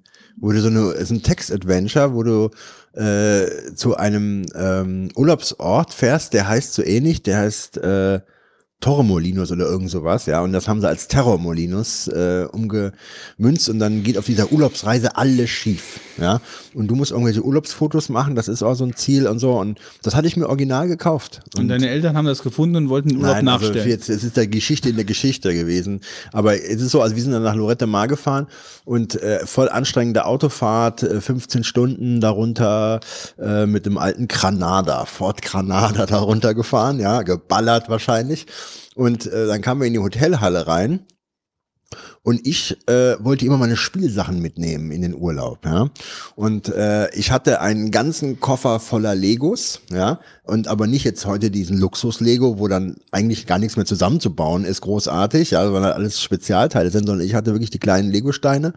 Und da war, glaube ich, fast, also ganz wenig, wenn überhaupt war irgendwie was. Naja, und der Koffer, der war ungefähr, also so groß, äh, ich weiß es nicht, da wären vielleicht äh, sechs Schuhkartons reingegangen und der war voll Legos. Äh, und dann sind wir die Treppe hoch und dann ging der to Koffer auf. Ja. Die, die Millionen Legosteine ergossen sich in das ganze Flur der Hotelhalle. Und dieses Bild habe ich heute noch vor mir. Meine Eltern völlig fertig von der Fahrt. Und dann fingen die ganze, das ganze Hotel fing an, Legos aufzusammeln. Und alle standen da und haben mir die Klötzchen gebracht. Ich heute noch so ein Horrorerlebnis. Und mir war das natürlich peinlich ohne Ende, ja. Aber jetzt bitte. ja, wie alt warst du denn da? Zwölf? nee, ich war ganz klein, ja, ganz klein, ja. Oh, ich war ganz klein. Ja. ja, dass dir was peinlich war, gut. Egal. Nee, ich war- ich- also du nimmst natürlich, du Fünf. nimmst natürlich Spielsachen mit in den Urlaub, klar, ja, aber du bist, du bist ja mit dem Auto unterwegs. Das heißt, also das ist ja so ein bisschen äh, überschaubar, was du mitnimmst. Und, und du willst ja auch selbst Urlaub haben. Und deswegen willst du auch relativ wenig Stress mit dem Kind haben. Deswegen musst du halt irgendwie schauen, dass du irgendwo hinfährst, wo, äh, ja, also wenn ich jetzt mit ihr den ganzen Tag durchs Museum gehen würde, ja, mit einer Dreijährigen, dann hast du keinen Spaß. Ja, bis du irgendein Bild runterreißt oder so. ja. ähm, also man sucht sich da so ein bisschen den Platz aus, wo man selbst dann entspannen kann und Urlaub hat äh, und das Kind viel Spaß hat, weil das eine bedingt das andere. Und diese Rompott-Feriensiedlungen, die sind halt einfach auf Kinder ausgelegt. Das heißt, das sind Spielplätze, da ist jeden Morgen ein großer Plüschhase, der irgendwo steht und mit den Kindern spielt und tanzt und malt und backt und was weiß ich denn alles. Ja, ähm, da musst du dann natürlich auch hingehen. Ja, das ist schon auch sehr spaßig. Ähm, so, und deswegen haben wir uns das ausgesucht. Und in der Ecke von Seeland, wo wir waren, äh, das ist halt diese östlichste Insel, diese östlichste Halbinsel äh, von diesen drei Inseln oben, was man so Seeland nennt. Und das fand ich eigentlich sehr gut. Also wir waren letztes Jahr schon mal da oben in der Ecke. Äh, da war ich auch in Brügge etc. Ähm, das war auch so ein Rompott, aber der war lange nicht so gut wie der hier. Den habe ich jetzt verlinkt. Äh, Vielleicht einfach mal als Tipp für, für junge Eltern, die mir zuhören, weil das war jetzt selbst in der Zeit, wo wir jetzt waren, ähm, also wir waren jetzt Anfang Oktober, waren wir da. Die Strände waren sehr leer, das war sehr angenehm. Die Strände sind riesig groß. Ja, also da konnte man richtig, ähm, richtig Zeit verbringen am Strand, äh, ohne ständig. Also man, ich bin da auch joggen gegangen und so. Das war also, ähm, du hattest da äh, ziemlich deine Ruhe. Ja, das war ganz nett. Überall Spielplätze mit den, mit den Kindern, Strandcafés, wo du dich dann hinsetzen kannst. So, das ist natürlich Standard, aber das, das war da halt auch alles. Ähm, da aber in dem Jahr, wo wir vorher waren, da war halt eine große Baustelle, da oben Katzhandbad waren wir da, ähm, war der Strand nicht so schön. Also hier war, war richtig schick, der Strand, aber auch so dieses Drumherum, also so kleine Dörfchen, wo man rumfahren konnte. Dann äh, war da zum Beispiel ähm, so eine, so ein, da konntest du dir ein Pony, äh, so Walking Ponys konntest du dir mitnehmen, die, die sind dann von der Koppel geholt worden, äh, gesattelt, äh, das Kind wurde draufgesetzt, verhalte dich fest, Helm, ähm, und dann konntest du das eine halbe Stunde das Pony mitnehmen, wohin du wolltest, in, durch den Wald gehen oder in der Halle bleiben oder was auch immer. Konntest einfach mit dem Kind und das war, das Kind hat so Augen gekriegt, oh, super, super. Neun Euro eine halbe Stunde. Ähm, das war schon schick. Große Ziegenhöfe, wo du mit den, mit den Kindern hingehen konntest. Ähm, also das war, war schon ein ganz netter Urlaub. Einfach mal so als Empfehlung. Und man selbst ähm, hatte auch seinen Spaß. Also wir, wir haben uns jetzt nicht die ganze Zeit da gelangweilt, sondern wir konnten halt auch gut essen gehen da. Ähm, wie gesagt, in den Dörfchen war es ganz schön. Das so ein bisschen, so hat mich ein bisschen an Ammeland erinnert. Ich weiß nicht, das sagt euch vielleicht was. Ähm, das ist äh, so eine, eine der, der, der Inseln, die oben äh, da auch vor der holländischen Küste sind. Auch sehr schön. Auch für Kinder angelegt. Autofrei. Kannst du in einer, in, an einem Tag kannst du so äh, um die Insel rumfahren. Also auch eine Empfehlung eigentlich. Aber das wollte ich nur mal loswerden, weil wir hatten jetzt in dem, in, bevor wir in Urlaub gefahren sind, haben wir uns wirklich schwer getan, jetzt was, was zu finden, wo wir dann so gesagt haben, okay, da passt eigentlich dann alles. Es ist nicht so weit weg wegen der Fahrerei. Es ist was äh, für die Kleine, es ist was für uns, äh, es ist äh, bezahlbar. Also so, ja, und das fanden wir da eigentlich ganz gut, ähm, weil es halt auch nicht so überlaufen war. Waren zwar nur Deutsche da, also fast nur, also waren total viele deutsche Familien da, also praktisch genau unser ähm, Abbild, ja, also junge Familien mit Kindern. Ähm, Ihr seid unser Abbild. Ja, es ist halt schon komisch, wenn du irgendwo hinkommst und ist, dann fährst eigentlich in Urlaub, da erwartest normalerweise, da kennt dich keiner, also beziehungsweise hat uns auch keiner gekannt. Doch, das war natürlich super lustig. In dem gleichen Ferienpark waren unsere Nachbarn. ein paar Häuser weiter. Ein paar Häuser weiter waren unsere Nachbarn. Die haben auch kleine Kinder. Äh, das war natürlich äh, sehr. Äh, nein, ihr sehr, schon. Ja, es war ein bisschen Ah. sehr befremdlich. aber ja, gut, ich meine, wir hatten ihr ja- uns nachgefahren. wir hatten, wir, hatten, wir hatten ja so auch jetzt nichts mit denen zu tun. Ich meine, man will ja dann halt auch seinen Urlaub und seine Ruhe haben. Ruhe haben, ja. Ja, was willst du da auch groß machen? Also ich meine. Nee, aber das, äh, das nur am Rande. Das ähm, als kleine Empfehlung. Ich meine, da könnte man äh, noch Utdorp hieß, hieß das Kaff, aber wie gesagt, ich habe den, äh, den Ort äh, auch in die Shownotes gelegt. Äh, und da kann sich jeder da so ein bisschen mal schlau machen, den das interessiert. Und ich freue mich halt sehr darauf, wieder anderen Urlaub zu machen. Ich bin. So, dann geht's nächst vielleicht wohin? Wo planst du England? Nee, also mit, mit dem, mit der, ähm, ähm, also mit, mit meiner Tochter zusammen äh, wollen wir dann halt nach England fahren, ja. Aber das ist halt auch wieder die Sache. Ich meine, du willst ja, wenn wir normalerweise nach England gefahren sind, dann wussten wir morgens nicht, wo wir abends schlafen. Also Fährst du mit dem Auto in England rum, auf der falschen Seite? ja, genau. Also wir sind dann einfach, wir sind dann einfach rumgefahren. Also wir sind an der ganzen Südküste entlang gefahren. England ist wunderschön. Gibt es tausende super schöne Ecken, ganz interessante Sachen. Ähm, das ist ein ganz tolles, ganz tolles Land zum Entdecken. Also die Südküste. Also wir sind viermal äh, da in den gleiches Gebiet gefahren, sind immer, haben immer andere Orte besucht und die waren alle, alle toll. Aber das ist natürlich auch sehr subjektiv. Also uns hat es sehr gut gefallen und das wollen wir dann halt mit ihr auch mal machen. Äh, aber ich will auf jeden Fall auch noch mal einen Urlaub mit dem Rucksack machen, solange ich so einen Rucksack noch tragen kann. Das habe ich zumindest mal vor. Also Das Interrail-Ticket steht nee, das, schon bereit. das habe ich dich. zweimal gemacht. Also ich möchte, äh, mein, mein, mein Plan ist eigentlich mit äh, so hier diese, was wir schon bei einem Deep Thought besprochen hatten, ähm, das mit dem, mit der, mit dem Schiff, also dass ich auf so einen, auf so einen Frachter gehe äh, und dann vielleicht mal eine Runde fahre und ein paar Tage, also ich kann ja auch nicht so ewig lang wegbleiben, aber dass ich mal eine Woche auf dem Schiff bin und dann vielleicht noch eine Woche durch Schottland wandere und dann wieder nach Hause. Irgendwie sowas. Man kommt, glaube ich, nicht weit, wenn schwebt du mir vor. eine Woche im Rucksack gehst, gell, oder? Ja, du da kannst ja auch Bus fahren im Rucksack. Ja, also, das haben die da auch. Na gut, so viel dazu. kleiner Dann, Tipp. Ähm, Kleiner Tipp doch noch am Rande. Äh, es gibt den Moselsteig hier jetzt äh, als offizielle Wanderstrecke. ja, der schönste Wanderweg Deutschlands. Ist es ja mittlerweile, okay. Äh, und der führt interessanterweise, wie der Name schon sagt, an der Mosel entlang durch wirklich abenteuerliche, schöne Single Trails, Wanderwege, Seitensprünge heißen die übrigens. Seitensprünge, okay. Also Nicht die, nur, nö, also Nee, Steig. Ne? nee, nee, schon, der Moselsteig schon, aber dann gibt's halt Seitensprünge, die so ein bisschen abseits von dem Weg Mhm. sind.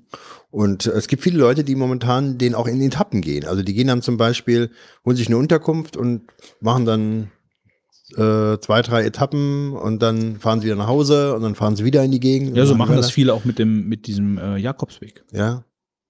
Also, dass man äh, sich immer mal ein paar Tage Zeit holt. Und ich glaube, der ist wirklich sehr attraktiv. Also, ich kenne jetzt vom Mountainbike-Fahren ein paar äh, Passagen und äh, ich hatte mir jetzt ein Buch gekauft darüber. Äh, ist auch vielleicht mal einer meiner Ziele, wobei ich wahrscheinlich nicht wandere, sondern äh, vielleicht schon wirklich mit dem Fahrrad einige Sachen Hm. fahre und die Wanderer aufschrecke, die dort die Machst du einfach ein Video und dann Genau. zeigst du uns das mal. Die, die Einsamkeit suchen. Okay, Gut, dann würde ich sagen, äh, rufen wir mal den Marc. Der müsste jetzt langsam eigentlich mal in Reichweite gekommen sein. Marc? Marc, bist du da? Hallo, Marc, du bist dran. Hallo.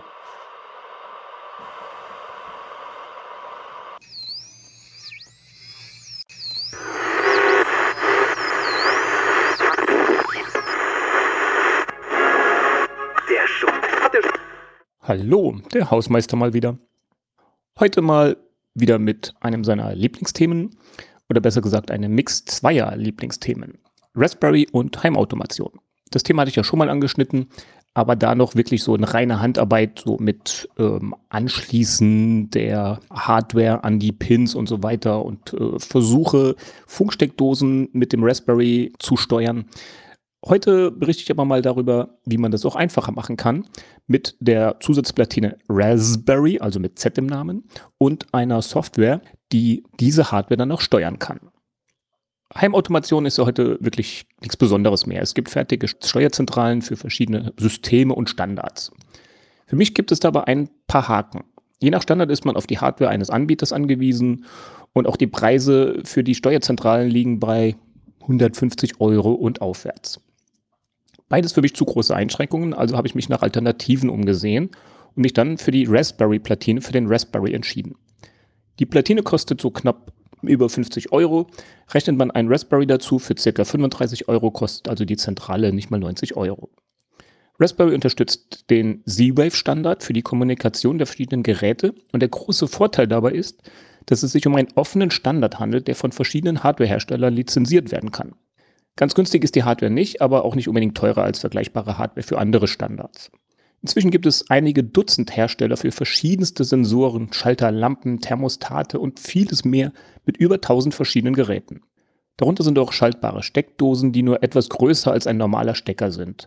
Wandschalter, die circa 1 cm dick sind und so gut über ähm, vorhandene Schalter geklebt werden können. Dann gibt es auch noch schaltbare Fassungen äh, oder gleich Z-Wave-kompatible LED-Birnen. Es gibt aber auch Unterputzschalter, so kann man auch gleich den herkömmlichen Schalter mit einem solchen austauschen. Dazu gibt es dann auch Sensoren, die Schalter auswerten können, also zwei Drähte an diese. Per Z-Wave wird das Ganze an die Zentrale weitergeleitet. Ideal für Bastler. Die Auswahl bei Z-Wave ist also riesig. Noch ein Vorteil von Z-Wave ist, dass alle Geräte ein Netzwerk aufbauen, Schaltbefehle oder Statusmeldungen also weiterleiten. So ist es nicht nötig, Repeater aufzustellen, wenn man Z-Wave-Geräte halbwegs in der Wohnung oder im Haus verteilt, was wahrscheinlich sowieso der Fall ist. Und noch ein großer Vorteil von Z-Wave, Sensoren, wie zum Beispiel für Tür, Fenster, Thermometer oder sonstiges, kommen mit einer Batterie auf Laufzeiten von im Idealfall mehreren Jahren. Und der Batteriestatus wird auch oft übertragen, man wird also auch rechtzeitig gewarnt. Fehlt jetzt nur noch eine Steuersoftware auf dem Raspberry mit der Raspberry-Platine und da gibt es zwar auch eine fertige Lösung, aber die wollte ich nicht nehmen. Erstens kostet die was und zweitens wollte ich etwas flexibler sein. Also habe ich mich da für FEM entschieden. F-H-E-M. Steht für freundliche Aus Hausautomation und Energiemessung, wird kurz FEM genannt. Äh, das Ganze wurde in Perl entwickelt, ist Open Source und unterstützt eine riesige Auswahl an Standards für Heimautomation wie FS20, Homematic, Max in Ocean und noch viele mehr und natürlich auch Z-Wave. FEM läuft natürlich auch unter anderen Linuxen, aber auch unter Windows, Mac OS und sogar auf einigen Fritzboxen oder auch einigen NASen, NAS, NASes, also einem NAS. Das Wichtigste dabei ist, dass Perl unterstützt wird. FEM unterstützt auch Z-Wave-Module, die man per USB anschließen kann. Die Installation der Hardware und auch von FEM sind relativ einfach. Die Platine wird einfach nur aufgesteckt und wer weiß, wie man in der Shell ein paar Befehle eingibt, der kommt damit auch klar mit der Installation. Ein paar Kommandos in die Bech eingetippt und es lief. Dann kam endlich der Teil, einige Geräte einzurichten und auch das gestattete sich einfach. FEM aufrufen über die Weboberfläche, ein Kommando eingeben zum Einschalten des Lernmodus und das anzulernende Gerät einschalten oder in den Lernmodus versetzen und schon war das Gerät in FEM vorhanden.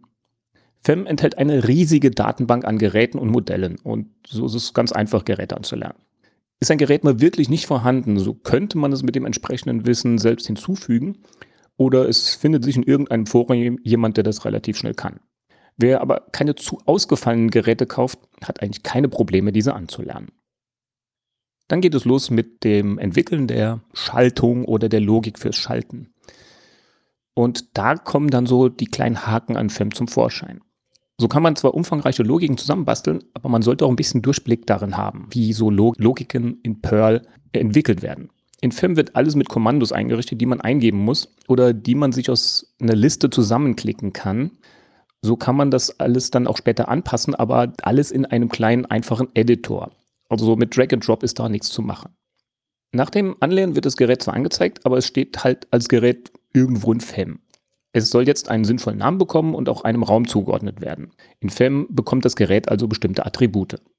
Die Standardoberfläche von FEM ist relativ simpel gehalten. Oben findet sich ein kleines Eingabefeld für Befehle, links an der Seite eine Liste mit vorhandenen Räumen und weiteren Menüpunkten. Im noch leeren FEM ist das neue Gerät unter Everythings zu finden. Dort angeklickt werden die Daten für das Gerät angezeigt und man kann nun bestimmte Attribute für das Gerät vergeben. So hat man schnell den Namen angepasst und auch einen Raum dafür angelegt. Räume werden einfach vergeben. Ist der Raum nicht vorhanden, wird er neu angelegt. Die Oberfläche von FEM kann schnell über Skins angepasst werden und da gibt es eine ziemlich gute Auswahl. Auch angepasst für verschiedene Geräte wie Tablets oder Smartphones. Die Skins kann man auch parallel nutzen, das heißt auf dem PC benutzt man das Standard-Skin, auf dem Tablet das dafür optimierte und auf dem Smartphone, ihr wisst schon. Zu diesen Skins gibt es dann auch noch Add-ons zur Anzeige weiterer Daten wie Wetter, verschiedener grafische Anzeigen für Raumtemperatur, Stromverbrauch, äh, Sachen für die Heizung und vieles mehr. Zurück zum Vergeben von Namen und so. Das Vergeben dieser Attribute hätte auch über die Kommandozeile oben im Eingabefeld von FEM erfolgen können. Hat man zum Beispiel einen Raum angelegt, so wird der neue Raum links in der Liste angezeigt und zeigt nach Klick auf das Gerät das Gerät selbst, welches hier auch direkt ein- und ausgeschaltet werden kann. Also das war jetzt mal gar nicht mal so schwer. Jetzt wollen wir aber das Gerät zu bestimmten Zeit ein- und wieder ausschalten. Da wird es jetzt ja, etwas klein bisschen aufwendiger, man kann es halt nicht zusammenklicken. Da das Gerät, nennen wir es mal Wohnzimmerlampe, jetzt ja einen Namen hat, kann man diesen in den Kommandos zur Programmierung von Schaltbefehlen nutzen. Ich gehe nicht im Detail auf die Befehle ein, sondern gebe die eigentlich nur die Logik hier wieder. Da die Befehle je nach Bedingungen mit der Zeit sehr umfangreich und auch relativ kompliziert werden können, habe ich mir angewöhnt, das alles schrittweise aufzubauen. Ein einfacher Schaltbefehl könnte lauten, schalte die Wohnzimmerlampe um 19 Uhr ein. Dann kann man das erweitern, schalte die Wohnzimmerlampe werktags um 19 Uhr ein. Und dann noch weiter, schalte die Wohnzimmerlampe werktags um 19 Uhr ein und um 23 Uhr wieder aus. Das sind jetzt einfache Befehle, die man immer weiter ausbauen kann. Aber man will ja nicht nur Geräte automatisch schalten lassen, sondern auch mit Schaltern selbst schalten oder durch andere Bedingungen oder andere Sensoren. Schalter und andere Geräte lernt man an, wie vorhin beschrieben. Danach können diese wieder benannt und einem Raum zugeordnet und dann in die Steuerung integriert werden. Dazu gibt es dann sogenannte Notifies. Ein Notify ist einfach sowas wie ein Ereignis, zum Beispiel das Schalten eines Schalters oder auch die Meldung eines Sensors wie Fenster geöffnet, Temperatur überschritten oder sonst was. Da gibt es endlos Möglichkeiten, wie man oder welche Sensoren man nutzt. Auf diese Art kann auf jede äh, Meldung reagiert werden. Hier mal ein kleiner Auszug aus meiner noch wirklich nicht sehr umfangreichen Hausautomation. Circa 30 Minuten vor Sonnenuntergang geht bei mir die Stehlampe im Wohnzimmer an und während der Woche um 23 Uhr wieder aus, am Wochenende erst um halb eins. Werktags geht diese auch um 6.30 Uhr morgens an und zum Sonnenaufgang wieder aus. Ein Sensor an der Haustür schaltet beim Öffnen die Flurlampe für fünf Minuten ein. Sehr angenehm, unser Flur ist relativ dunkel. Aber das passiert, passiert natürlich nur, wenn die Lampe sowieso nicht gerade eingeschaltet ist. Die Flurlampe geht auch zum Sonnenuntergang an und werktags zu einer bestimmten Zeit wieder aus, am Wochenende auch wieder später. Die Lampe im Wohnzimmer schalte ich mit einem Z-Wave-Schalter. Das Schöne daran ist, dass dieser relativ flach ist und ich den so über die vorhandene Dose, wo ich dann praktisch die vorhandenen Plastikschalter und das, die Umrandung abgemacht habe, einfach drüber geklebt habe. Und das andere Gute an diesem Schalter ist, er hat zwei Wippen, aber ich kann jeder dieser Wippen zwei Funktionen zuordnen. Also ich muss nicht nach oben ist an und nach unten ist aus, sondern ich kann ihn als Taster benutzen. Oben drücken an, oben drücken aus. Und so habe ich dann praktisch vier Funktionen. Man könnte das auch noch weiter spinnen, oben festhalten und ich schalte die Lampe ein, die aber dann auch gleichzeitig sich dimmt, also heller wird oder auch dunkler. So kann man einem Schalter mit zwei Wippen mehr Funktionen geben als eigentlich jetzt einem normalen Lichtschalter. Man könnte eventuell auch sogar hingehen und sagen, wenn ich den Taster oben dreimal drücke, passiert dies, zweimal drücken jenes. Und so kann ich mit einem Schalter, praktisch mit zwei Wippen, vielleicht mein komplettes Wohnzimmer schon steuern. Der Haken dürfte einfach nur sein, sich alles zu merken, was man damit so dann steuern kann. Drücke dreimal hier und einmal da und halte oben fest. Und schon geht ein Radio an. Äh, die Lampe ist auf 50 Prozent gedimmt und die Raumtemperatur wurde auf 22 Grad eingestellt. Vielleicht hat man aber auch gerade das Licht im Kinderzimmer ausgemacht, die Waschmaschine eingeschaltet und die Teichpumpe auf 100 Prozent gestellt. Aber das ist ja jetzt kein Problem der Heimautomation, sondern einfach nur, kann man sich merken, was man da überhaupt eingestellt hat. Wie eben schon gesagt, solche Schaltlogiken mit verschiedenen Bedingungen sind machbar, aber je nach Bedingungen und Anzahl der Bedingungen sehr umfangreich. Da können schon mal mehrzeilige, ziemlich verschachtelte Zeilen rauskommen, was selbst für mich als Excel-Bedingungen zusammentippender Excel-Freak auch schnell mal unübersichtlich wird. Viele Fragen im Forum drehen sich deshalb auch um nicht funktionierende Logiken. Hier sind Möglichkeiten praktisch unbegrenzt, die FEM bietet. Aber das Fehlen eines einfachen Interfaces macht sich hier dann halt schon mal doch bemerkbar. Zur weiteren Organisation neben Räumen gibt es zum Beispiel auch Structures, in denen man verschiedene Geräte zusammenfassen kann. Dann gibt es auch noch Module zur Benachrichtigung per Mail, aber auch zum Beispiel per Push mit verschiedenen Diensten. FEM erlaubt auch die Steuerung zum Beispiel per Google Kalender. Das heißt, man trägt einen Termin ein, Licht Wohnzimmer an, dann kann FEM darauf reagieren. Eine Möglichkeit für eine Push-Benachrichtigung könnte zum Beispiel die Meldung sein, dass die Waschmaschine fertig ist. Realisiert werden kann es zum Beispiel über eine Schaltsteckdose, die meistens auch die Möglichkeit bieten, den Stromverbrauch zu messen. Liegt diese dann zum Beispiel für ein paar Minuten unter einem bestimmten Wert oder bei Null oder sowas, dann ist die Waschmaschine fertig und eine Meldung kann verschickt werden. Wer seine Waschmaschine im Keller stehen hat, ist dafür vielleicht dankbar. Und das ist ja auch nur eine Lösung oder eine Funktion, wie man die Strommessfunktion nutzen kann. Natürlich gibt es auch Apps für Smartphones und sogar auch für Smartwatches. Das Licht im Flur mit der Pebble schalten, kein Problem. Über eine Portfreigabe am Router ginge das natürlich auch außerhalb von der Wohnung. Ich habe jetzt wirklich nur an den Möglichkeiten von FEM im Zusammenspiel mit Z-Wave gekratzt. Auch deshalb, weil ich selbst noch weit davon entfernt bin, irgendwie auch nur FEM fortgeschrittener zu sein. Es gibt aber bisher nichts, was man damit nicht steuern kann. Entsprechendes Know-how und Bastelvermögen vorausgesetzt. Wer einfach nur was zusammenklicken möchte, ist mit dieser Lösung falsch und sollte besser zur fertigen Lösung greifen, die aber lange nicht so leistungsfähig und umfangreich sind wie FEM in Verbindung mit Z-Wave. Wer aber seine Heimautomation selbst im Griff haben möchte, also ohne Anmeldung bei irgendwelchen, manchmal auch ominösen Diensten, die irgendwo in China sitzen und die nur funktionieren, wenn eine funktionierende Internetverbindung da ist, der ist mit FEM richtig. Man sollte aber bereit sein, sich in ein paar Dinge einzuarbeiten. Dann sind die Möglichkeiten praktisch unbegrenzt. Das war soweit von eurem Hausmeister. Jeden Moment müsste meine Heimautomation die Hornhauthobel bei den Vogonen wieder einschalten und dann fangen die wieder an zu quatschen. Also macht's gut.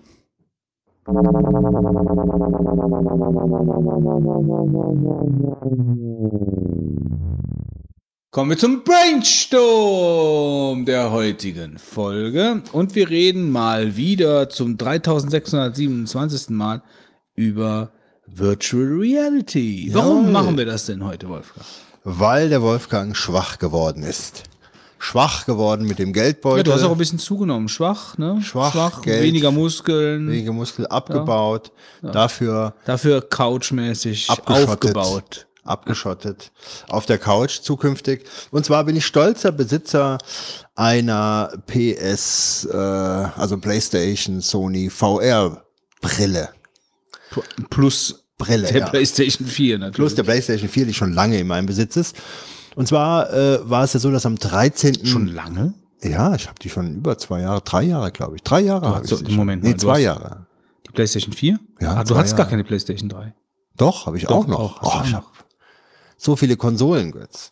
Nee, also Dieses PS GTA hast du schon auf der PlayStation 4 gespielt. auf der 3 sogar schon. Und ich habe es auf der 3 wieder verkauft und mir dann auf der 4 noch Ah, gekauft. okay. Ja. Na gut. Weil die Grafik besser ist und eigentlich ist der Umstieg eigentlich auch schon richtig, ja. Und was hat die gekostet? Was hast du bezahlt? Ich vermute mal 200. Nee, für die Brille. Für die Brille, ach so. 399 Euro ist der äh, Einführungspreis gewesen.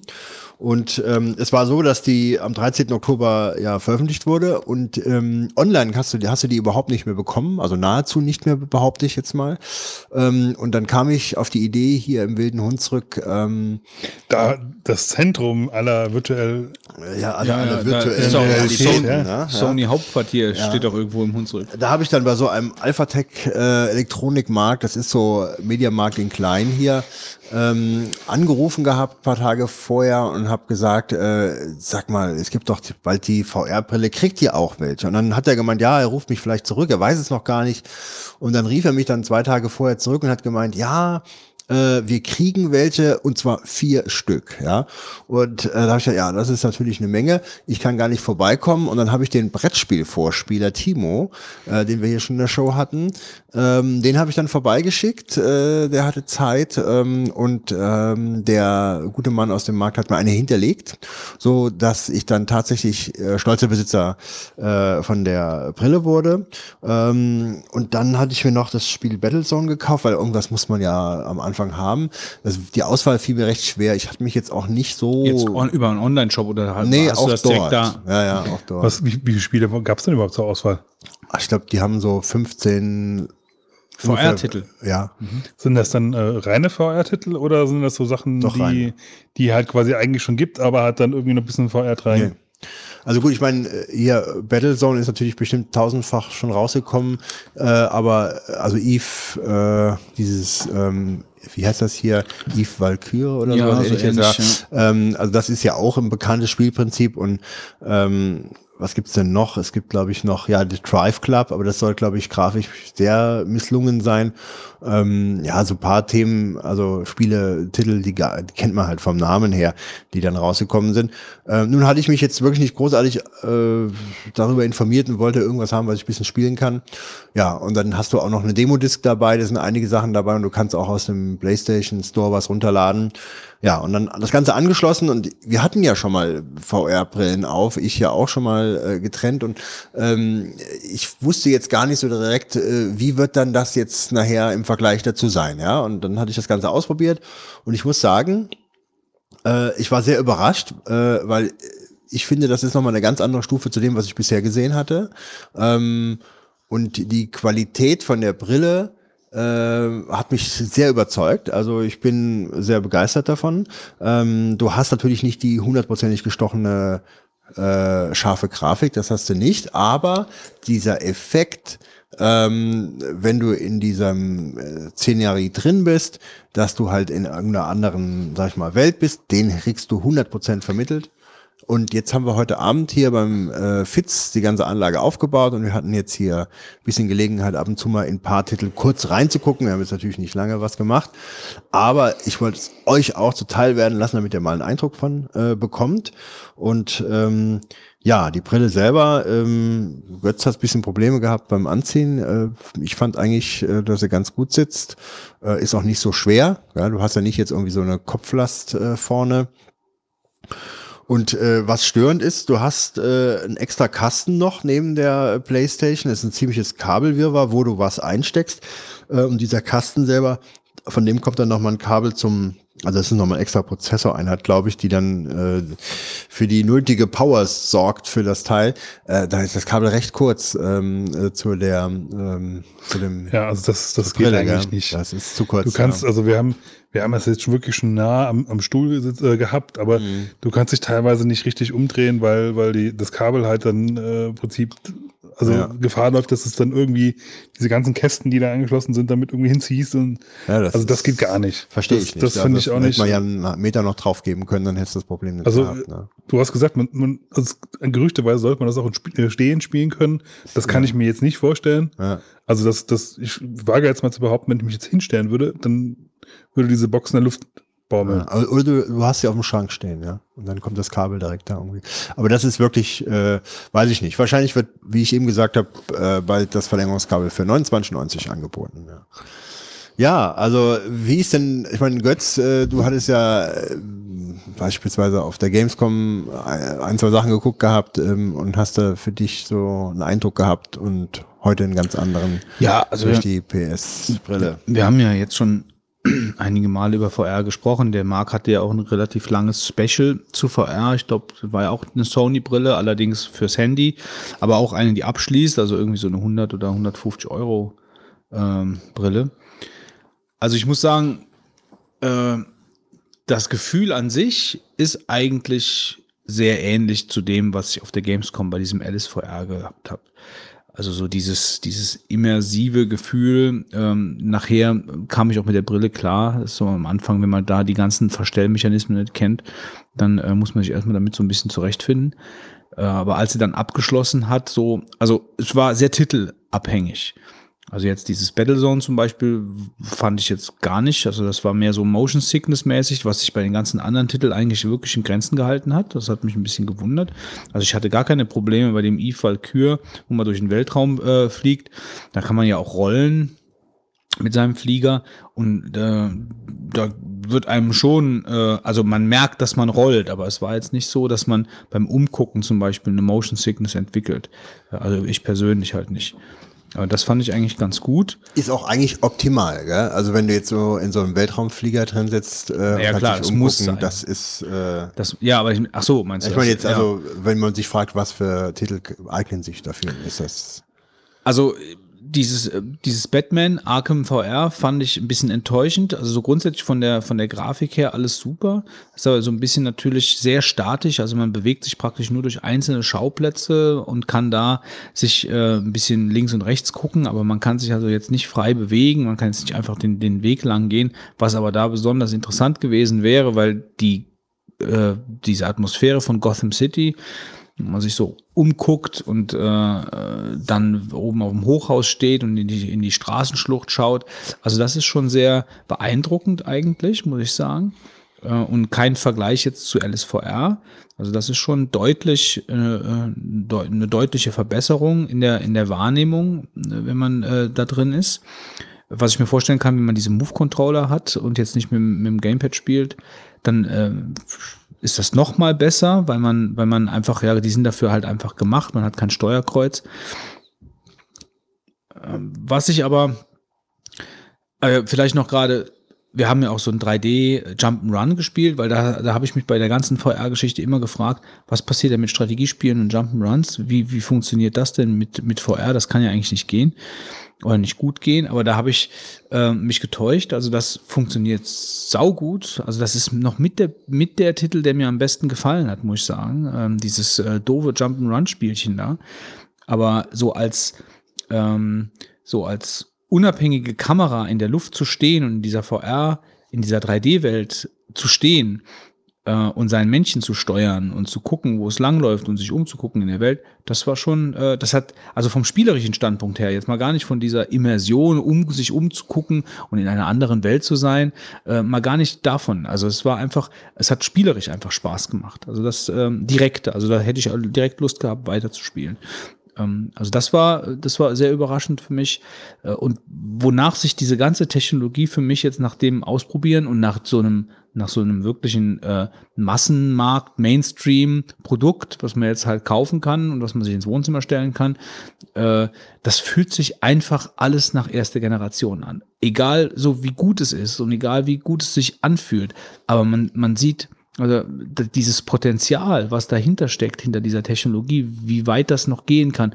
Also das atmet das Ding aus jeder Pore. Also wenn man sich vorstellt, dass man wirklich, wirklich nach Dingen greifen kann, und vielleicht auch, wenn man einen Anzug anhat oder so, wie, wie man das auch immer technisch lösen mag, aber wenn man das Gefühl hat, äh, man kann Dinge anfassen, man kann Dinge manipulieren, man hat die Haptik von Dingen in der virtuellen Welt. Das ist nochmal so ein Quantensprung nach vorne, aber es fühlt sich so an, als ob das nicht weit entfernt ist. Es fühlt sich so an, als ob das, als ob das der nächste logische Schritt ist und der technolog technologisch auch machbar ist. Und darauf warte ich jetzt. Also das ist eigentlich so, äh, das ist der erste Schritt, das ist geil, aber es geht noch viel geiler.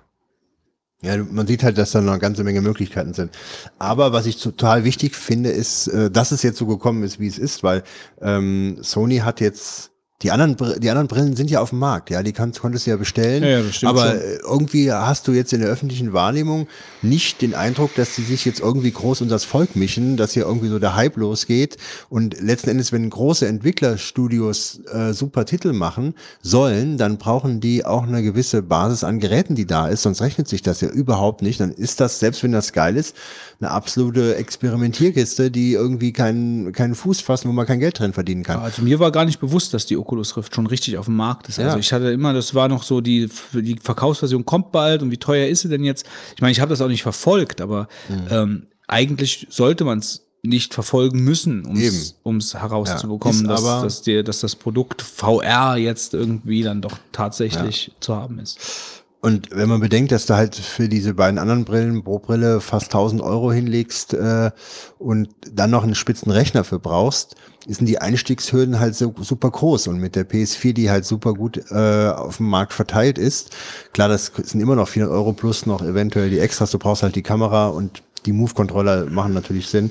Ähm, kostet natürlich auch was mehr, aber es ist weitaus weniger, als was die anderen brauchen. Und die Brille Ja. ist momentan jetzt äh, nicht erhältlich. Ähm, und da denke ich schon, ähm, wenn wirklich die Masse diese Brille hat, wird halt auch die Software entsprechend weiterentwickelt. Also es fühlt sich auch so ein bisschen so an, als ob die sich bei der Oculus auch so ein bisschen verkalkuliert haben jetzt. Also dass die, dass die vielleicht einfach durch diesen Hype, der überall entstanden ist und auch so in Massenmedien ist ja auch so eine gewisse, ein gewisser Hype entstanden, äh, zumindest mal im Vergleich zu anderen äh, Technologien im Spielemarkt war es ja doch schon eine Welle, die da ein bisschen geschlagen ist.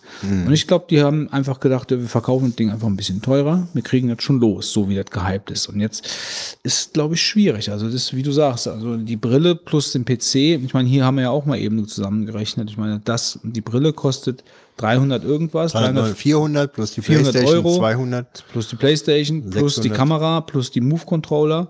Oder ist die Kamera sowieso immer dabei? Also bei mir war sie dabei, aber das kommt aufs Bundle an, was du Ja, halt also- kaufst, ja. Es ist also auch eine Hürde, die man nehmen muss, plus die Spiele, bist- 60 Euro. Ja, da bist du ungefähr beim Tausender nachher im Endeffekt. Ne? Ja, aber Ja, ja, aber dann brauchst du ja bei der Oculus ja noch den PC. Ja, ja. da bist du bei über zwei. Wie sieht denn das qualitätstechnisch aus? Ist die Oculus dann von, von der Bildqualität besser oder ist sie von der Verarbeitung irgendwie? Also sie hat doch eine höhere Auflösung noch, aber nicht jetzt ganz entscheidend. Ähm, es gibt noch einen anderen entscheidenden Punkt. Ähm, ja, das ist dieses, ich glaube, dieses Tracking, wie halt diese äh, Brille, sag ich mal, technisch arbeitet. Und die ist wohl bei der HTC Vive am ausgereiftesten, ja.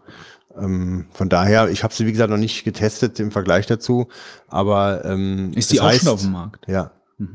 Es heißt, dass man mit ihr also das beste Erlebnis halt hat, ja. Nur es ist wie VHS und, und Betamax oder was es da damals alles gab. Ja, es setzt sich nicht unbedingt das durch, was technisch am besten ist, sondern was du am besten verbreiten kannst. Und ich denke mal, momentan wird, wird ähm, die Sony-Brille massiv irgendwo. Ja, das, das stimmt Markt schon. kommen, Aber ich ja. kann mir schon, also ich muss auch sagen, ähm, wobei die Unschärfe ja jetzt auch damit zu tun haben kann, dass äh, die Brille relativ nah an den Augen ist und dann halt mal mit dieser Alterssichtigkeit oder so, die ja irgendwann einsetzt, halt vielleicht einfach zu nah ist. Ähm, nur ich hatte das Gefühl, wenn ich die Brille halt ein bisschen verrücke, dann habe ich auch ein schärferes Bild. Aber die Grafik selbst, äh, also ich Also bei, bei Batham ist es sehr gut. bei, also sehr gut, Ja. sehr gut würde ich jetzt sagen, ist die Grafik nicht. Sehr gut ist sie nicht. Also sie ist zweckmäßig äh, und für diese VR-Geschichte auch ähm, ja so zweckdienlich, dass man sagt, wow, ja.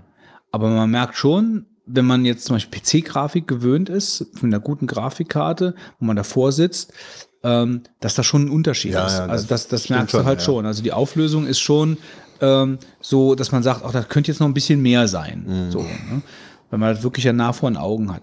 Ähm, in dieser Geisterbahnfahrt, die wir ja auch gemacht Das war haben. Rush, ähm, das war Until Dawn, Rush of Blood, genau. Also ein Rail-Shooter, Ja. wo du bist auf so einem, ja, auf so einer Geisterbahn äh, und wirst dann durch äh, etwas seltsame Ja, durch- Szenarien gezogen. durch sich bewegende Gänge und Korridore und äh, Achterbahn- Schweine Passagen. verseuchten äh, äh, Metzger, Schlachthäuser. Schlachthäuser. Äh, Schlachthäuser. Das Aber ist ein da, richtiges Spiel. Ich dachte, das wäre auch so eine Demo gewesen. nee, nee, du konntest dann ein bisschen ballern, ja. Es war eigentlich aber mehr Aber schon das- auch so eine Grafikdemo. aber ich, das was ist ich sagen Demo von dem Spiel, was es schon gibt. Ja, also das ist noch ja, länger ja, ja, größer. ist klar. Aber was ich da sagen wollte, also als ich dann da in diesem Wagen gesessen habe und der äh, dieser dieser Zirkustyp oder wer das da war, der dann so ein paar Sachen erklärt hat, vor mir gestanden hat und der war ja Motion Capturing. Du hast ja gemerkt in den Bewegungen, das ist ja jetzt keine reine keine reine CGI-Figur, also nicht irgendwas im Computer entstanden ist, sondern das war schon gemotion captured und da hatte man schon das Gefühl, ähm,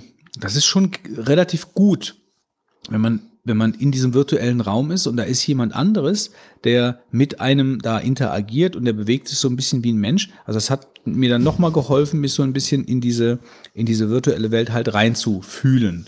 Ja, wie wenn da jetzt irgendwie jemand, du merkst ja direkt, also ob der jetzt so äh, ist.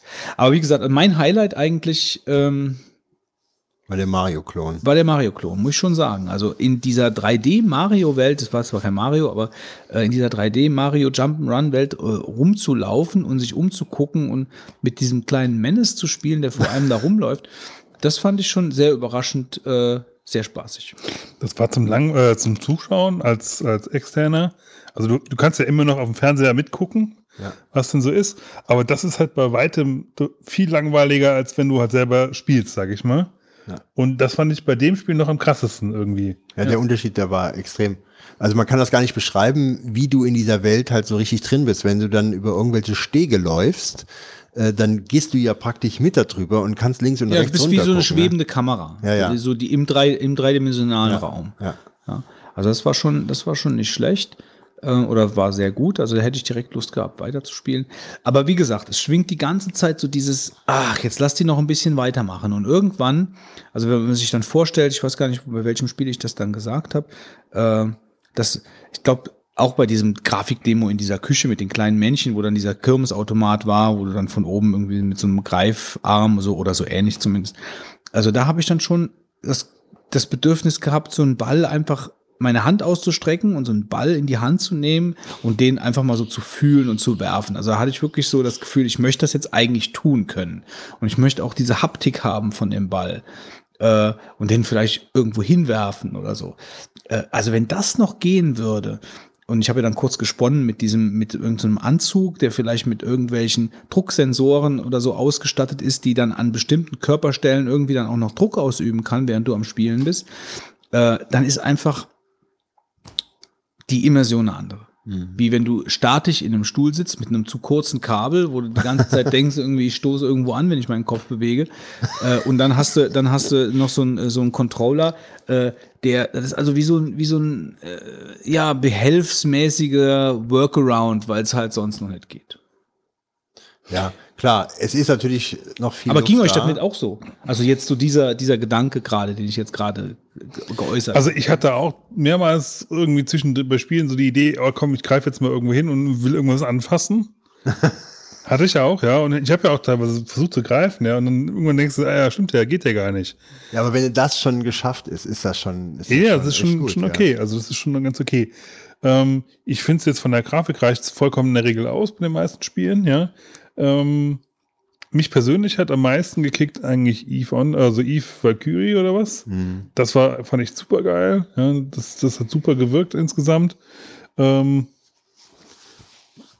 hier dieses Kampf Panz Panzerspiel, wie heißt es? Zone, ja. Das fand ich zum Beispiel hingegen richtig schlecht Mhm. dagegen. Also im Verhältnis. Ähm, Ja gut, das hat schon abgestunken. Insgesamt so im Vergleich zu den restlichen Sachen. Und wie Götz halt auch sagt, hat, also man muss halt gucken, ich, ich bin halt immer so, also war halt im Vorfeld so ein bisschen skeptisch, äh, in welchen Bereichen das denn überhaupt funktioniert, weil zum Beispiel diese ganze Move-Geschichte oder also die originalen Nintendo Wii-Geschichte im Prinzip ja eigentlich, äh, wenn du da guckst, die, die wirklich guten Spiele, die kamen eigentlich genau am Anfang raus und das waren genau die Spiele von Nintendo. Und das war's dann aber eigentlich auch, weil auf dem Rest wurde halt dann versucht, meistens eigentlich irgendwie diese Steuerung halt drauf zu klatschen und ähm, das funktioniert dann halt bis zu einem gewissen Grad und dann aber halt auch nicht mehr und irgendwann war dann doch einfach Schluss. Dann, dann gab es halt auch im Prinzip zwar immer noch Spiele mit diesem Unterstützung für die Controller halt, ja. Aber ich will kein Fußball spielen mit irgendwelchen Nunchakus oder so. Das, äh, das Also das ist, ich finde, es ist auch sehr spannend die Frage, was, was kommt da in Zukunft? Ja, was wird Ja. draus gemacht aus der Geschichte? Genau, und das ist gell? halt die Frage, was können sie halt auch draus machen Ja, ja. halt, ne? Weil das war so mein Punkt jetzt mit der, mit diesem, mit diesen Move-Controllern im Prinzip, ja. Ja, also ich finde, ich finde jetzt, also bei der Frage finde ich es eigentlich am herausforderndsten, dass die es schaffen, eben diesen, also jetzt ganz subjektiv von, von meiner Seite aus, Spiele zu erschaffen, ähm, bei denen ich super viel Spaß habe, ohne dass ich die ganze Zeit denke, ich möchte noch einen Schritt weitergehen. Also, und das glaube ich, das ist die Schwierigkeit an der Sache. Also, dass man jetzt nicht unbedingt die ganze Zeit nach irgendwas greifen möchte und dann enttäuscht ist, weil das nicht geht, sondern dass man, wie bei dem, bei dem, bei dem Eve zum Beispiel, klar, dann hat man auch mal Lust, irgendwie die, die Armaturen oder so anzupacken, aber das kann man mit dem Move-Controller ja ganz gut lösen. Wenn du in dem Cockpit sitzt und du, du hast die Move-Controller in der Hand und dann drückst du, dann drückst du mal da auf den Knopf und du drückst mal da auf den Knopf und bewegst deine Move-Controller in die Richtung, wie das in diesem Bericht von diesem, von diesem Autorennen mit aus der Cola-Dose nehmen und so. Also wenn die das schaffen, einfach diese Begrenzungen zu umgehen, sodass man die nicht vermisst, dann kann das jetzt erstmal für die nächsten zwei, drei Jahre super viel Spaß machen.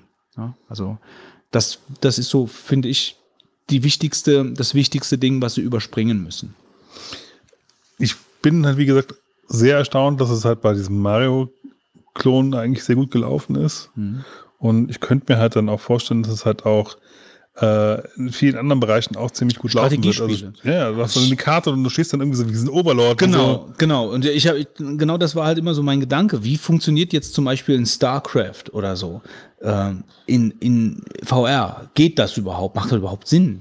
Und jetzt, wo ich dieses Mario-Ding gespielt habe, kann ich mir vorstellen, ja, das macht auf jeden Fall Sinn. Du bist, du bist irgendwo als, als Instanz über dieser, über dieser Battle-Karte und hast deine Einheiten und kannst dann äh, irgendwie mit den Move-Controllern, wie auch immer, ähm, kannst dann halt über eine sp- spezielle UI in diesem virtuellen Raum diese Einheiten bewegen äh, und bist im Schlachtfeld praktisch drin. Also du bist direkt dabei. Und da ist also genau umgedreht, als ich eigentlich gedacht habe. So, da habe ich gedacht, ja, normalerweise hast du dann lieber deinen großen Monitor und kannst die Einheiten verschieben, aber ähm, ist eigentlich cool. Also hätte ich nicht gedacht, dass das, dass das so funktionieren kann. Also man soll es auf jeden Fall mal testen, finde ich, äh, damit man mal einen Eindruck davon be bekommt, weil schwierig, das irgendwo jemanden zu vermitteln, ähm, wie das auf einen wirkt. Ähm, Ja, schon allein von der Motion Sickness Ja, her. Ich glaube, manche, bei, wir hatten jetzt alle drei keine Probleme, außer bei dem Battlezone nachher ein bisschen, weil da, ich glaube, die, ich weiß nicht, die Framerate ist, habe ich das Gefühl, fast ein bisschen eingebrochen, wenn du dich so schnell bewegt hast. Das hat so Schlieren gezogen und da ist dann so ein bisschen bei mir dieses schummerige Gefühl gekommen, was bei dem Eve gar nicht war. Ähm, das, von daher muss das, müssen die Leute das ausprobieren, ob sie, ja, irgendwelche Probleme damit bekommen und die Kohle dann auszugeben. ja. Äh, es kommt jetzt demnächst äh, auch äh, Star Trek Patch Commander drauf. Hm, Das war ja auf der Gamescom Ja. schon, ne? Also das, glaube ich, könnte natürlich online super interessant sein, wenn man dann Ja. äh, sich da austauschen kann. Ähm, Ja, sowieso da auf der Brücke zu stehen oder zu sitzen dann in Ja. dem Moment. Und das ist ja dann auch, wenn du dann da deine Move-Controller hast und du kannst Knöpfchen drücken und kannst irgendwelche Sachen Du machen. kannst dann die Enterprise musst in so eine Mission machen. irgendwo steuern. Das könnte echt gut sein. Nächstes Jahr im Januar kommt Resident Evil raus, ein neuer Teil. Ähm, da gucken auch viele drauf. Ähm, der soll wohl sehr gut äh, bisher als VR-Titel, äh, sag ich mal, äh, im Teaser oder so bewertet worden sein, was man so bisher kennt. Ähm, ja, und dann wird man halt nächstes Jahr mal sehen, welche Titel draufkommen. Aber ich finde, es ist wirklich wichtig, wenn die Technik in Zukunft haben soll, dass wirklich ähm, genügend Geräte irgendwie auf dem Markt verkauft werden. Weil das ist, glaube ich, das A und O. Sonst wird Ja, nichts entwickelt. Ja, Ja, klar, nee. Du kriegst äh, keine Entwickler dahin, die wirklich große Projekte anstoßen, wenn, wenn sie nicht verkauft werden. Ja.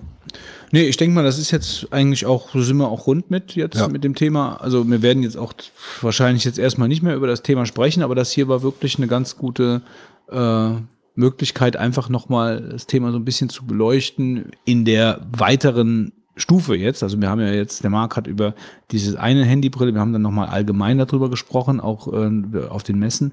Aber jetzt das hier ausprobieren zu können und direkt so einen Live-Eindruck mal zu vermitteln, denke ich, war schon auch ganz, ganz cool. Es ist halt echt witzig, wenn jemand auf dem Stuhl sitzt und guckt dann praktisch auf seine Füße, weil er irgendwo am Abgrund steht und will da runtergucken oder dreht sich halt um komplett auf dem Stuhl, um hinter sich zu gucken. Also vor ja. allen Dingen jetzt gerade eben, als im Fit seine Mutter hier durch den, durch den Raum gegangen ist und irgendjemand sitzt da in dem Fernsehsessel und hat so ein blau leuchtendes Teil an. Also das ist schon so ein bisschen living the future, würde ich mal sagen. Also das, da würde ich dann auch große Augen machen. Also bin ja gespannt, was meine Mutter mir morgen erzählt. So, also ich bin, ich bin eher gespannt, äh, womit meine Tochter mal irgendwann auf dem Kopf rumläuft. Wenn ich das so denke. Also, oder in welchen Räumen und Anzügen die sich mal bewegt, äh, die dann blau leuchten. Ja. ja. Na gut. ja, so, soll es das mal fürs Erste gewesen sein zum Thema VR. Dann würde ich sagen, schließen wir die Rubrik. Ja gut, nach dem ganzen virtuellen Geflirre kommen wir direkt zum pangalaktischen Zocktipp. Möchtest du anfangen, Wolf? Ich könnte anfangen. Ja, dann tue ich mal anfangen. Ähm, ich könnte ganz viele Sachen tippen. Ähm, ich habe mich entschlossen, ein Spiel zu tippen, was ich mir auf der Spielmesse in Essen gekauft habe. Äh, es nennt sich King of Tokyo. Ähm, ich muss natürlich sagen, ich habe natürlich mehrere, äh, wie ich schon berichtet habe, äh, Sachen, Spiele erworben. Ähm, aber King of Tokyo, damit habe ich mich jetzt schon auseinandergesetzt und äh, gespielt. Und es ist ein Würfelspiel. Ähm, und es ist eigentlich schon einige Jahre auf dem Markt. Äh, bekommt aber jetzt eine oder hat jetzt eine Neuauflage bekommen. Und zwar war es wohl so, dass es da auch eine App gibt äh, demnächst, ähm, oder sie gibt schon, das weiß ich jetzt gar nicht. Und im Rahmen der App-Entwicklung hat man gemerkt, dass die Grafiken von äh, dem Spiel äh, nicht in hochauflösender Form vorlagen, was den Verlag dazu brachte, neue erstellen zu lassen. So hat man es mir jedenfalls dort erzählt. Und dann kam man auf die Idee, das Spiel auch nochmal neu aufzulegen und grafisch aufzuhüpfen, äh, aufzuhübschen. So, und worum geht's ganz grob? Ähm, es geht darum, äh, dass äh, mehrere Monster, also jeder übernimmt ein Monster, ähm, äh, so in diesem Godzilla-Universum, um die Vorherrschaft kämpfen und man gewinnt das Spiel entweder, wenn man 20 Siegpunkte hat oder alle Monster, die anderen halt gestorben sind.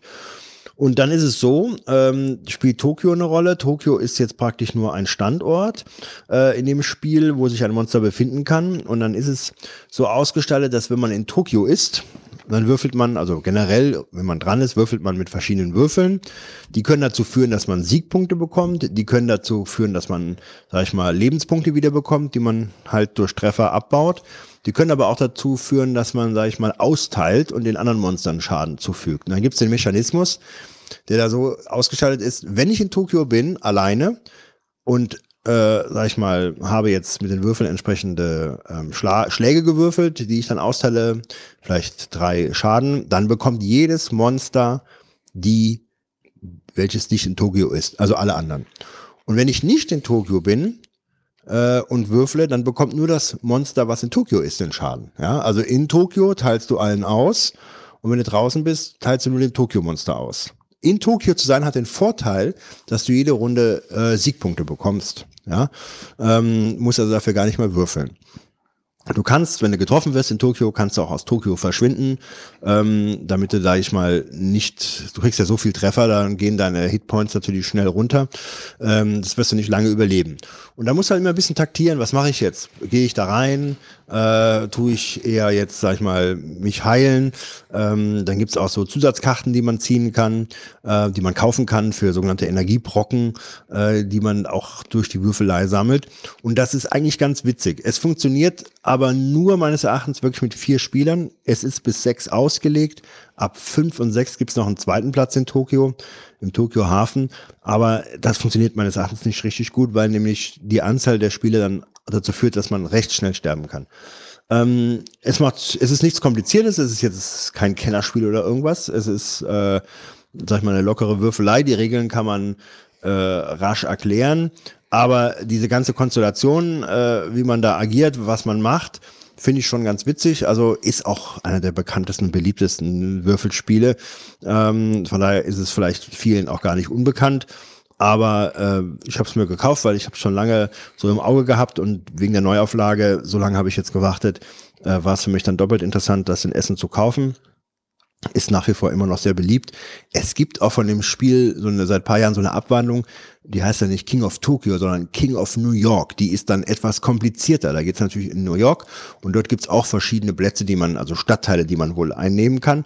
Da gibt's dann auch eine Erweiterung, äh, die ist auch in Essen vorgestellt worden. Also dieses ganze Universum ähm, äh, dieser Art von Spielen ist da auch schon ein bisschen größer. Macht viel Spaß, wie gesagt, vier Leute, dafür würde ich es empfehlen. Preis ist, glaube ich, ich glaube so 25, 30 Euro wird es ungefähr kosten, ja. Aber ähm, die Grafiken ist okay. Also für mich könnten sie noch mehr Klassik, äh, klassischer sein. Also ich hätte gerne den Ur-Godzilla. Der ist da jetzt in der Form nicht drauf. Da gibt es dann eher so etwas witzigere Monster. Ist nicht so ganz mein Stil, aber das spielt dann letztendlich keine Rolle mehr. Man, die Monster haben alle die keine speziellen Vorteile, sondern jeder ist halt äh, im gleichen Setup. Ja, das ist mein Tipp. Ich habe leider nichts zum Tippen. Dann äh, tippe ich zwei Spiele, zwei Computerspiele. Das eine ist The Vanishing of Ethan Carter. Das ist ein ähm, Adventure-Spiel, allerdings kein Point-and-Click, sondern es ist so, es orientiert sich so ein bisschen an diesen, ich würde mal sagen, an diesen experimentellen Adventures, so wie Dear Esther äh, etc. Also da kamen ja so ein paar raus in den letzten Jahren. Es sieht umwerfend aus. Also es gibt da mittlerweile sogar, also das erste hat schon ganz gut ausgesehen, dann gibt es jetzt so eine Redux-Version, so eine überarbeitete Version. Das Spiel basiert auf der Unreal Engine, auf der aktuellen. Und das ist schon fett. Also das ist schon grafisch wirklich ein Knaller, muss man schon so sagen. Also es ist natürlich, man bewegt sich schon frei durch diese Welt. Es ist kein Open World natürlich. Ähm, man bewegt sich so in festen Zonen, aber frei. Äh, man fährt also nicht auf Schienen dadurch, sondern man kann schon frei sich bewegen. Es ist so ein bisschen äh, von, der, von der Umgebung, so Nordamerika, Kanada, British Columbia, sowas in der Ecke. Also so ein bisschen so wie dieses Stephen King, wobei Stephen King ist ja, glaube ich, Ostküste, äh, wo die Sachen spielen. Wo spielen die ganzen? In Bangor, Maine. Maine, genau. Das ist Ostküste. Ich glaube, das liegt oberhalb ja. von New York, da ja, oben in der Ecke. Richtig, ja. Ähm, also so, das ist so ein bisschen, äh, kann man sich aber jetzt vorstellen, also viel Wald, ja, Seen etc. Alan Wake hat auch so ein bisschen in diesem, in diesem Bereich gespielt und man, äh, die Story ist so angerissen, äh, man spielt einen Privatdetektiv, der das Verschwinden ähm, eines Jungen aufklären soll, also dem namensgebenden Ethan Carter. Und das ganze Spiel wirkt auch so ein bisschen abgefahren. Also es hat jetzt nicht so diesen, ähm, ja, wie soll ich sagen, so, ein, so einen typischen Detektiv, äh, so ein Detektivspiel-Touch äh, mit Befragungen von Leuten etc., sondern dieser Detektiv läuft praktisch durch den Wald an verschiedenen Schauplätzen vorbei äh, und spricht ein bisschen auch mit sich selbst, also so äh, versucht, versucht so ein bisschen die Story für sich selbst zu erschließen, was, was ist denn hier passiert und wo ist er? Und ähm, und hat zwischendurch Visionen ähm, und sieht dann verschiedene äh, Geschehnisse. Und der, der, der Spieler muss diese Geschehnisse dann äh, anhand von Hinweisen in die richtige Reihenfolge bringen. Also das heißt, man bekommt, man hat so eine Vision, man findet verschiedene Sachen, zum Beispiel ein blutbeflecktes Taschentuch oder irgendwas äh, oder eine Waffe. Ähm, und dann muss man anhand dieser, anhand dieser Indizien, die man dann im Wald findet oder an irgendeinem Schauplatz, ähm, die erleichtern einen dann, dass diese Filmsequenz die man immer nur so in Teilen sieht, bisschen schwierig zu erklären, äh, in die richtige Reihenfolge zu bringen. Also das heißt, okay, man, das da ist jetzt als erstes passiert, das als zweites, das als drittes und dann sieht man das Filmchen, wie es abläuft und dann bricht es ab und dann weiß man, okay, ähm, bis dahin war es richtig und das ist aber jetzt das habe ich jetzt falsch äh, in die Chronologie gebracht. Deswegen sage ich, also jetzt nicht so ein klassischer Rätsler, äh, von wegen benutze Schneeball mit irgendwas anderem, sondern es ist halt so ein bisschen experimentell. Es hat aber Spaß gemacht, weil es vor allen Dingen von Atmosphäre lebt natürlich.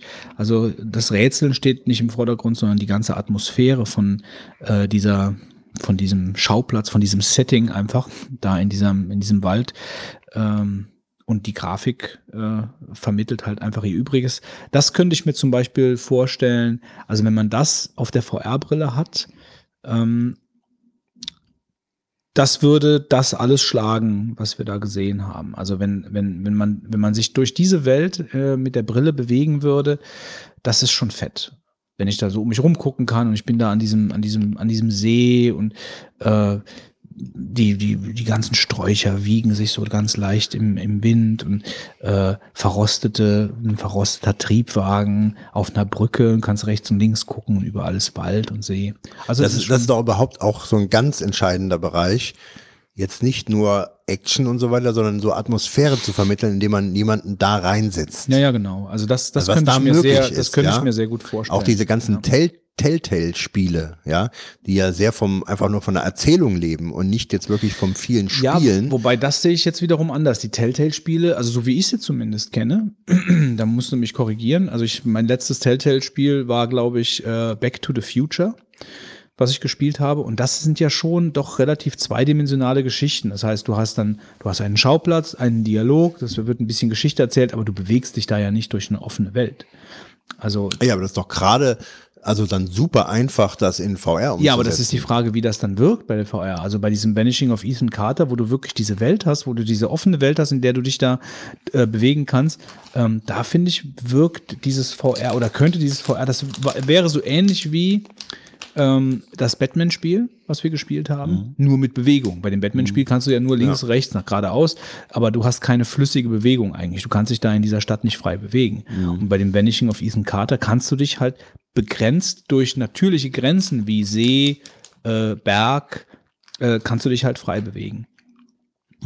Ja, also das ist für alle, die so ein bisschen äh, diesen so einen leichten Gruselfaktor, sind auch ein paar Schockmomente drin äh, und da kommt halt auch so nachher so ein bisschen, ähm, wie heißt hier Call of Cthulhu, äh, wie heißt er? Ähm, der Lovecraft. Lovecraft, HP Lovecraft, kommt so ein bisschen ähm, auch davon ein bisschen Flair rein. Äh, und das Ende ist äh, schon auch sehr schick. Ja. Gut. Das war das. Äh, Und natürlich, was ich auch empfehlen möchte, ist Skyrim, äh, auch aus aktuellem Anlass, weil morgen, also wir nehmen jetzt gerade am 27. auf und morgen am 28. kommt die Special Edition raus von Skyrim, ähm, also überarbeitet. Und Besitzer der Legendary Edition, wie ich einer bin, äh, bekommen die Special Edition kostenlos.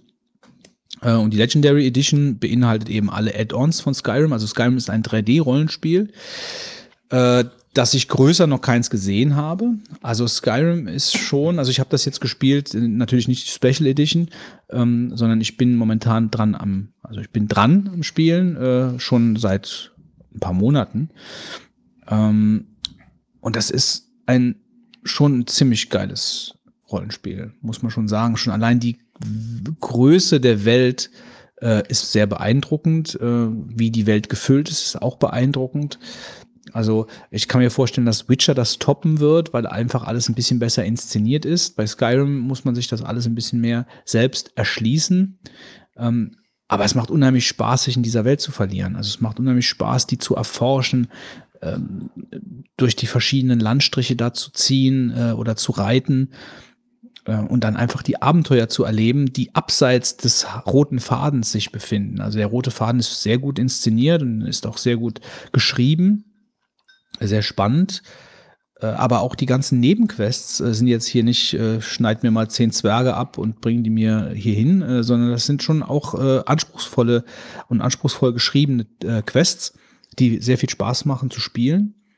Äh, Ich spiele das mit den HD-Texturen, die es kostenlos zum Download gibt für Skyrim. Und Skyrim ist auch so ein Mod-Monster. Also da gibt es ohne Ende Mods, die man auch relativ äh, einfach über ähm, den, ja, sogar über den eingebauten Launcher äh, installieren kann und über dieses, äh, wie nennt sich das noch bei Steam, äh, äh, diesen Steam Workshop. Also da habe ich mir dann noch ein paar, ein paar, also habe ich mir mal angeschaut, was es so von den Mods, so die bestbewertesten Mods gibt, äh, bewertetsten Mods gibt, ja. Und das macht schon sehr viel her. Und die Special Edition, da werde ich natürlich jetzt reingucken. Also ich habe mir jetzt mal Videovergleiche angeschaut von der Grafik. Also da hat sich auch schon ein bisschen was getan. Ähm, mit den HD-Texturen und mit den Mods, die ich drauf gemacht habe, äh, ist der Sprung natürlich nicht ganz so groß, wie wenn ich jetzt die Vanilla-Version spielen würde von 2011. Also äh, dann wäre der Sprung immens, wenn man das jetzt mit den Videos vergleicht. Aber das hier äh, ist ähm, trotzdem ein Sprung. Ja, und so Was ist von der Unterschied überhaupt? Also, ja, also vor allen Dingen die Grafik, also die, äh, die haben sie ziemlich aufgebohrt. Also ich glaube, wenn ich das richtig verstanden habe, ist das die Fallout 4 Engine jetzt, in der sie das halt reinportiert haben. Und ähm, das soll auch soll auch für die für die neue Nintendo-Konsole rauskommen, das äh, Skyrim. Also wird zumindest jetzt, weil das in diesem Demo ja aufgetaucht ist, äh, wird zumindest gemunkelt. Äh, also so vom meine, das ist ja Elder Scrolls. Elder Scrolls äh, ist ja bekannt. Da gibt's ja schon äh, Daggerfall, was weiß ich, wann das angefangen hat. In den 80er Jahren gab's ja schon die ersten Elder Scrolls-Spiele. Äh, Oblivion, Morrow, Morrowind. Äh, aber die haben mir alle, die waren mir alle zu generisch. Ich habe äh, viele davon gespielt oder angefangen zu spielen, aber die waren mir alle sehr generisch. Die Leute haben alle gleich ausgesehen. Die Städte waren alle eckig und irgendwie das war alles nicht so meins. Also da fand ich dann Gothic oder so schon äh, eine ganz andere Welt. Äh, Gothic 1 war auch eckig, aber es war halt einfach ein spannenderes Spiel. Aber Skyrim ist das erste Elder Scrolls Rollenspiel, was mich wirklich begeistert. Also ich will jetzt auch jetzt nicht sagen, das ist besser als das oder besser als jenes, aber es ist so in meinem Rollenspiel Olymp mit Baldur's Gate und Gothic und Witcher ist es halt eben angekommen. Also das, das hat es schon geschafft. Und das, da ist meine Latte relativ hoch gelegt, weil ich äh, schon für etliche Rollenspiele gespielt habe. Und wenn ich sage, das ist ein gutes Rollenspiel, dann heißt das schon was. Also wenn für mich jetzt, wenn ich das sage äh, dann muss es schon einige, also es ist jetzt zum Beispiel qualitativ noch mal eine ganze Ecke besser als ein Two Worlds. Also das ist eine Empfehlung. Äh, man kann unendlich viel Zeit da rein versenken. Also man könnte wahrscheinlich problemlos, also ich, ich kenne einen, der hat äh, 300 Stunden in Skyrim verbracht. Also das ist äh, so viele Quests, so viele Landstriche, so viele äh, Abenteuer, also man ein riesiges Questlog, was man da halt hat. Ähm, und dann, also mir ist es manchmal passiert, dann war ich auf dem Weg nach A, äh, hab B unterwegs getroffen, der mir von C erzählt hat und bin nach D gegangen. Und äh, da war A weg, aber D, C, B war alles dazwischen, was ich äh, eigentlich dann vorher alles gemacht habe, weil es auch alles Sachen waren, die Spaß gemacht haben und äh, die, äh, in die ich mich dann halt gerne verloren habe in dem Moment. Also Skyrim eine Empfehlung und jetzt vielleicht dann die Special Edition kaufen, die jetzt am 28. rauskommt. Ähm, Und die hat noch mal was? Ja, die ist halt einfach überarbeitet, eine Remastered Version. Und das lohnt sich bei dem Spiel einfach auch, weil das Spiel jetzt so in dieser, in dieser 2011er Version so in die Schublade liegen zu lassen, wie viel Arbeit da reingeflossen sein muss äh, und so viel Spaß. Von daher finde ich es super, dass die das jetzt so überarbeitet haben und dann nochmal einen neuen, neuen Käufern nochmal äh, äh, mal Was ist, was, weißt du, was alles konkret überarbeitet ist? Außer, dass man sich vielleicht keine 20 Gigabyte äh, Patches laden muss. Ähm, also, wenn ich das richtig verstanden habe, sind alle Add-ons drin. Direkt. Deswegen ja auch natürlich diese Legendary Edition kostenlos, weil die Legendary Edition hat auch alle Add-ons. Also alle Add-ons sind drin. Und äh, die Grafik äh, sieht einfach, äh, also man kann sich bei YouTube Vergleichsvideos anschauen. Ähm, und es, da es enthält volumetrische Strahlenbüschel. Zum Beispiel. Die hatte ich vergessen. also da ist, da ist halt grafisch einiges passiert. Ähm, und es kann halt auch, äh, auch, also ich glaube, den Mod-Support haben sie auch nochmal ausgebaut bei der Special Edition, wenn ich das richtig äh, in Erinnerung habe. Hat jemand von euch Skyrim gespielt? Mal angespielt, aber ich ähm, hatte damals keinen Rechner, der das wirklich verkraftet hat. Also rauskam ja damals ein, ein Hardware-Monster 2011, Ja, ja. und äh, ja. Also ich, äh, gut, ich kam jetzt auch nicht wirklich groß zum Spielen also für solche Sachen und mich habe da sehr viel Respekt davor, so ein Rollenspiel, was so riesengroß ist, also schreckt mich, hat mich eher dann eher ein bisschen abgeschreckt, anstatt es mich einlädt, weil ich denke, das kriegst du nicht im Ansatz äh, durchgespielt. Ja gut, bei Skyrim ist es halt so, und das ist ja auch bei den meisten anderen großen Rollenspielen so, dass du selbst entscheiden kannst, wie lange das Spiel ist. Weil du, der rote Faden, äh, sagen wir mal, jetzt sagen wir mal, der rote Faden ist 20 Stunden. Jetzt nehmen wir nur mal an. Der rote Faden ist 20 Stunden. Und wenn das Spiel Spaß macht, ähm, dann sind 20 Stunden ja relativ zügig rum. Ähm, Also ich weiß, mir hat es grundsätzlich Spaß aber du gemacht. kannst halt dann 150 Stunden in, äh, in Nebenquests oder äh, in sonst, sonst welchen Sachen äh, verbringen. Also da, da sind ja Bücher, das sind, also wie viele Bücher alleine in Skyrim rumliegen, die du lesen kannst. Äh, also da kannst du einen ganzen Abend dann äh, zum Beispiel nur mit Bücherlesen verbringen. ja, die, die, die machen die, ähm, die Spielwelt, aber ich meine, man kann das belächeln, ja, aber man kann auch sagen, das bereichert natürlich die Spielwelt in dem Moment. Wenn, Man kann du- sich halt total da rein ja, verlieren. natürlich ne? kannst du Ja. das, aber dafür sind sie ja auch gemacht. Mhm. Also dafür sind sie gemacht. Das ist jetzt kein Casual-Spiel oder so. Also das ist ja genau das dafür übrigens gemacht. auch ein richtig klasse Spiel für die Brille. Auf jeden Fall. Also Noch mehr als Vanishing of Ethan Carter. Also wenn, wenn ich Skyrim, das gab's aber auch schon. Also ich habe mal ein YouTube-Video gesehen, äh, jemand mit der Oculus und mit so einem, äh, wo, wo du dich so drin bewegen kannst, ja, wo du so mit Gummis eingespannt bist und wo du dann laufen kannst Irrenhaus. und so. Da wurde mit Gummis eingespannt ist. Ja. Ähm, und er hatte dann halt auch so einen, so einen richtigen Bogen, mit dem du dann virtuell schießen konntest. Und das, das, war, das war schon ziemlich fett. Also, ähm, das wäre auch eigentlich, also wenn ich mir jetzt ein Spiel aussuchen könnte, was ich mit der VR-Brille spielen wollte, dann wäre es Skyrim. Ja, das stimmt. Du stehst an irgendeinem Gebirgsbach mitten im, mitten im, äh, im Gebirge, um dich rum Eis, äh, wo dann, wenn der, wenn der Wind weht, dann siehst du so wie, wie Wenn der Wind weht. so diese, diese kleinen äh, Eiskristalle so durch die Luft fliegen, ja. Und dann kommt ein Drache, der da irgendwo oben über dir fliegt und dann geht der Kampf los. Also ich glaube, das wäre schon dick. Ja. Also guckt mal rein in die Special Edition, wenn ihr Skyrim noch nicht gespielt habt. Ähm, von mir auf jeden Fall eine große Empfehlung. So, ähm, Fitz hat nichts mehr, Wolfgang hat nichts mehr. Der Retro-Trip heute. Unser heutiger Retro-Trip ist ein ganz spezieller Retro-Trip, weil äh, wir heute mal etwas Kultur im Programm haben. Und zwar haben wir, ähm, ich sag's jetzt einfach mal so, du musst mich gleich korrigieren, den Kurator des Computerspielemuseums in Berlin zu Gast. Äh, ist das korrekt? Das ist richtig, äh, wobei ähm, Kurator nur einer der Hüte ist, die ich aufhabe. Wir sind ja ein kleines äh, privates, ähm, ähm, nicht gefördertes Museum und äh, da hat man nicht ganz so ein ausgeufertes äh, Team, sondern da ähm, muss jeder ein bisschen mehr machen. Und äh, bei mir ist das zum Beispiel auch noch Öffentlichkeitsarbeit ähm, oder auch ähm, ähm, bestimmte Bereiche für die Sammlung ähm, und Ausstellung eben. Ähm, also man kann das zusammenfassen und Direktor sagen zu mir. Okay, okay, Direktor. Öffentlichkeitsarbeit war, ist ja, deswegen bist du auch hier dann wahrscheinlich bei uns. Du bist halt für die Interviews, dann den Podcast zuständig. Auf jeden Fall äh, bist du der Andreas Lange äh, aus Berlin ähm, und du bist eben der Leiter, ich nenne es ich nenn's einfach mal Leiter vom, äh, vom Direktor, Kurator, Schrägstrich etc. vom äh, Computerspielemuseum, was man ähm, kennt äh, aus diversen Medienbeiträgen, sag ich mal. Wir haben ja gerade eben im Vorgespräch kurz besprochen, dass du auch in dieser Killerspiele-Doku ähm, im, äh, stopp, was war's? ZDF? ZDF, ne? ZDF. Arte, Richtig. ZDF, glaube ich. Ja. Arte, Arte ZDF. genau. Wo so ein bisschen so ein Roundup, Potpourri aller Computerspiel, Medien etc. Äh, durchgeführt wurde. Und da durften natürlich auch die ganzen äh, alten äh, Spiele, sag ich mal, nicht fehlen. Und da warst du natürlich der prädestinierte Gesprächspartner. Also von daher, man kennt dich. Äh, zu Hause äh, in meinem äh, Büro steht ein riesiger Kat äh, Karton mit deinem Namen drauf. Äh, Wow.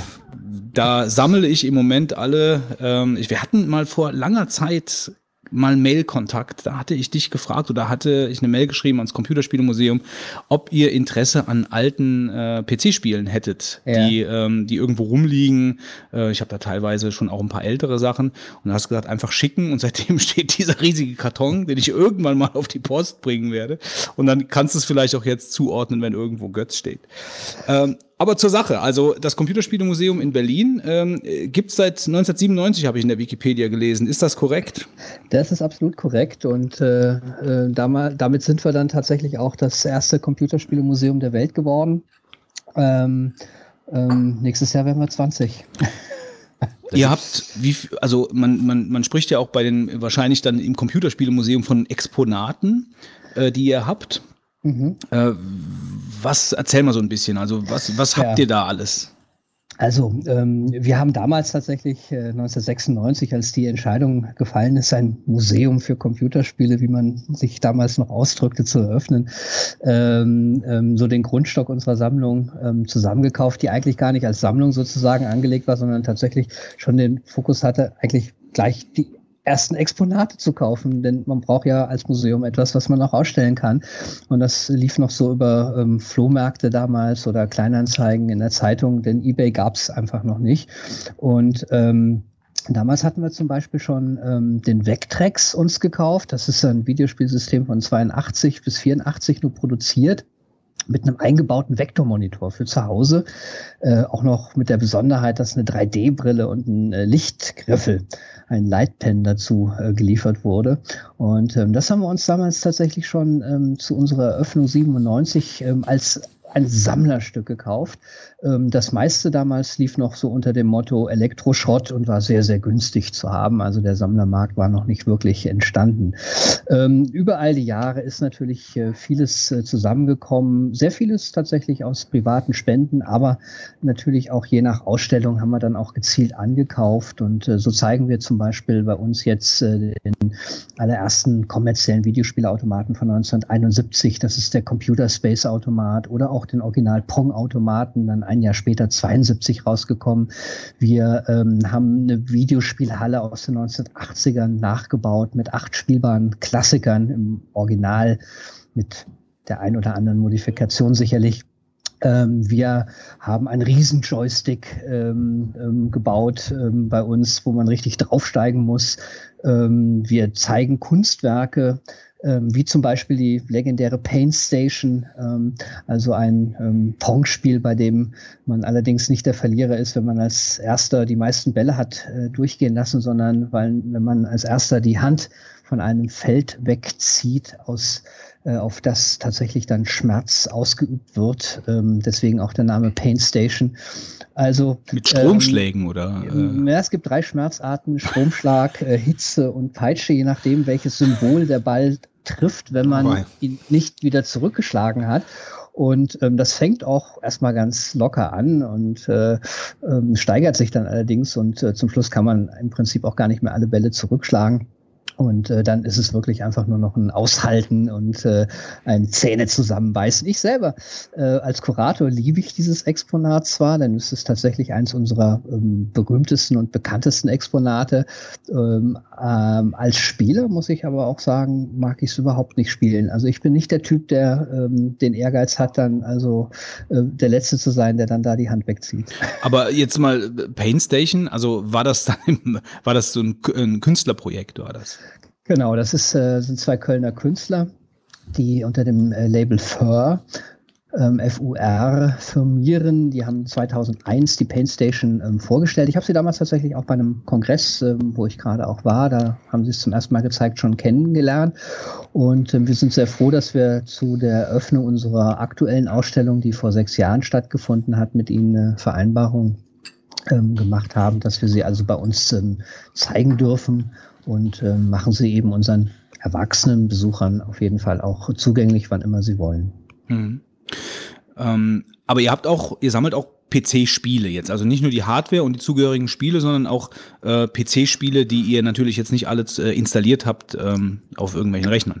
Richtig. Wir haben äh, ähm, um die 30.000 Originalspiele bei uns und das ist klar, ähm, das äh, kann man dann nur sehr bedingt äh, im Ausstellungsraum auch zeigen. Das ist natürlich ein tolles Reservoir, aus dem wir immer wieder schöpfen, aber es ist eben auch eine Sammlung, ähm, die zunehmend natürlich auch von, von anderen ähm, genutzt wird. Also wir haben regelmäßig ähm, ähm, Wissenschaftler da, die dann mal für ein bis mehrere Tage dann auch ihren Arbeitsplatz äh, aufschlagen bei uns und je nach Fragestellung eben unsere Sammlung durch durchforsten. Das sind dann die Spiele.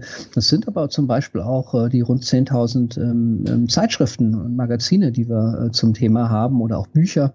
Ähm, ähm, wir haben auch ähm, 2300 Hardware-Teile inventarisiert, also ähm, Merchandising-Produkte, Poster.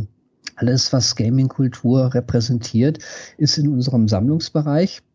Und ähm, das ist im Prinzip dann jetzt eigentlich äh, seit unserer Eröffnung 1997 ganz wesentlich durch private Spenden entstanden, ähm, die wir regelmäßig in all den äh, Jahren ähm, entgegengenommen haben.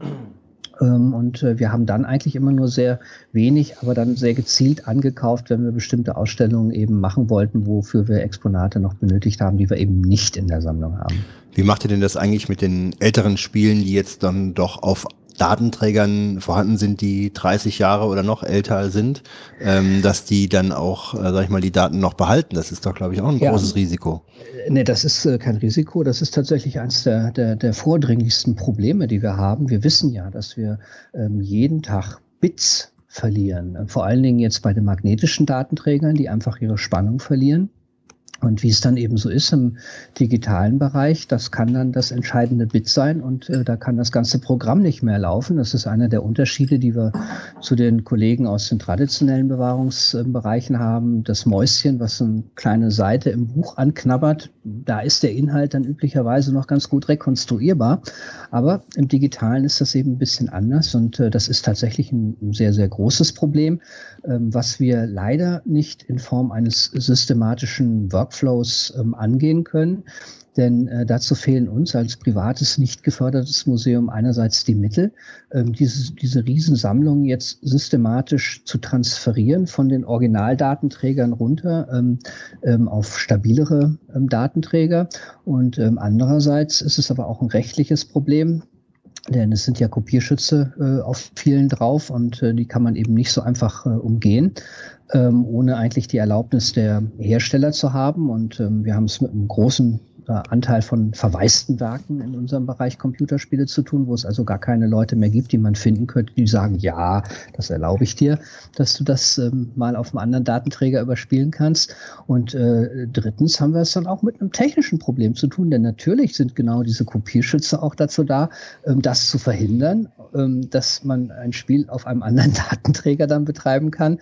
Und ähm, hier sind wir aber sehr glücklich, dass wir ähm, auf ähm, Lösungen ähm, zurückgreifen können, die vor allen Dingen aus der Community entstanden sind, die eben in der Lage sind, zumindest für bestimmte Systeme, doch die Kopierschütze mitzukopieren, sodass die ähm, intakt bleiben und gar nicht merken, dass sie ähm, auch nicht mehr auf dem Originaldatenträger sitzen und dann quasi in einem emulierten ähm, ähm, virtualisierten Environment äh, ähm, nach wie vor funktionieren, so dass man die Spiele eben nicht cracken muss, denn das ist eben ja eine Veränderung und in gewisser Weise auch eine Zerstörung der Originalwerke, ähm, die wir jetzt nicht als Bewahrungsideal haben. Natürlich äh, sind, äh, ist das die Form, wie man üblicherweise eigentlich die ähm, Spiele natürlich auch noch aus dem Netz runterladen kann, aber ähm, das entspricht eben nicht dem originalen Zustand.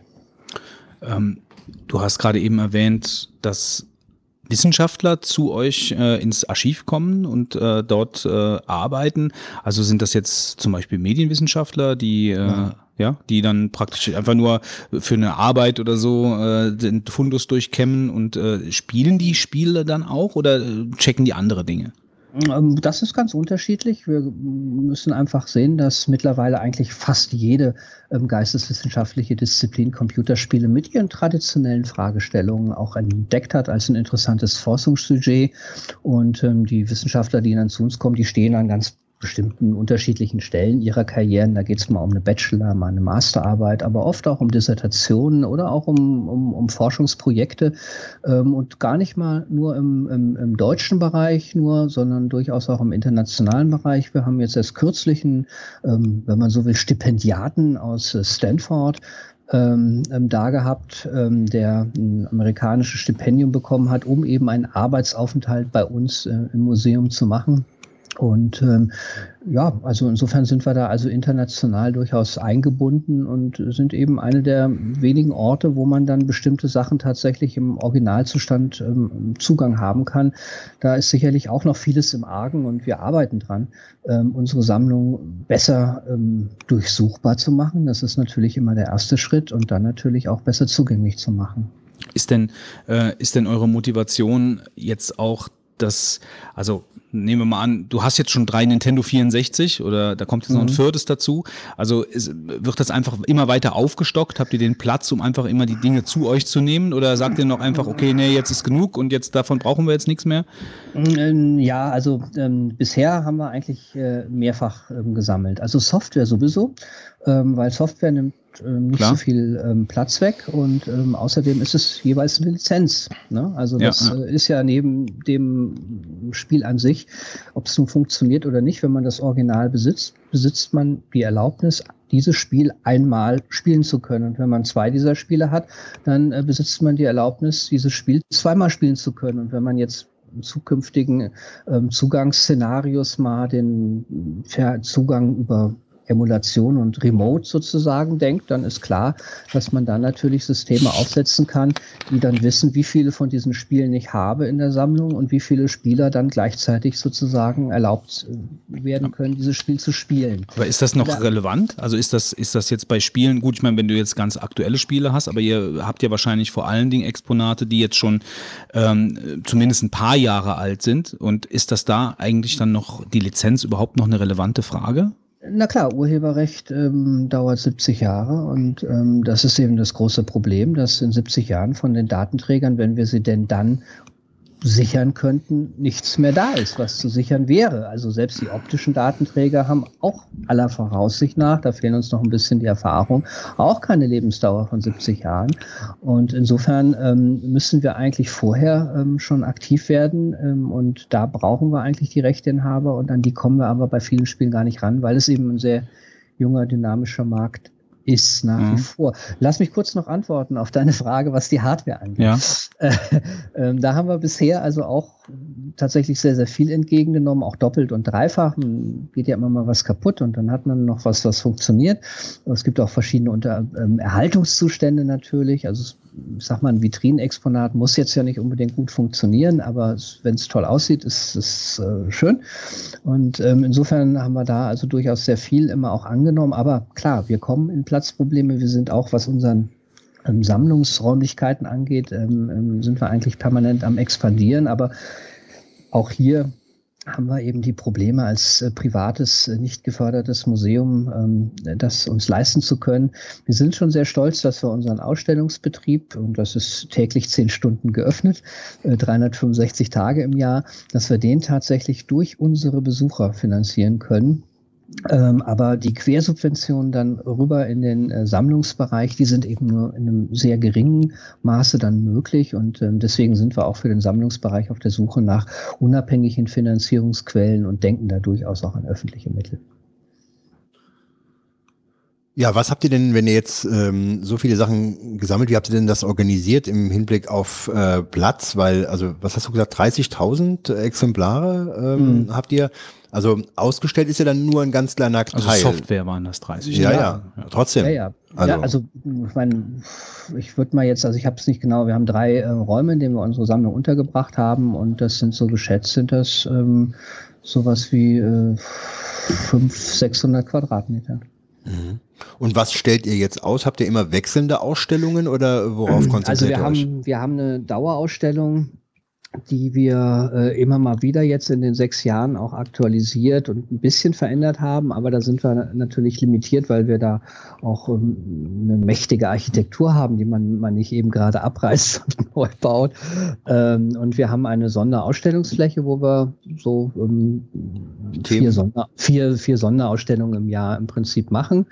Ähm, auch da würden wir uns äh, nochmal bessere Räumlichkeiten wünschen, denn ähm, das ist auch noch so ein bisschen immer wieder für Events, äh, diese Fläche ähm, wird verwendet. Ähm, also insofern muss man, ähm, kommen wir schon da auch äh, äh, immer mal wieder in den einen oder anderen räumlichen Konflikt. Und man muss natürlich insgesamt sagen, dass äh, für ein Museum, was mit Computerspielen zu tun hat, äh, das schon durchaus eine Herausforderung ist, mit dem Entwicklungsgeschwindigkeit Schritt zu halten. Äh, denn ähm, ich sag mal, die traditionellen Themen von Museen, da passiert ja jetzt nicht so viel. Ähm, wir werden jetzt äh, zum Beispiel ähm, Virtual Reality dann, was vor sechs Jahren noch nicht wirklich ein Thema war, was man äh, ausgestellt hat, werden wir jetzt im November bei uns in einer der letzten freien Ecken äh, ähm, ähm dann als neuen Ausstellungsbereich einweihen. Da werden wir dann eine Oculus und äh, einen äh, Galaxy S6 äh, ähm, zugänglich machen, sogar richtig auch, und noch einen historischen ähm, Virtual Reality Automaten Mitte der 1990er Jahre, ähm, so dass also drei Automaten, die oder drei Systeme, die insgesamt 20 Jahre umspannen, dann von unseren Besuchern erlebt werden können.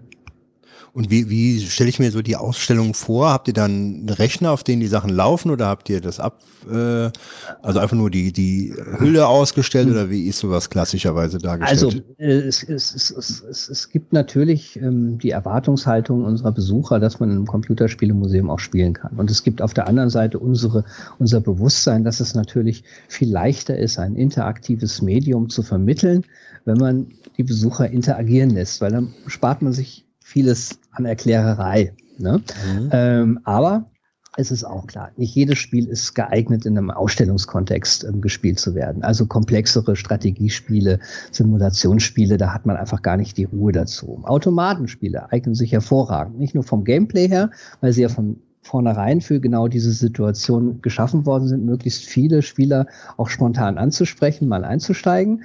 Äh, aber auf der anderen Seite auch von der Bau Bauweise. Die, das sind eben keine Heimgeräte, sondern das sind Geräte, die schon mit einer gewissen Solidität gleich für den öffentlichen Raum gebaut worden sind. Aber auch hier die werden natürlich älter und wir haben es jetzt schon mit Maschinen zu tun, die dann eben 30 Jahre alt sind und da wird die Technik natürlich schon wackeliger. Gerade die Röhrenmonitore ähm, äh, machen uns dann doch zunehmend zu schaffen und es ist eben auch zunehmend schwerer, das zu reparieren.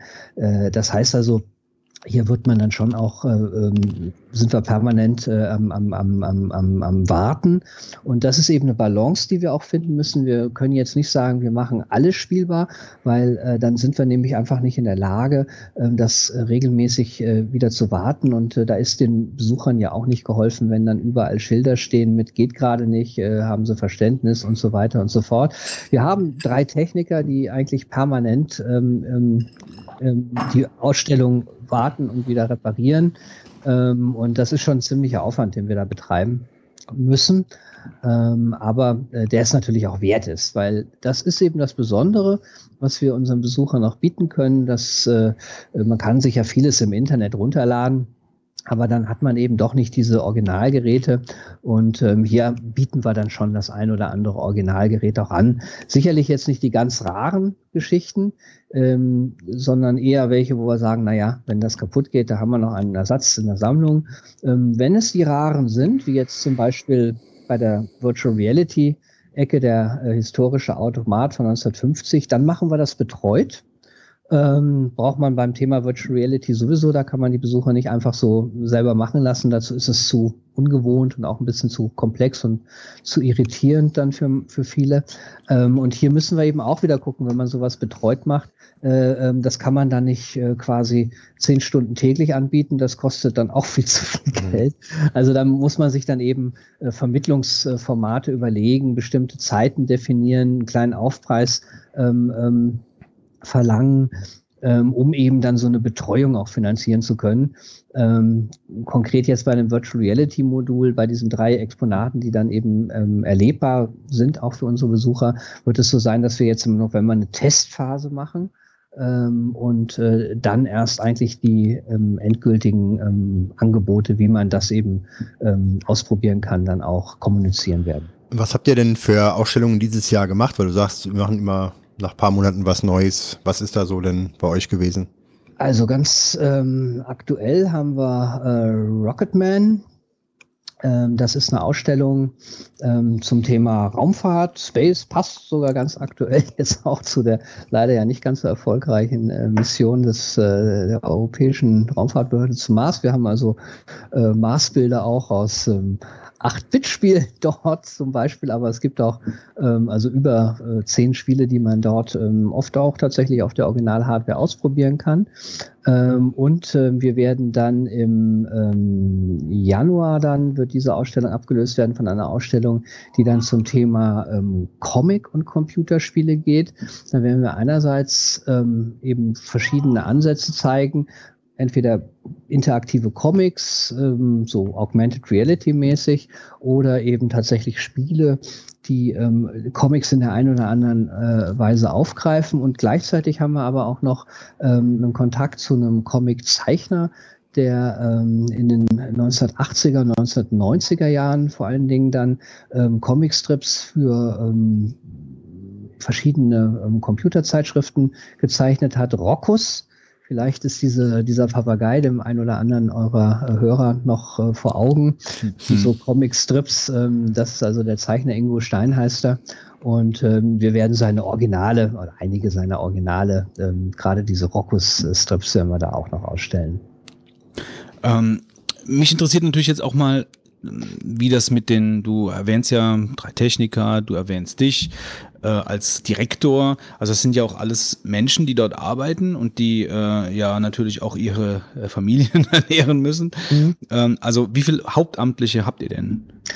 Also ähm, wir haben tatsächlich ähm, 14 ähm, ähm, ähm, Festangestellte und dann eine ganze wow. Reihe von, äh, von, von ähm, auch Freien, die äh, fester oder weniger fest dann auch immer wieder mit uns zusammenarbeiten. Allerdings muss ich dazu sagen, dass von diesen 14 äh, Angestellten ähm, ähm, auch die meisten in Teilzeit sind. Also da ähm, das sind keine, keine, keine vollen Stellen, von denen man dann sein Leben finanzieren kann. Mhm. Aber du bist schon voll an, eingestellt, also du bist auch Also ich bin, ich bin die Vollzeitstelle sozusagen. Du bist die Vollzeitstelle. ähm, aber es ist trotzdem überraschend. Also 14 Leute hätte ich jetzt nicht mit gerechnet, also Halbtag hin, Halbtag her. Also das ist ja schon, das finde ich schon ordentlich. Aber also, man kann ja sonst die Woche gar nicht abdecken, denke ich mir, ne? Wird jeder genau, paar also Stunden sind, kommen. Also die, die, die meisten äh, sind dann eben im, im Besucherservice sozusagen angesetzt. Sie machen Kasse- und Ausstellungsbetreuung, ja. aber dann immer eben so ein, so ein ähm, ähm, Core-Team, so ein Backoffice-Team. Klar gibt es dann den Kollegen, der eben Events und Marketing zum Beispiel äh, verantwortet. Dann gibt es eine Betriebsleitung, äh, dann haben wir eine Geschäftsführung, dann haben wir eine Buchhalterin. Ähm, also ähm, das sind dann technischen Leiter mhm. haben wir auch. Also ähm, so ungefähr, dann kommt man dann schon so auf äh, 14 Leute. Ja. Wie, ähm, wie sieht denn so ein klassischer Tag von dir jetzt aus? Also was, was machst du am Tag? Also, also ich fahre tatsächlich, ich habe einen relativ äh, klassischen, nein, naja, es ist kein 9-to-5-Job, es ist ein 9-to-7-Job.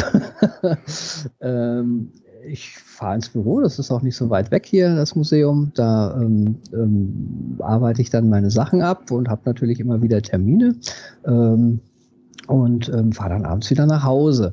Natürlich gibt es dann immer wieder auch mal äh, Reisen, das sind dann äh, Konferenzen, Vorträge, aber auch Meetings. Wir waren mal einem, äh, drei Jahre in einem europäischen Forschungsprojekt äh, tätig, was ich dann maßgeblich zusammen mit unserem Sammlungsleiter dann auch äh, gemacht habe, wo man auch sehr viel dann reisen musste nach England und äh, Holland und äh, Frankreich. Ähm, und ähm, das ist schon dann auch abwechslungsreich. Ähm, aber ist auch jetzt, also ich, ich sitze meistens vor meinem Computer und äh, tippe da rein und lese dann da was und äh, mache ab und zu mal einen Anruf. Und, äh, Klingt gut. aber es interessiert Wo muss man sich bewerben dafür? es, aber es interessiert, es interessiert mich natürlich auch, also jetzt hast du es ja schon gesagt, also du sitzt natürlich viel vom Rechner ähm, und recherchierst wahrscheinlich auch nach neuen Exponaten und schaust, was, was könnte man, was könnte man oder was wäre jetzt interessant für äh, das Museum. Äh, so stelle ich mir das vor. Genau. ja. Ähm, bist du denn jetzt, nehmen wir mal an, du findest jetzt irgendein Exponat und sagst, das ist interessant, das könnte ich mir vorstellen, dass unsere äh, Ausstellung bereichert. Und das äh, ist jetzt schon ordentlich, was, was man dafür auf den Tisch legen muss, damit, ja. du, damit du das bekommst.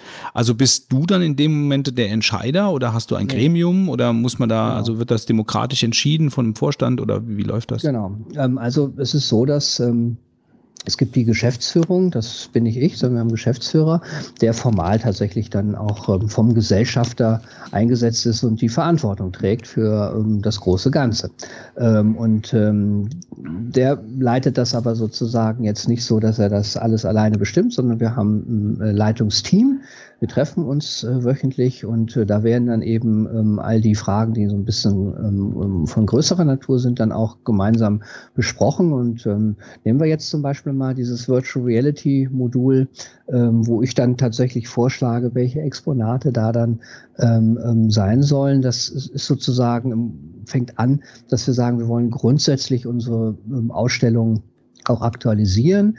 Ähm, dann mache ich einen Vorschlag, Thema Virtual Reality, dann wird das angenommen. Ich kriege den Auftrag, eine Kalkulation zu machen, ähm, auch Leute ähm, vorzuschlagen, die das dann bauen können, die das designen können.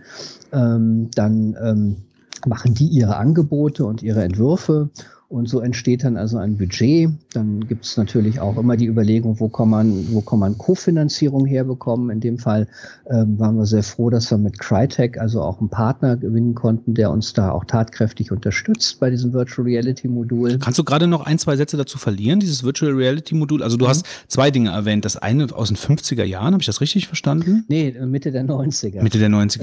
Äh, das war also der erste Versuch, dass ähm, ähm, äh, Virtual Reality, die ja vor allen Dingen die Technik im, im, im militärisch-wissenschaftlichen Bereich entstanden ist, dann im Unterhaltungsbereich, im privaten Unterhaltungsbereich zu monetarisieren. Äh, da kam äh, 1991 ist dann so ähm, noch auf Amiga-Basis der erste Unterhaltungs-, also der erste Videospieleautomat für Videospielehallen dann von einer Firma ähm, gebaut worden, die das eigentlich eher so im militärischen Bereich verwertet hat, bisher diese Technologie. Ich kann mich erinnern. Also ich weiß noch, ich war mal in einer, einer Arcadehalle äh, und da hat so ein Doppeldecker VR ähm, äh, also du hast dich in so einen Doppeldecker reingesetzt, hast eine Brille angezogen ähm, und das war auch so Anfang der 90er Jahre. Also das ist auch schon genau. relativ lange her und das, ähm, da konntest du dich auch schon umgucken und so jetzt wie bei diesen neuen Dingern. Genau. Äh, aber äh, das ist dann alles so ein bisschen eingeschlafen, wahrscheinlich weil die Technik ein bisschen zu anfällig war zu dem damaligen Zeitpunkt. Sehr gut, genau. Das ist einer der Hauptgründe gewesen. Der Wartungsmensch war zu oft da gewesen. Das hat sich dann einfach nicht gerechnet. Das war sowieso doppelt so teuer wie die normalen Automaten. Ne? Also auch als Spieler ähm, hat man sich das einmal natürlich auf jeden Fall gegönnt. Ich erinnere mich auch noch, dass ich dachte, wow, das ist ja toll. Aber dann ist eben die Frage, wie, wie motiviert eigentlich das Spiel nach diesem Wow-Effekt, ne, den man natürlich hatte damals. Und ähm, da haben sie dann nicht wirklich Gutes äh, geliefert. Und ähm, es war eben auch noch das Problem, und da wird man mal sehen, wie sich das jetzt so entwickelt. Ähm, mit diesem neuen äh, äh, Zug, ähm, dass man eben doch relativ autistisch unterwegs ist und eigentlich nur derjenige was sieht, der diese Brille aufhat. Und ähm, gerade Videospielehallen haben damals eben ja auch noch so als soziales Element funktioniert, dass man eben einem über die Schulter geguckt hat, der toll spielte und dann man sich da auch getroffen hat in der Gruppe zusammen und gemeinsam auch Spaß hatte, so wie es ja auch zu Hause läuft vor der Konsole, vor dem Fernseher gemeinsam. Und da hat eben Virtual Reality doch äh, äh, ähm, Schwächen. Es ist doch ein relativ autistisches ähm, ähm, ähm, Vorgehen, auch wenn man natürlich dann jetzt in der virtuellen Realität oft sehr fotorealistisch alle möglichen Spieler dann sehen wird. Ne? Aber es ist trotzdem technisch vermittelt und äh, da, da habe ich auch noch ein Fragezeichen, ob so diese, diese spontane äh, Emotionalität, die man wirklich beim gemeinsamen Spielen vor der Konsole hat, ähm, ähm, ob das äh, nicht irgendwo auch ähm, fehlen wird. Insofern glaube ich, dass die alten Spiele immer auch ihre Berechtigung haben werden. Aber nochmal kurz zurück. Also tatsächlich, die sind dann pleite gegangen, diese Firma. Das war so ein, noch nicht reif genug. Ähm, auch die Grafiken äh, waren eigentlich schwächer als die, die auf den traditionellen Automaten damals gelaufen sind, äh, weil sie ja eben vor allen Dingen ruckelfrei laufen mussten. Ne? Und ähm, ähm, da äh, war dann einfach auch das wesentlich gröber und ähm, ähm, waren war also auch nicht der Bringer damals gewesen. Und man wird eben jetzt sehen, ähm, wo die Technik viel, viel weitergekommen ist und es jetzt ja auch nicht mehr als Automat äh, monetarisiert wird im Unterhaltungsbereich, den man ja gar nicht an Privatanwender verkauft hat, sondern an andere Businessleute. Ne? Ähm, ob diese, dieser neue Ansatz, jetzt quasi Virtual Reality ähm, Geräte direkt an die Endkonsumenten zu verkaufen, ob der zündet. Hm. Äh, wenn du jetzt zwischendurch dann mittags um drei, kurz bevor du nach Hause fährst, von deinem Knochenjob noch Lust hast, äh, eine kleine Runde zu zocken, machst du das denn auch noch? Also setzt du dich selbst noch dran? Also ich ähm, müsste mehr spielen. Ähm, das äh, ist etwas, was mir tatsächlich auch äh, leid tut, dass ich einerseits tatsächlich ähm, zunehmend natürlich über all die Jahre dann auch mit irgendwelchen Verwaltungsgeschichten und Managementgeschichten dann zu tun habe und mich gar nicht mehr so auf die ähm, einzelnen Spiele dann auch konzentrieren kann ähm, und natürlich auch, sagen wir mal, sowas wie Familie und so dann in den letzten Jahren dazugekommen ist. Ähm, sind ja schon arge Zeitfresser, die Spiele. Aber äh, gerade was die Familie angeht, äh, da, wenn die Kinder dann alt genug sind, da kann man natürlich dann auch äh, zwei Sachen schön miteinander verbinden. Und unser Sohn, der äh, ist jetzt in einem richtigen Alter. Und insofern ähm, setze ich ihn dann schon oft auch mal ein, um mir das eine oder andere dann auch mal zeigen zu lassen und erklären zu lassen. Also das funktioniert dann schon auch. Also du kommst aber schon auch aus dem, ich sag mal, aus dem Zockbereich. Also du hast früher dann auch 64er, VCS etc. die Sachen durchlaufen, oder? Äh, nee, das ist tatsächlich gar nicht so gewesen. Ich bin zwar in Westdeutschland groß geworden, habe auch das richtige Alter, ähm, dass ich das so äh, mitbekommen habe, allerdings so in der Provinz und ähm, hatte im Freundeskreis und auch nicht im Elternhaus irgendwie Computer, sondern es waren dann die Videospiele, Automaten, die dann so 1980 rum, 81 rum so in so einem Hinterzimmer in unserem Dorf dann da aufgeschlagen sind. Pac-Man, Space Invaders, Defender, die habe ich dann alle kommen und gehen sehen. Muss aber auch sagen, dass ich damals auch, auch gar nicht so der, der, der totale Freak war. Also ich hatte immer durchaus einen Zug hin zum Flipper oder zum Billard äh, damals, ähm, denn da war ich ein bisschen besser und war also nicht äh, so schnell äh, weg vom Fenster. Ähm, und ähm, bin dann eigentlich erst Anfang der 90er mit meinem ersten PC dann wirklich äh, selber dann auch ähm, ähm, ein bisschen intensiver zum, zum Spielen gekommen, ähm, auch andere Spiele, längere Spiele gespielt, Adventures gespielt. Wobei ich auch nach wie vor sagen würde, dass meine Motivation ähm, ähm, in erster Linie doch auch eine kulturelle ist. Also ich finde. Ja, das wäre jetzt die Frage gewesen. Also es war jetzt nicht unbedingt so dieser Traumjob, weil es einfach ein Computerspielemuseum ist, sondern Nee. einfach weil es ein Museum ist. Ich würde mich, ähm, ich bin kein, kein Hardcore-Gamer gewesen und äh, ähm, bin es auch, würde mich heute auch nicht als solcher beschreiben. Es ist mein Beruf geworden, aber das hatte sich auch ergeben. Es war auch nicht meine Idee damals in den 90ern, sondern ich wurde gefragt vom Gründerverein, ob ich denn nicht ein Museum für Computerspiele aufbauen wollte. Ich hatte meine Abschlussarbeit damals 94 über Computerspiele und Religionswissenschaft geschrieben. Und äh, so bin ich damals in Kontakt mit den äh, äh, mit diesem Verein gekommen. Interessante Kombination. Religionswissenschaften Ähm, und, und, äh, Computerspiele. Ja, das ist äh, großer Dank geht da an meinen damaligen Professor, der tolerant genug war, ein solches exotisches Thema äh, zuzulassen, auch gemacht hat, dass er mir da nicht wirklich helfen kann. Ähm, und ähm, das war, ist aber eigentlich steckt damals schon auch meine heutige äh, ähm, Motivation drin, ähm, denn ich war überzeugt und, und bin es natürlich äh, heute immer noch, dass Computerspiele ein ganz, ganz interessanter und auch Hm. wichtiger Teil unserer Kultur sind. Ähm, und ähm, diese Arbeit damals ähm, mit religionswissenschaftlicher Perspektive Computerspiele ähm, mal ähm, zu bearbeiten, Hm. zu analysieren. Wir haben leichte Tonaussetzer gerade im Moment. auch Irgendwo etwas. Oh, okay. Ich weiß nicht genau, das klingt fast so, als ob es ein Wackler wäre und kein Skype-Problem. Ähm, Ja. aber ihr hört das auch. Ja. Das hört Ja, ja, Also kann jetzt. Ja, also äh, dieser, äh, die, die Arbeit damals ähm, so unter religionswissenschaftlicher Perspektive Computerspiele zu analysieren, war natürlich schon so dieser Ansatz, der heute auch ganz grundlegend äh, mich motiviert und auch unter Mhm. dem Museum liegt, nämlich Computerspiele in unserer Kultur auch zu verorten und sie kulturell zu verstehen. Und das ist schon ganz toll, wenn man dann so ein, so ein buntes, dynamisches Medium ähm, begleiten kann mit so einer Perspektive, ähm, immer wieder auch äh, neue Aspekte äh, verschiedenen Leuten zeigen kann. Mhm. Also das ist schon, das, das ist schon unglaublich toll. Gut, ähm, ich möchte noch kurz auf euren YouTube-Kanal hinweisen. Äh, da habe ich mal reingeschaut. Also das ist ja schon auch, da sitzen ja immer ganz lustige Gestalten und spielen Spiele des Monats etc. Also das ist ja, geht ja auch ein bisschen lustiger dann zu, äh, dass da Spiele vorgestellt werden. Das fand ich ganz interessant. Das verlinken wir natürlich in den Shownotes. Ähm, Super. unser Dank gilt dir für deine Zeit, für die interessante Einsicht ins Berliner Computerspielemuseum und äh, ja. Vielleicht die Adresse noch. Wo seid ihr genau zu finden und die Internetseite? In einem der lebendigsten und schönsten Bezirke Berlins, nämlich Friedrichshain, direkt am U-Bahnhof Weberwiese in der Karl-Marx-Allee. Ganz leicht zu finden, drei Stationen östlich vom Alexanderplatz. Und die Web äh, Webseite lautet www. www.computerspielemuseum.de. Mensch, Wolfgang. Ja, ne? das ist doch hier alles Das, das ist doch alles super. Im alten Café Warschau. Genau. Im ehemaligen Café Warschau, genau. Gut, alles klar, Andreas. Dann vielen Dank. Ja. alles Gute, viel Erfolg und ich wünsche dir euch. viele, viele neue Exponate, die dich beglücken werden. Toll. Und ich freue mich auf äh, deine Kiste, die demnächst. Ja, genau. Alles klar. gut, mach's gut. Bis bald. Also, ja, Danke dir. Tschüss. Tschüss. Ciao. Dann fahren wir alle mal demnächst ins Café Warschau.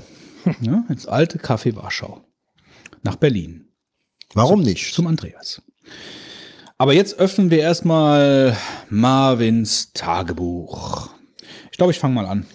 Ja, warum nicht? Ähm, ich habe mein Portemonnaie verloren in, im Urlaub. Also meine Brieftasche. Ich- Es hieß doch immer, du hast gar keine, sondern nur Geld in der Tasche. Ja, das, ja, mein Geld ist, Klammer. mein, ja, mein Geld ist auch nicht in der Brieftasche. Mein Geld ist an der Klammer. Hört her, ihr Langfinger. Wir hören keine Podcasts, die Langfinger. Die sind immer ständig nur am Klauen, die Langfinger. Die tanzen dich an vielleicht. Ja, sowas kommt vor. Gut, ich habe noch nie mein Portemonnaie verloren. Also das war eine sehr Du hast es skurrile... aber wirklich verloren, also selbstständig. Ja, also ich ich, ich versuche das jetzt mal zu rekonstruieren. Also ähm, es war halt so, ich habe an einem Tag die Jacke gewechselt.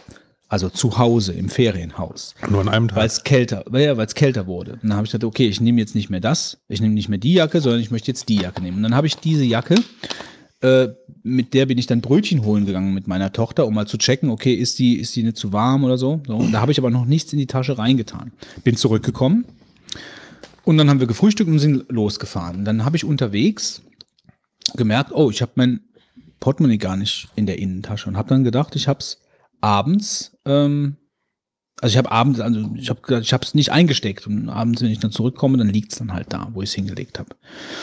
Und da war es aber dann nicht. So, und dann. Das ist immer, man hat ja meistens so eine Stelle, wo es, wo man es eigentlich so meistens hintut. Ja, ich habe ich hab, ich hab das, also das letzte Mal, wo ich es gesehen habe, war das dann auf diesem Stuhl. Äh, da hatte ich auch mein iPad liegen und den Kindle und dann habe ich da mein, ähm, mein Portemonnaie hingelegt. Da war das letzte Mal, dass ich es gesehen habe. Und dann war es dann abends weg. Erstmal die ganze Bude auf den Kopf gestellt. Also es war mir halt überhaupt nicht bewusst, wo, wo, wo hätte ich das denn jetzt überhaupt verlieren können? Ich hatte es doch gar nicht mit draußen. Also wie kann ich es denn dann jetzt verloren haben? Und es ist mir immer noch ein Rätsel. Also es ist nicht aufgeklärt worden, wie, wie das denn jetzt weggekommen ist. Ähm, also wir haben es dann nicht gefunden. Und dann ist das Erste, was ich gemacht habe, natürlich, ich habe dann alle Nummern angerufen, also äh, sperren, alle, alle Bankkarten gesperrt, meine Kreditkarte gesperrt. Ähm, interessantes Detail am Rande, wenn du die Kreditkarte sperrst, dann bekommst du einen persönlichen Kontakt. Also du rufst die Nummer an und dann hast du einen, einen Typ dran, ähm, der, der auch keine riesige Warteschlange oder so, abends spät, um 11 Uhr habe ich da angerufen, da saß da einer und äh, hat mit mir gesprochen, hat die Sache mit mir, ist mit die Sache mit mir durchgegangen. Klang auch so, als ob ständig bei dem jemand anruft, der die Kreditkarte. Der hatte, also er hat, also das war. Ja, wann rufst du denn da mal an? Nee, nee, aber es klang wirklich so, als ob der ständig Kreditkarten sperrt. Also es war wirklich so, ja, okay. sein mm, Job sein, oder nicht? Ja, natürlich ist das sein Job, aber es wurde, also das ist irgendwie, entweder ist es eine europaweite Nummer oder es ist irgendwas. Also es hat mich einfach in dem Moment gewundert, dass der so klang, ähm, als ob der das wirklich jetzt, der legt auf und dann ist der nächste schon dran. Also so, so klang. Ja, so wird das sein. Ja, ja. Wie schlimm, wie schlimm, wie schlimm das, wie schlimm kann das sein, dass das, also es passiert. Ich habe mal versucht bei der Bahn, was heißt versucht, also ich habe, äh, war an einem Bahnhof und wollte ein Ticket ziehen. Hier ist ein Provinzbahnhof hier in der Mosel. Äh, die haben halt einen Automaten draufstehen. Dann bin ich hochgekommen zum Automaten auf dem Bahnsteig und der hat dann einen Hardwarefehler angezeigt. Das ist so, also im Prinzip noch, er hat eigentlich so eine Art Bioscreen angezeigt, nur wo dann schon Hardwarefehler, bla bla bla, irgendwas, ne? Mhm. Und ich so, ja gut, was machst du denn jetzt, ne? Also eigentlich fährst du zwar nicht weit, aber trotzdem, die Wahrscheinlichkeit, dass dann zu schaffen drin ist, ist ja schon nicht, äh, nicht klein, ja. Also ich gesagt, okay, gut, rufst halt bei der Nummer da an, ja. Dann habe ich erstmal zehn Minuten in der Warteschlange drin, ja, bis ich jemanden hatte. Ja, und du bist nicht in den Zug eingestiegen dann. Doch, bin ich auch. Du bist, hast von da aus Ich habe jetzt ein Foto von dem Ding gemacht, nur zur Sicherheit, weißt du, falls ich dann, Naja. ich wäre halt in den Zug auch eingestiegen, wenn ich den Typ nicht dran gehabt hätte. Ähm, weil es im Prinzip nur zwei Stationen waren oder so, ja, Mhm. die ich fahren wollte. Aber ähm, gut. bewegst dich mit dem Schaffner nach vorne durch den Zug. Ja, im Endeffekt ähm, habe ich den halt, die, da gibt es halt irgendeine Nummer, die habe ich ihm durchgegeben, welcher Automat das ist. Und der hat so, was haben sie denn für einen Fehler? Ich so, oder was ist denn das Problem? Ja, Hardwarefehler steht hier. Ah ja gut, alles klar, vergessen Sie es. Sagen Sie dem Schaffner, Sie haben mit mir geredet, dann ist gut. Ja, und dann. Aber ich fand, was mich erstaunlich fand, dass ich da diese zehn Minuten oder Viertelstunde in dieser Warteschleife drin war, bis ich mal überhaupt jemanden hatte. Weil, also, das heißt ja auch, also entweder haben die viel zu wenig äh, Leute da sitzen oder es gibt einfach viel zu viele Anrufe wegen kaputten Automaten. Ja, aber so ist es mir gerade auch, also bei, ähm, ich habe bei äh, RWE angerufen, bei diesem Highspeed, in der Bestellhotline. Und Highspeed Bestellhotline. Warten Sie mal eine Stunde. ja, also ich habe wirklich, ich habe RWE Highspeed Hotline angerufen und ähm, in der Bestellhotline, nicht in der, wenn Sie ein Problem haben, sondern die Bestellhotline, ja, also wo du normalerweise sofort jemanden hast, wenn du irgendwas. Und ich habe da wirklich 20 Minuten. 20 Minuten. Oder eine Viertelstunde, 18 Minuten, irgendwie sowas war da. Und das erste, was ich gesagt habe, war schon hart, in der Bestellhotline 18 Minuten zu warten. Und die Frau hat gesagt, ich hätte noch Glück. Weil die haben so viel. Boah, das kann ich aber auch nicht sagen eigentlich. Also, Also ja, die haben so viel scheinbar zu tun. Ähm, na egal. Ähm, die äh, sind, also die haben jetzt auch natürlich auf dem Land äh, die ganze, die haben sich jetzt auch so Landstriche gesichert, ne, wo die, wo, wo die Telekom halt jetzt nicht ausbaut. Äh, und äh, da, das ist dann wie so Flüchtlinge oder wie, wie Ertrinkende, die dann sich auf ein, auf ein, äh, auf ein Boot retten wollen. Also so, äh, so wird das da wahrscheinlich sein. Alle Leute wollen Internet, schnelles Internet haben und äh, das bekommen sie da nicht, also gehen sie woanders hin. bist du denn am Wechsel? Ich nicht, nee, nee, das war für, für jemand anderes. Ich habe das nicht, ich habe das, äh, ich habe Frage für einen Freund. Hm. Ähm, ja gut, also ich habe dann versucht, das zu rekonstruieren. Und ich konnte es nicht rekonstruieren. Äh, das, das war weg. Ich habe die ganzen Karten gesperrt. Äh, aber da war wirklich alles drin. Kreditkarte, Bankkarte, Krankenkarte, äh, sogar mein, äh, mein Blutausweis war da drin, ja, so Blutgruppe, den ich, äh, keine Ahnung, mal mit 18 gemacht habe, äh, hab machen lassen beim, beim beim Führerschein. Äh, Fahrzeugschein, Perso, Führerschein, alles. Also alles irgendwie, mein, mein verwaltungstechnisches Leben war äh, in dieser Brieftasche drin. Und das war weg. Und dann war auch ungefähr ein halber bis dreiviertel Tag weg. Äh, weil du dann natürlich am nächsten Tag die Plätze abfährst, wo du denn, also ich habe gesagt, ich habe überhaupt keine Ahnung, wo ich das, wo ich das habe verloren, äh, hätte verlieren können. Und wir sind aber dann trotzdem die ganzen Plätze abgefahren. Ich habe angerufen, da und da und da, es war weg. Und äh, ich hatte natürlich auch gefragt da in diesem Rompot an der Rezeption, ob da jemand abgegeben hat. Nee, hat keiner abgegeben. Äh, in der Touristinfo war ich, also ich habe alle möglichen Dinge da unternommen, äh, um zu fragen oder beziehungsweise meine Nummer dann auch zu hinterlassen, äh, wenn es dann gefunden wird. Ähm, und es hat sich halt nicht aufgeklärt. Es war dann, ich habe dann äh, am Tag, einen Tag vor Abreise, bin ich nochmal an die Rezeption gegangen, um eigentlich nur zu fragen, weil es ist nämlich so, ähm, wenn du im Ausland ein Portemonnaie mit deinen Ausweispapieren verlierst und du willst dann in deiner Heimatgemeinde wieder einen neuen Personalausweis und einen Führerschein äh, beantragen, dann brauchst du von der von der äh, Gemeindeverwaltung, von dem Land, wo du es verloren hast, brauchst du einen äh, irgendeinen Wisch, dass du dieses, diese, diesen Verlust angezeigt hast. Also dass du gesagt hast, ich habe das verloren, dann schreiben dir, dir irgendwas, weil sonst musst du mit eidesstattlicher Erklärung, mit allem drum und dran in Deutschland äh, äh, anfangen, damit du überhaupt äh, einen Ausweis bekommst, weil die sonst sagen, du äh, könntest ja jetzt auch den einfach zu Hause liegen lassen ähm, haben und willst jetzt hier einen zweiten haben. Und deswegen wollte ich eigentlich äh, zu der Polizei fahren da in Holland, habe auch mit denen da telefoniert, in Rotterdam und was weiß ich. Und ähm, dann hat die Rezeption gefragt, ja, wie war denn nochmal ihr Name und so? Und dann hatte es, dann ist es da abgegeben worden. Und dann habe ich nochmal versucht zu rekonstruieren. Es war halt so, dass meine Freundin an einem Tag oder an dem Tag, wo wir weggefahren sind, das Ferienhaus offen gelassen hat. Also die, da sind ganz viele Türen gewesen eine von diesen Glastüren raus auf die Veranda hatte sie nicht abgeschlossen morgens früh nach dem, ähm, nach dem Lüften.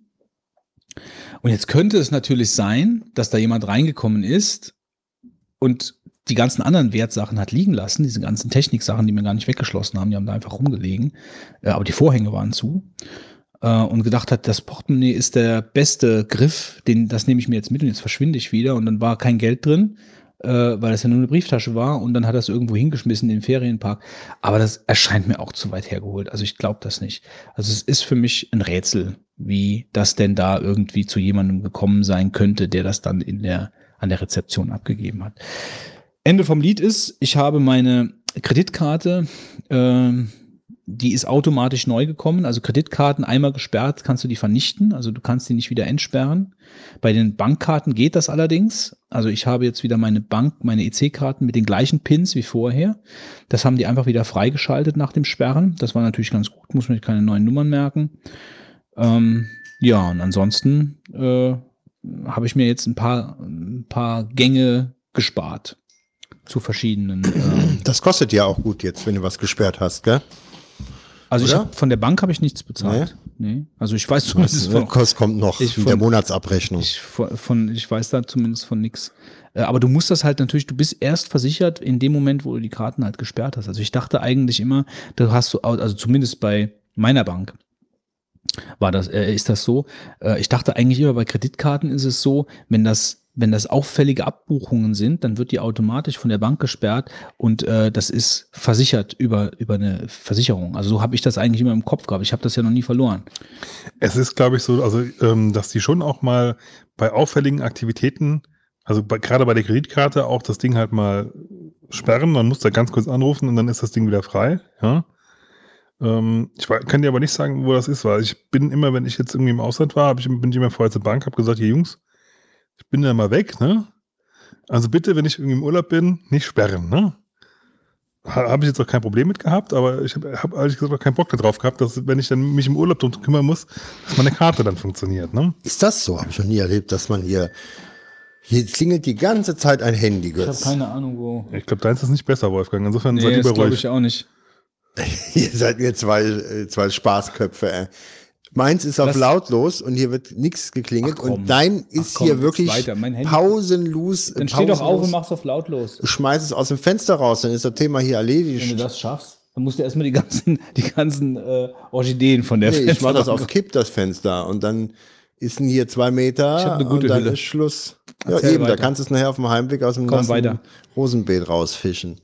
Ähm, wo war ich denn jetzt Tja, eigentlich? Kümmere dich mal lieber um die Sachen, um die, wichtig- die wichtig sind hier. Hab's vergessen jetzt. Ja, schade. ich meine, ich meinte nur eben, das ist ja eigentlich schon pervers, wenn man ins Ausland fährt und muss dann irgendwo hier seine Kreditkarte weiter äh, scharf halten, indem man die Bank informiert. Ja, also, das musste wohl nicht machen, aber was wie gesagt, ich habe halt keinen Bock gehabt, während des Urlaubs mich darum zu kümmern, halt, ja. Mhm. In Zweifelsfall, ja. Naja, gut, ich meine, ist auch immer die Frage, vielleicht, wo du hinfährst, gell? wenn dann plötzlich aus Indien, aus Indien, Götz, dann irgendwelche Abbuchungen kommen, dann mag sein, dass der deutsche aufmerksame Bankbeamte, Bankbeamte gibt's nicht, aber der Bankmitarbeiter dann auf den Stopp-Button klickt. Der große Basser in der Mitte. Nein! Nein! Gut. Ja, bist du durch? Ja, eigentlich schon. Äh, ach so, nee, ich habe noch einen kleinen Marvin. Ich habe ja ähm, Apple Music und ich bin eigentlich auch sehr zufrieden damit. Also ich kann jetzt so nichts Nachteiliges sagen über die Musikauswahl oder, oder irgendwelche anderen Probleme. Eine Sache nervt aber. Ähm, es ist so, dass ähm, was ich auch ganz gut finde, bei Apple Music gibt es halt auch viele Hörspiele. Also das sind halt viele für, für, äh, für die Kinder. Äh, also es ist halt sehr viel so, also meine Tochter hört zum Beispiel sehr gerne Dschungelbuch. So, und dann, wenn die dann nachmittags aus dem, aus dem Kindergarten kommt, äh, ich bin am Arbeiten und wir hängen ja beide hinter der gleichen IP. Also mein Rechner im, äh, bei mir zu Hause und mein Arbeitsrechner, wir hängen ja nach außen hinter der gleichen IP, hinter dem gleichen Router. Ähm, und Wobei, das ist ja wahrscheinlich noch nicht mal das Problem. Äh, es ist halt dann so, dass wenn ich Musik höre und unten der Rechner geht an mit Apple Music und Dschungelbuch, dass sich Apple dann meldet, Apple Music dann meldet und sagt, da läuft schon ein anderes, eine andere Instanz von Apple Music. Das ist soweit ja auch okay, weil ich müsste ja Apple Family haben, damit auf verschiedenen Geräten und so, alles gut.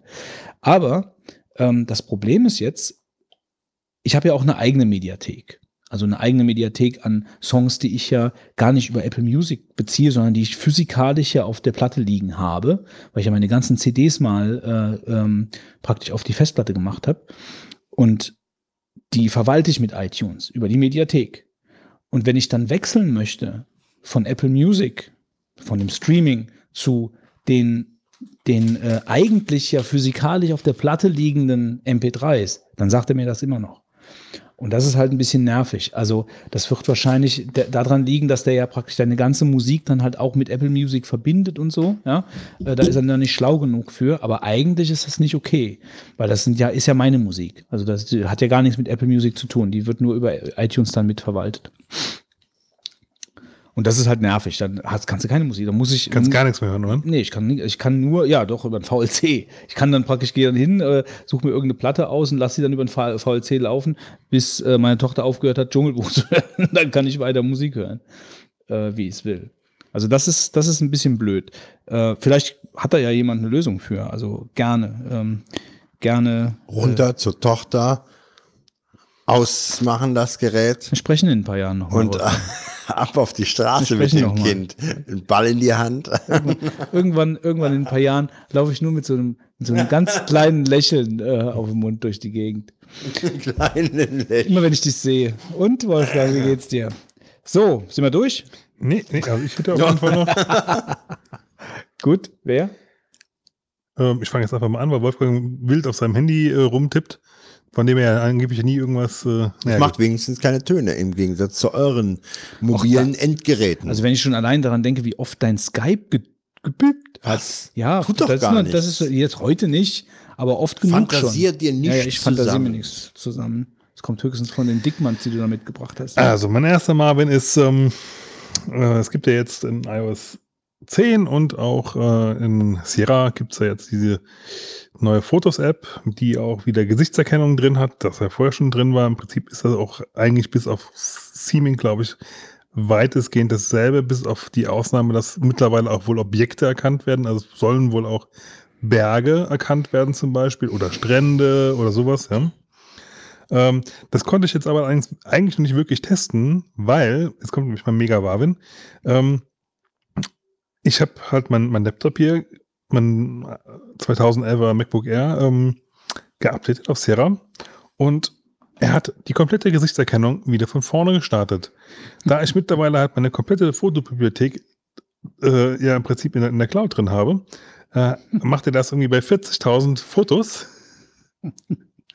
So, was, was total bescheuert ist. ist doch scheiße, oder? Und ich frage mich halt, warum? habe ich mich über den Fotogramm von Apple schon ge äh, geärgert. Und weißt du, ich, jedes Mal, wenn ich den Rechner anmache, fängt er mir an, an vorzublasen, ja, mhm. weil er, weil er halt dann die Gesichtserkennung und die, die Objekterkennung macht, ja, und ich bin jetzt irgendwie, also ich habe Sierra, glaube ich, seit Tag 1 oder seit, seit Tag 2 drauf und ähm, ich bin mittlerweile bei, ich habe jetzt, glaube ich, noch 5000 oder 6000 Fotos, die er erkennen muss.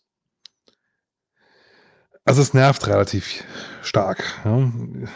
Warum kann man das nicht ausschalten?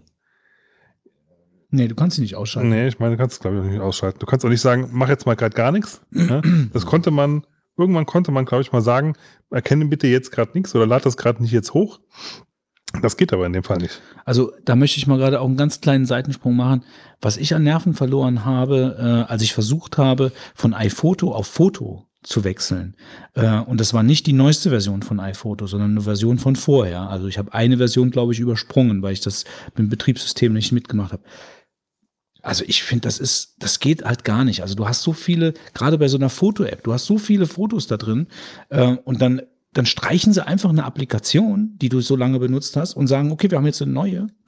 Ähm, aber jetzt mal ganz abgesehen davon, wie viel Features die neue weniger hat oder ja, aber der Sprung dorthin, der muss doch anders funktionieren. Der Sprung dorthin muss doch, muss doch problemlos funktionieren. Also, äh, und nicht, oder er kann von mir aus lange dauern, aber er muss funktionieren. Und er hat nicht funktioniert. Er hat nicht funktioniert. Das Ding hat mich wahnsinnig gemacht. Und mittlerweile bin ich einfach, also ich meide jetzt mittlerweile diese ganzen Fotosachen von Apple äh, wie der Teufel des Weihwasser, weil sonst stehe ich nämlich irgendwann wieder genau an der gleichen Tür. Also grundsätzlich bin ich ja im Moment eigentlich mit dieser ganzen Fotosync-Geschichte sehr zufrieden. Das funktioniert eigentlich sehr gut. Ähm, ich habe auch schon diese Gesichtserkennung, die habe ich vorher bei iOS 10 gemacht, in der Beta, ja. Da lief die auch nachts irgendwann, also, also da, da ging es halt nur nachts, ja. Aber da hatte ich das innerhalb von einer Woche, hat er meine 20, hat er ja vorher schon einmal erkannt, ja, auf dem Handy. Ja? Das heißt, mein Handy ist schneller als mein Laptop bei Bilder und Gesichtserkennung und naja, gut. Na Gott, ich, äh, also angeblich soll das ja noch kommen. Ich äh, schlage dann äh, drei Kreuze, wenn es denn mal soweit sein sollte. Die nächste Geschichte ähm, ist, ich benutze ja ein, ein spezielles Tastaturlayout, das, das Neo 2 Layout, was ja ähm, ergonomisch optimiert ist, damit man beim Fingerschreiben nicht Ja, das weiter abschneidet. letztens gemerkt, weil Ja, ich irgendwas gedacht, dir, was ist das hier? was bei dir tippen wollte. Und bei jeder Taste war was anderes.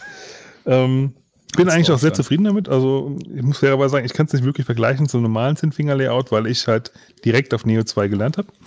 Aber ähm, wenn man sich dann einmal an irgendwas gewöhnt hat, es muss jetzt nicht unbedingt Neo sein, aber irgendwas anderes, und es dann halt ein so, ein Muscle Memory gibt, wo du halt weißt, ich möchte jetzt hier irgend, irgendwas erzeugen, einen Buchstaben oder äh, Zeichen, und es dann nicht passiert, weil halt das Betriebssystem, was du gerade geupdatet hast, es nicht mehr erlaubt, ja, dann rastest du aus. Und ähm, bei mir ist das Problem, äh, es gibt sogenannte Ebenen. Das ist, also man muss sich das so vorstellen, als wenn man halt Shift drückt, ja, dann äh, zeigt man ja Großbuchstaben und wenn man halt hier jetzt zum Beispiel Alt drückt, Alt links, ja, dann kann man zum Beispiel, ähm, kriegt man halt auf den ganz normalen Tastaturenfeldern äh, auch zum Beispiel die, die äh, Pfeiltasten drauf. Ähm, oder könnte man, ja, wenn es denn, wenn man es ummappen könnte. Das geht leider nicht ähm, im Moment, weil das Programm, wo- womit ich das vorher gemacht habe, Karabiner, äh, wird gerade komplett neu aufgesetzt, weil Sierra da wieder irgendwas total verändert hat. Neben dem PDF-Geschichte zum Beispiel und der USB-Geschichte haben sie da wohl auch irgendwas am, am Keyboard-Kram drastisch geändert und ich kann im Moment auf Sierra nicht wirklich arbeiten, weil ähm, ich habe hier auf Caps Lock habe ich die, die dritte Ebene gelegt. Da sind meine ganzen Programmiersachen drauf. Ja, Fragezeichen, äh, Multiplikationszeichen, Slash, Dollarzeichen, Doppelpunkt, was du so alles äh, in der Programmierwelt brauchst. Alle Arten von Klammern, äh, eckige Klammer, geschweifte Klammer, normale Klammer. Ja, und das ist halt bei mir in Fleisch und Blut. Und das ist halt super einfach und ich finde es super angenehm, damit eigentlich zu coden. Aber wenn es halt nicht geht, sitzt du halt da. Ja? Ich, ich kann zwar noch theoretisch coden damit, weil ich muss dann immer die Alt-Taste drücken, aber die liegt ja nicht ergonomisch gut. Die liegt total beschissen, um es auf Deutsch zu sagen, gerade am, am Laptop halt, ja. Und deswegen habe ich es ja um, also deswegen legt, legt man es ja um, ja.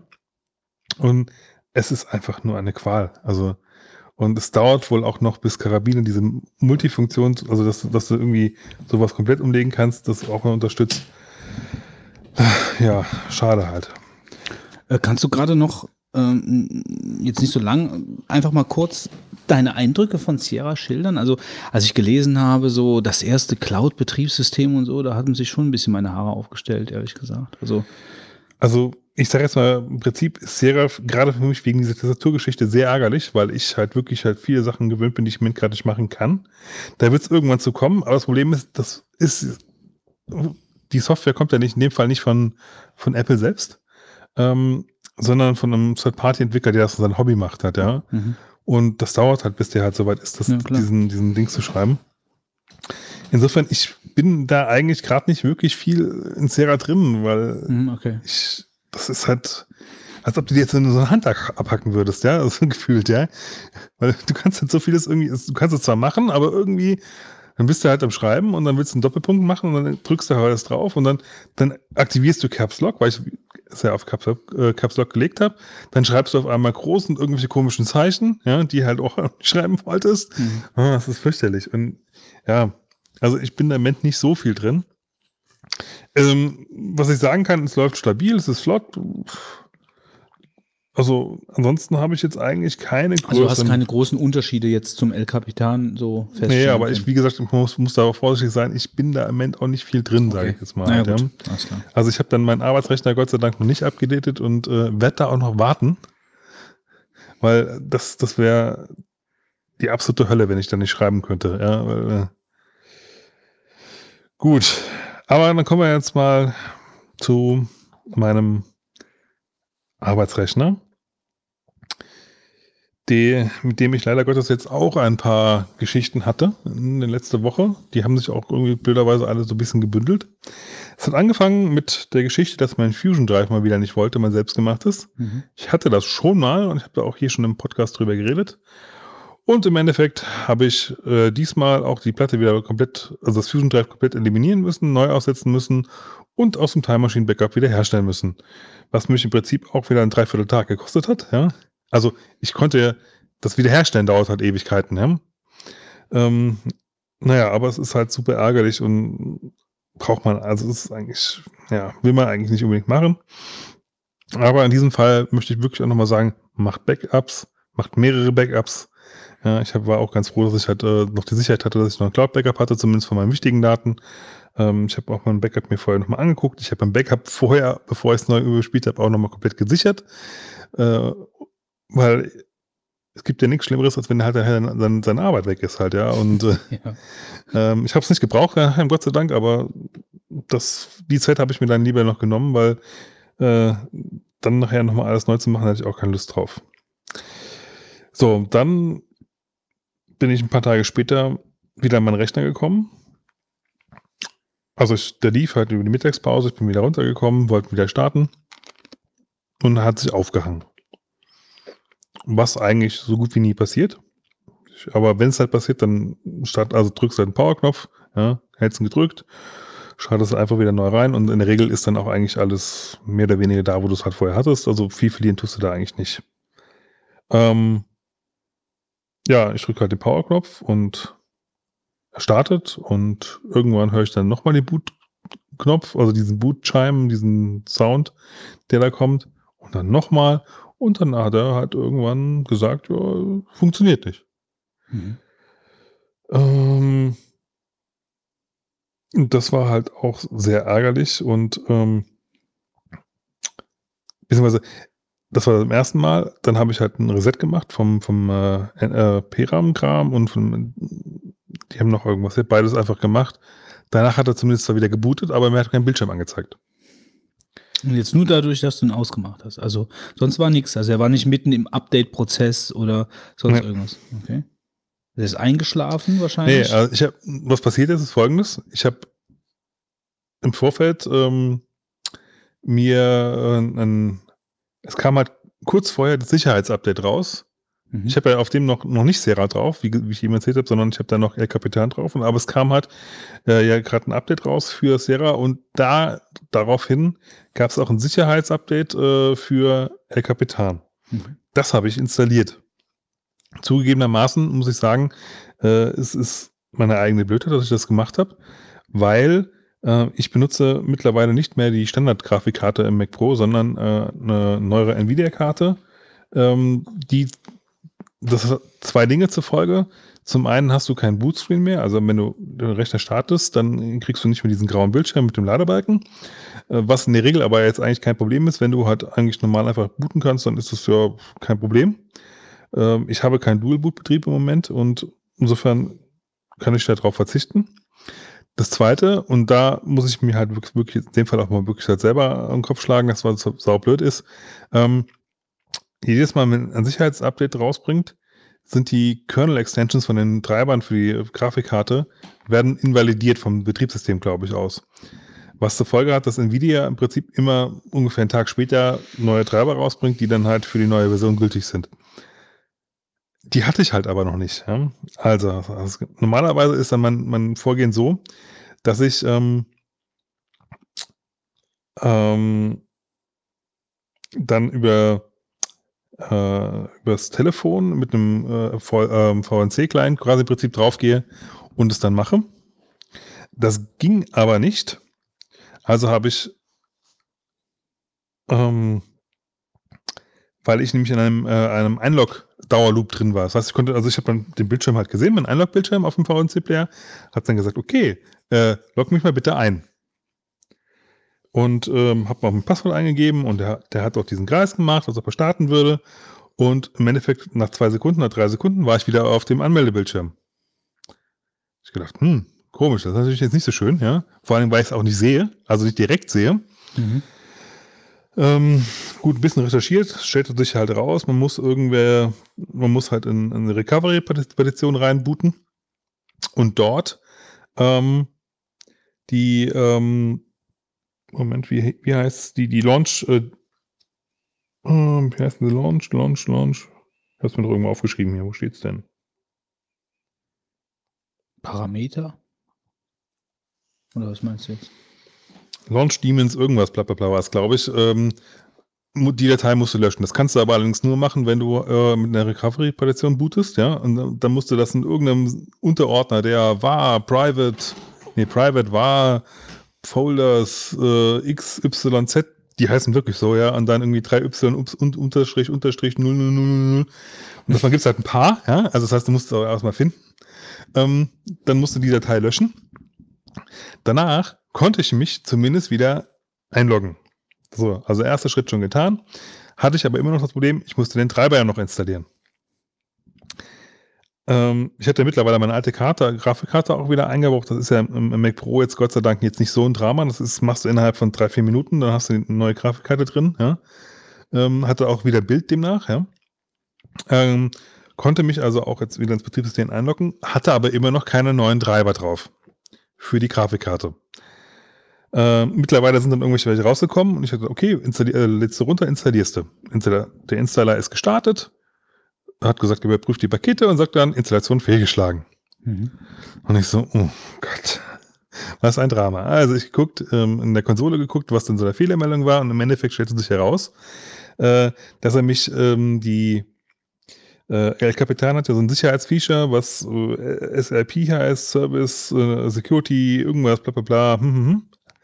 Und ähm, das war bis jetzt eigentlich nie problemlos, damit zu installieren, aber in diesem Fall war es irgendwie ein Problem. Ich keine Ahnung warum. Damit ich diesen Treiber also installieren konnte, musste ich diese Security-Feature ausschalten. Dazu muss man aber erstmal wieder in die Recovery-Partition reinbooten, einen speziellen Terminal-Befehl ausführen und dann wäre es das in der Theorie auch schon gewesen. Also ich in die Recovery-Partition reingebootet.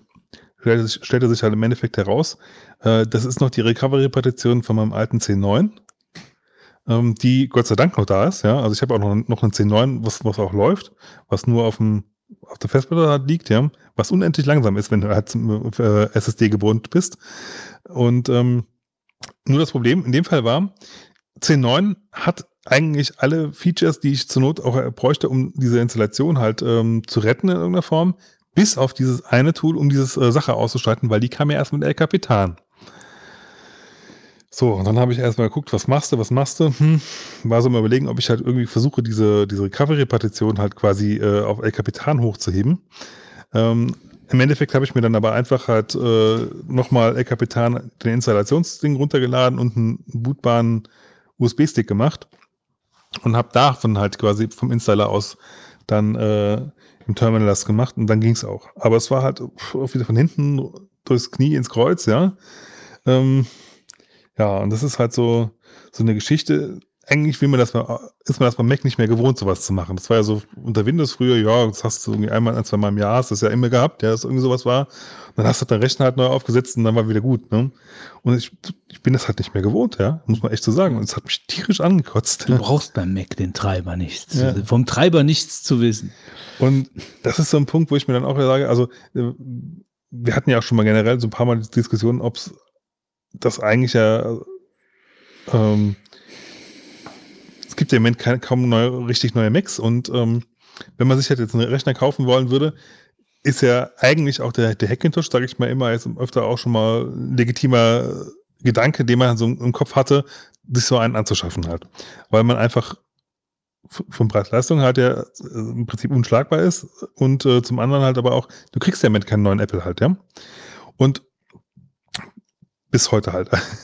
Und ähm, das Problem ist natürlich, ähm, ich habe da auch immer ein bisschen zurückgestreckt, weil ich nämlich genau die Sachen, die ich jetzt da gemacht habe, eigentlich nicht machen will. Ja. Ja. Ich meine, es war zugegebenermaßen irgendwie auch meine eigene Dummheit, dass ich dann irgendwie gemacht habe, komm hier, mach das Update, ja. Ähm, Ich meine, äh, ich denke mal, die Problematik, ähm, die, die man beim äh, Hackintosh halt hat, ist natürlich, dass du, ähm, wie soll ich sagen, also du hast da schon du hast ja, du hast ja dann irgendwelche Tools, die du da benutzt und äh, musst die gleiche Hardware kaufen etc. Es läuft ja irgendwie so in die Richtung.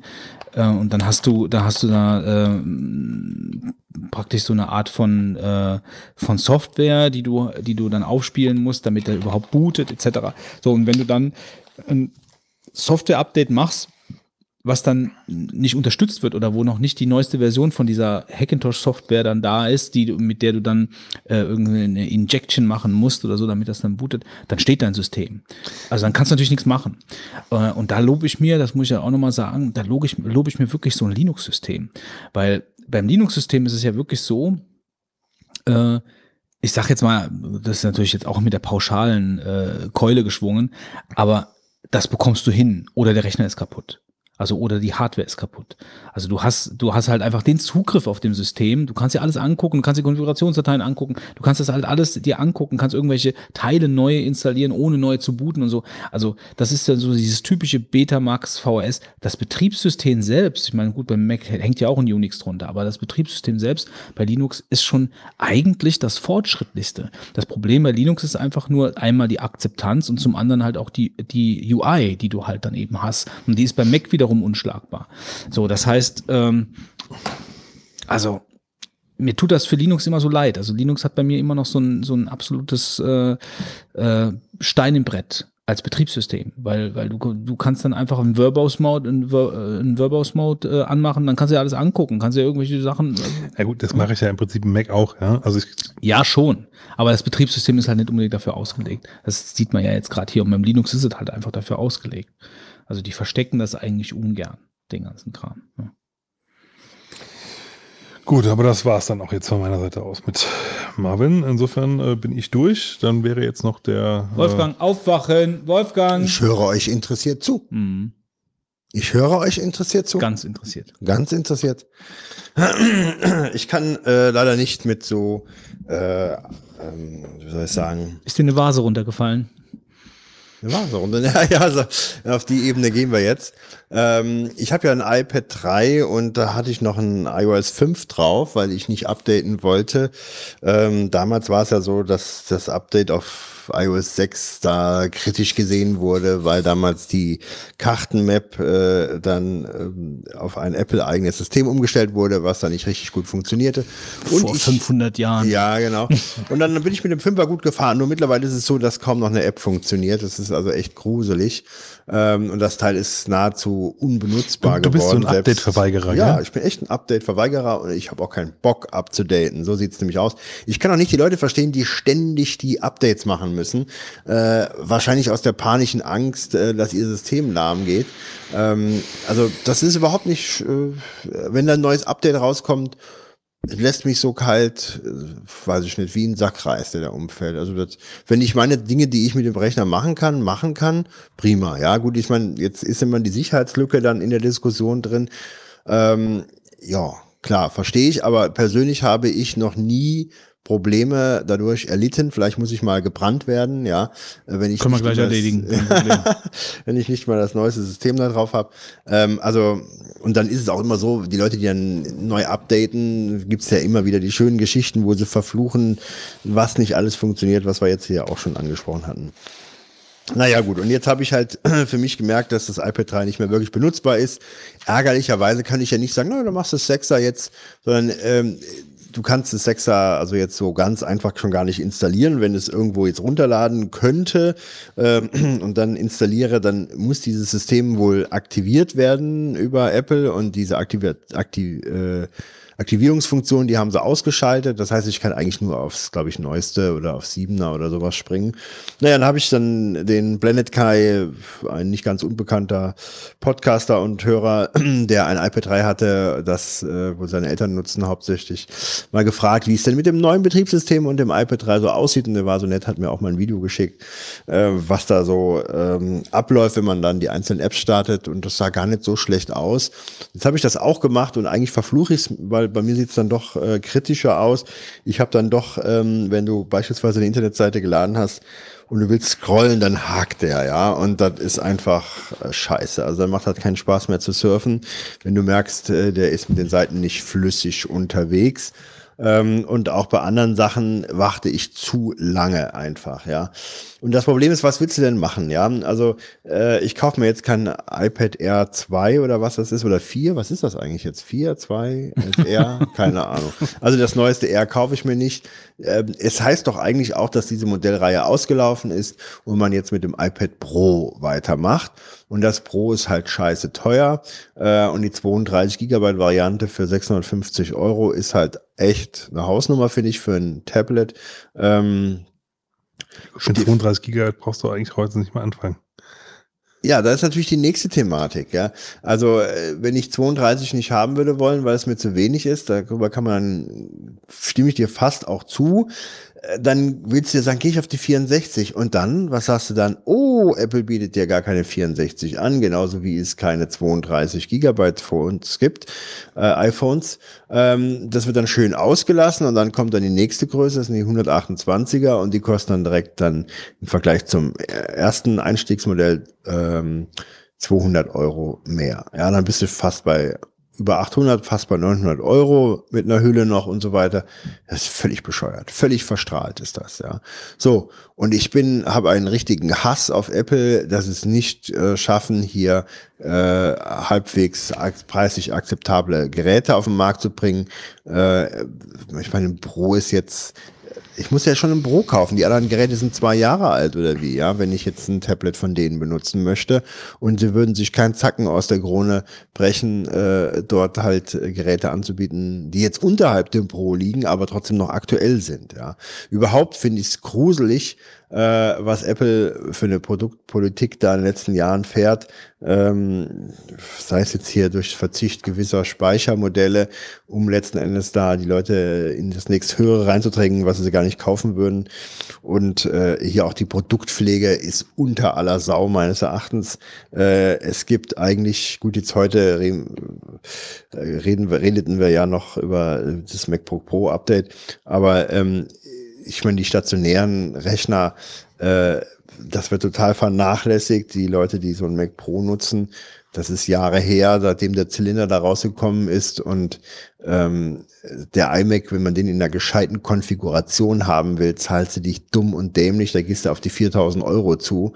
Ähm, das ist, äh, finde ich, alles ein Scherz, äh, wie die Preise da explodiert sind. Ähm, dabei nagt Apple ja nun wirklich nicht am Hungertuch und hat jetzt irgendwie den Willen, ähm, ja, überall nochmal richtig abzukassieren. Und äh, eine gescheite Produktpflege wird da gar nicht betrieben. Es gibt ja die Seite Buyers Guide, äh, Apple, bla bla, muss man mal eingeben. Ähm. Ja, genau, da ist es. Und dann kannst du die einzelnen Produkte sehen und sehen, wann die zuletzt mal abgedatet wurden. Äh, und du hattest ähm, ja eigentlich früher so eine gewisse Regelmäßigkeit. Da konnte sich drauf verlassen, dass eigentlich so die Produktzyklen da immer mehr oder weniger eingehalten wurden. Nur seit so zwei, drei Jahren ist das alles für die Schuhe. Ja, also du kannst da gar nicht drauf gehen, dass du da sicher sein kannst. Das Einzige, was du weißt, ist, dass jedes Jahr ein neues iPhone rausklopfen. Ähm, aber ansonsten, ja, ist das natürlich jetzt sehr willkürlich. Ähm, Finde ich alles sehr schade und auch mit dem Tablet-Situation, das ist sehr, sehr unbefriedigend. Ich weiß jetzt gar nicht, was ich mache. Ich hätte gern ein gescheites Tablet, aber ich gebe keine 900 Euro aus und für die 32 Gigabyte Variante bin ich mir unsicher. Ich weiß noch nicht, das müsste ich mal testen, ähm, ob das wirklich nachher ein riesiges Problem ist. Da ich, weiß ich nicht, ob man mit den Daten nachher, wenn man jetzt wirklich mal ein bisschen drauf achtet, ständig unter Speicherplatzmangel leidet. Ja, könnte vielleicht sein, wenn man nicht so viele Apps drauf macht, dass man mit umgeht. Ich bin jetzt auch nicht so ein Viele-Installierer und die Fotos, die bei mir sehr viel Speicherplatz auf dem iPhone fressen, die habe ich ja da vielleicht in dem Umfang gar nicht dadurch. Naja, aber das sind meine mein, Sorgen, die mich quälen. Mein 128 Gigabyte iPhone ist äh, fast voll. Was machst du denn damit? Was, was? Das sind fast Fotos. Das sind fast die ganze Zeit Fotos. Nicht die ganze Zeit, aber. Videos. Ich habe jetzt meine, wie gesagt, meine ganze komplette Kollektion da drin und äh, da sind jetzt schon auch ein paar, paar Fotos und Videos drin. Die Videos ziehen natürlich richtig, richtig Kram. Hm, ja, gut, Videos ziehen viel, ja. Ja, also anderes kleines, äh, was ich mich heute, kleiner Marvin, über den ich mich heute geärgert habe. Ich habe mir diese äh, Classic-Konsole, ähm, die ja jetzt rauskommt, ähm, Anfang äh, November äh, bestellt bei Amazon. Äh, Classic SNES, glaube ich, ne, der da rauskommt, ne? Das ist, äh, NES, oder? oh, aber ich muss es echt nachgucken. Äh, NES, also mit den 30 Spielen in, Ja, diesem- ja, in ja. dieser Kiste. Also ich hatte den früher nicht gehabt, deswegen ist mir das alles ein bisschen unbekannt. Und ähm, das ist ja jetzt ähm, die Möglichkeit, die alte Konsole zu bekommen mit HDMI-Anschluss. Äh, Classic NES. Hm. So, und ähm, ist schon ähm, damals, glaube ich, für 60 Euro angeboten worden. Du hast vorinstalliert äh, eine gewisse Anzahl von Spielen, ähm, alte Klassiker, super. Und was mir aber damals fehlte, was ich vergessen hatte zu bestellen oder auch schon gar nicht mehr gab, war den Zusatzcontroller, den du brauchst, wenn du zu zweit spielen willst. Naja gut, und jetzt ist er die ganze Zeit ausverkauft. Ja, und das ist natürlich super ärgerlich. Und ich habe den mir gebookmarkt, äh, also die Seite bei Amazon. Und da drücke ich dann so gerne mal, wenn mir völlig langweilig ist, drauf und gucke, ob der jetzt mal gerade verfügbar ist. Kann man sich auch benachrichtigen lassen. Und heute drücke ich drauf und dann ist er verfügbar. Und ich bin völlig froh und äh, klick den mir in den Warenkorb rein. Und dann werde ich irgendwie auf der Arbeit gestört. Äh, Halt mir diese Arbeit. ja, ne? also wirklich, also, also aufs Telefon geläutet hat oder sowas. Ich muss irgendwas erledigen äh, und kann den Bestellvorgang einfach nicht weiterführen, ja. Ähm, so, und dann komme ich nach zehn Minuten wieder und dann ist das Ding wieder ausverkauft. Und die haben den mir aus dem Warenkorb einfach nur rausgenommen. Also habe ich auch gedacht, der hätte doch wenigstens mal jetzt hier in der Zeit gebunkert werden müssen bei mir. Naja, gut, und jetzt ist das wieder nicht zur Verfügung. Ja, Verfügung. Naja, so ist das. Aber das sind meine Sorgen und das soll es von mir gewesen sein. Aber jetzt verstehe ich nicht so ganz, ehrlich gesagt. Ähm, ja. Also, worum geht's dir da am Ende? Also, warum, warum, äh, ich meine, wir haben ja jetzt mittlerweile auch über, über das andere Gerät gesprochen, äh, worüber ich dann eben hier auch mal erzählen möchte. Äh, das wäre doch auch was. Also, Ja, meine, klar, aber ich finde, also das Konzept von dem Teil ist, finde ich cool. Äh, so eine Retro-Konsole, die kostet ja nichts, ja, also 50, 60 Euro oder was das Teil kostet und du hast 30 Also, dir geht's Spiele dann, drauf. ja, dir geht's aber dann halt mehr um die Konsole selbst und nicht um das Spielen, weil das Spielen kannst du ja mit dem anderen genauso haben. Also, eigentlich. Ja, klar, aber also ich meine, ich habe das andere ja jetzt auch noch nicht, ne? Ja, ja, also, nee, ich sag ja nur, äh, also- und das hier, ähm, Klingt halt so, als ob du dir händeringend jetzt irgendwo eins besorgen musst. So was denn? Also Diese die Klassik. NES. Ja gut, die ist jetzt total ausverkauft, weil irgendwie alle drauf scharf sind, ja. Und äh, ich muss mir nicht händeringend einen besorgen, aber ich bin ein Freund von Retro-Spielen und ähm, Ja, ja, das ja, ist und von daher fand ich das ganz äh, interessant, äh, ähm, das Projekt. Und ähm, ja, es ist halt irgendwie ganz nett, wenn ich jetzt noch einen zweiten Controller hätte. Du hast völlig recht, es gibt andere Wege, diese Sachen zu spielen. Ähm, aber das hier ist ja natürlich ein ganz bequemer, einfacher. Ne? Also du hast die Sachen da drauf und mit dem zweiten Controller kannst du die, das Bubble Bobble auch drauf und ich weiß nicht, was du alles zu zweit spielen kannst, aber das stelle ich mir echt witzig vor. Ähm, und ich habe jetzt da natürlich noch keine Alternative, wo ich jetzt dann sagen könnte, gut, das brauche ich vielleicht gar nicht. Ähm, Naja, unterhalten wir uns nochmal. ich werde das Ding hoffentlich halt bekommen Anfang November und in der nächsten Folge ähm, darüber berichten, ähm, was für einen Eindruck es macht. Ähm, ich wollte eigentlich auch, das muss ich vielleicht mal erwähnen an der Stelle, das ist kein Marvin jetzt direkt, aber äh, über meinen neuen Rechner berichten und viele meinen, er wäre gar nicht fertig oder hätte ich Probleme.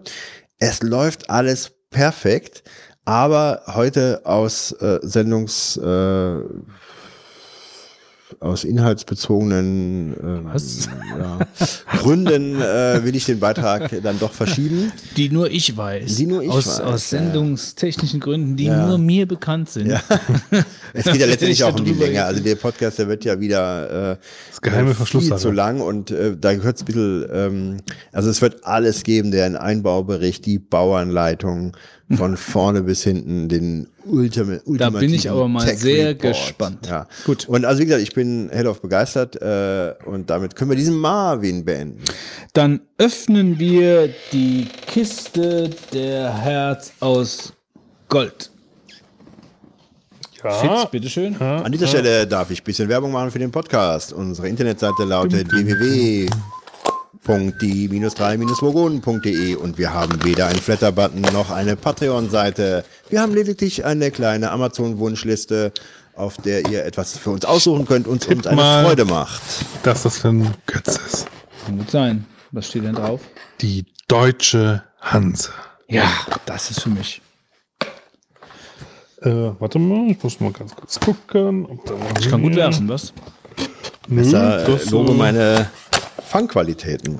Das ist aber jetzt cool. Das, da, das freut Ja, mich. ich muss das Ist da- ist da- nee, ist, ist kein Zettel oder irgendwas dabei. Insofern kann ich da auch nichts. Also ich bin ein großer Hanse-Fan.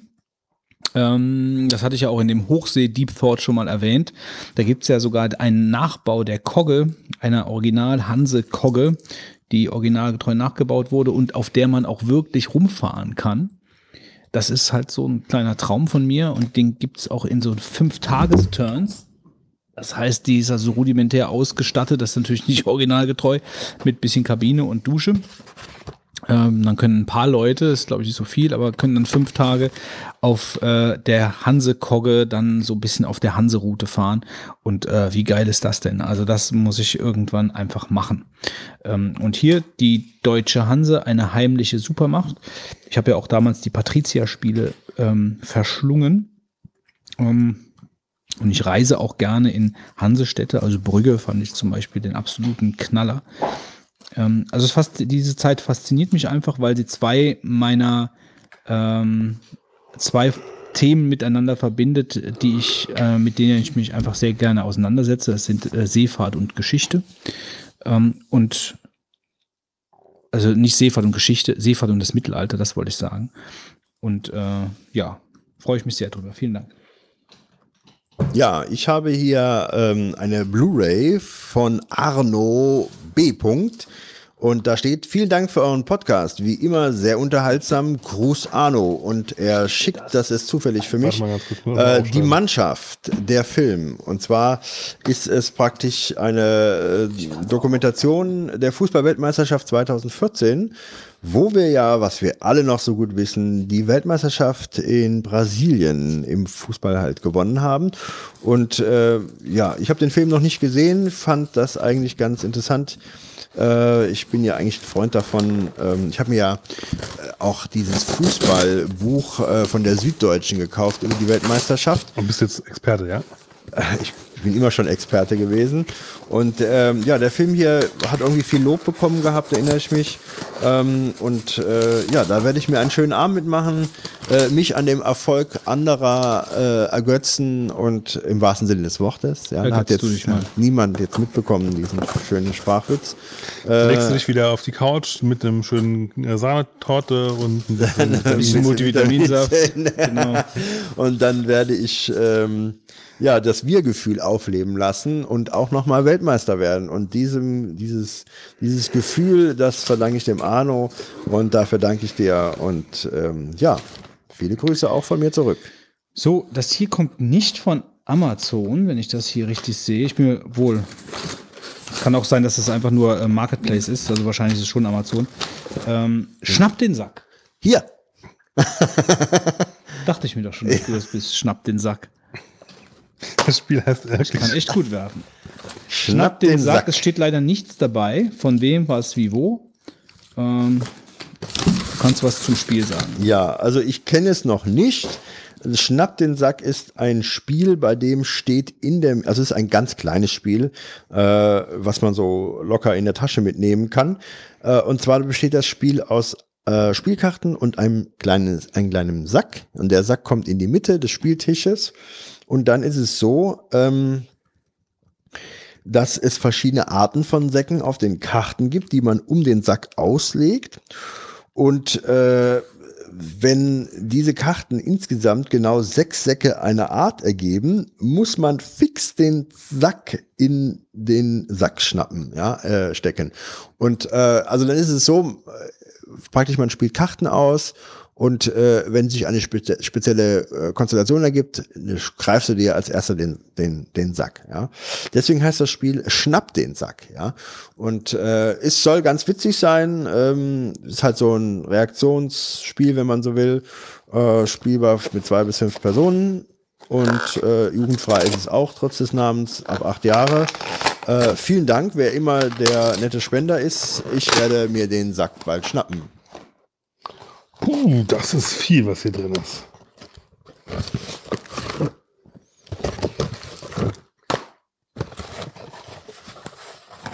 Wow.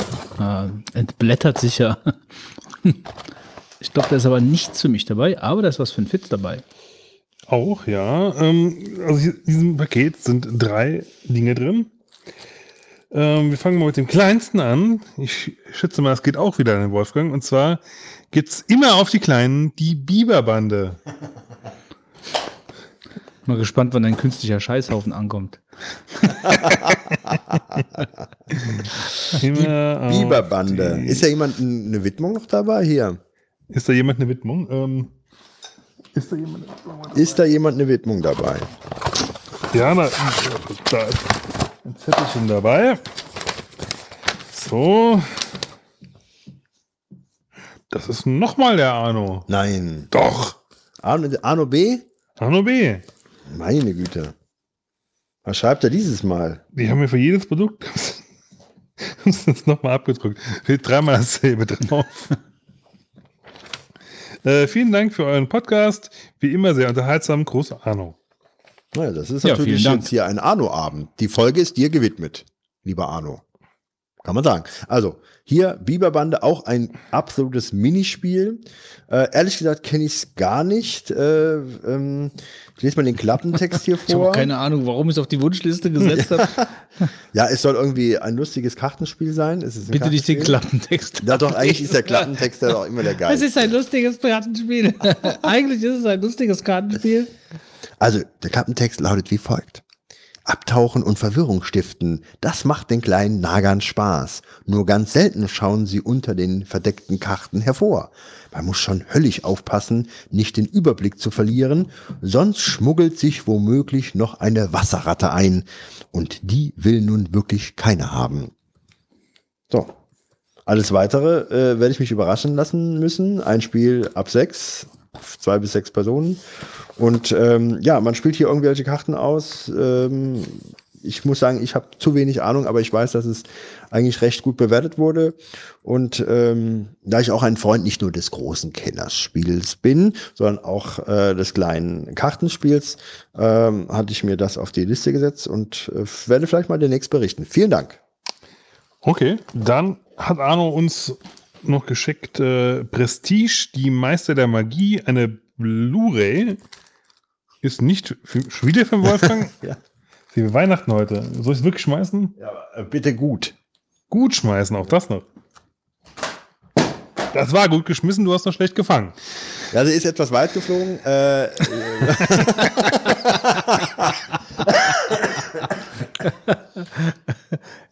also Weißt ich du denn, was es für ein Film ist, ja? Ja, Ja, es läuft nicht zu dir selbstständig zurück. Das ist ein bisschen weit geflogen. Vielleicht kannst In du der Zwischenzeit. Ja. mache ich mal Ja. mit dem dritten äh, Ding weiter. Und zwar ist hier noch drin, äh, was wirklich auch einiges wiegt. Damit kann man jemanden totschlagen, glaube ich. Äh, und zwar die, die Pocket Edition ähm, von Shadowrun Die vom, Grund, Pocket-Edition. vom Grundregelwerk. Ähm, habe ich, also ich habe ja das große noch, äh, das ist ja circa DIN A4, würde ich sagen. Das hier hat jetzt DIN A5 Größe. Ist, ja, heb mal hoch, jetzt, also da kann man schon ein bisschen was dran heben. ja, das stimmt. Das ist, Ist halt die kleinere ist Version. auch klein geschrieben. Ja, also die Idee dabei ist ja, dass du halt, ähm, du brauchst ja durchaus schon ein paar Grund, also das Spielt brauchst ihr du- noch? Seid ihr im Moment? Ich müsste mal wieder was dran tun, ehrlich gesagt. Ich habe in letzter Zeit so wenig Zeit gehabt, aber ich müsste eigentlich mal wieder was machen. Ähm, die Idee dabei ist aber, wenn du spielst, dass du halt eigentlich ja immer ein oder zwei Grundregelwerke brauchst, ja. Und damit du halt nicht zweimal die großen da st- liegen hast, gibt's halt noch ein kleines, was man sich auch einfach mal so ru- rumgeben kann. Die Drohnen, was? Die Drohnenniggerin? Rigger. Ach so.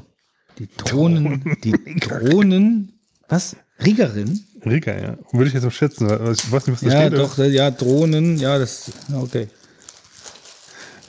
ähm, Der berühmte Drohnen. oh Gott. ja, also ich muss mich immer wieder wundern, das ist ja bei Dungeons and Dragons ist das ja ähnlich. Also das ist echt irre, dieses Regelwerk. Was, also allein was hier alles steht, das ist echt Wahnsinn. Und dann muss man das ja irgendwie dann, ja, es ist ja auch ein Regelwerk, man muss es ja irgendwie auch abrufbar haben.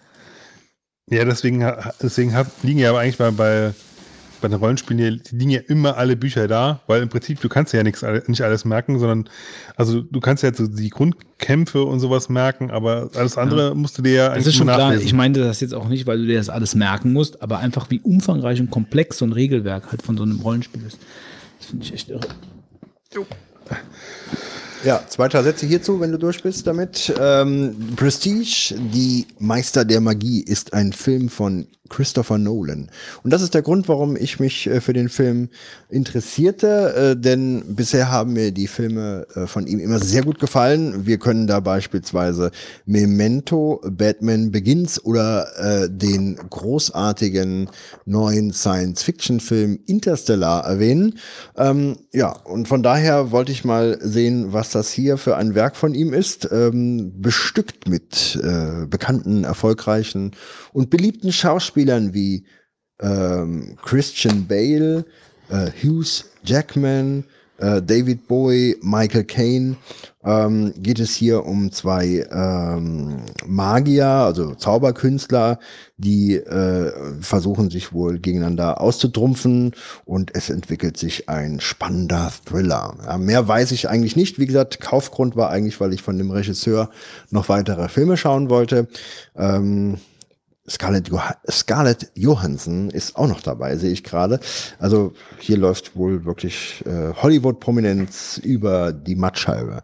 Und von daher freue ich mich ähm, hier auf insgesamt 130 Minuten äh, Spannung und Nervenkitzel. Dank Arno. So, dann werden wir uns jetzt, da es ja mal wieder keine Rohrpost oder irgendwelche Audiokommentare gibt, wie war denn das mit dem äh, war da nicht irgendwie ein Schnarchen von Fett Wookie noch im Stimmt, Gespräch? irgendwas gab es noch. Warte mal, warte mal, lass mal ganz kurz gucken. Die große weite Welt der Dropbox.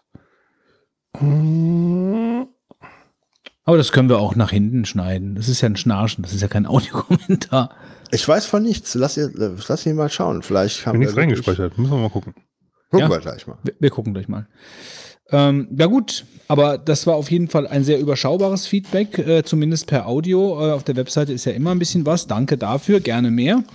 Ähm, Ihr könnt uns auch gerne mal bei iTunes äh, bewerten, egal in welche Richtung. Ähm, Kommentare schreiben ähm, unter die Folge auf unserer Webseite wäre ganz nett.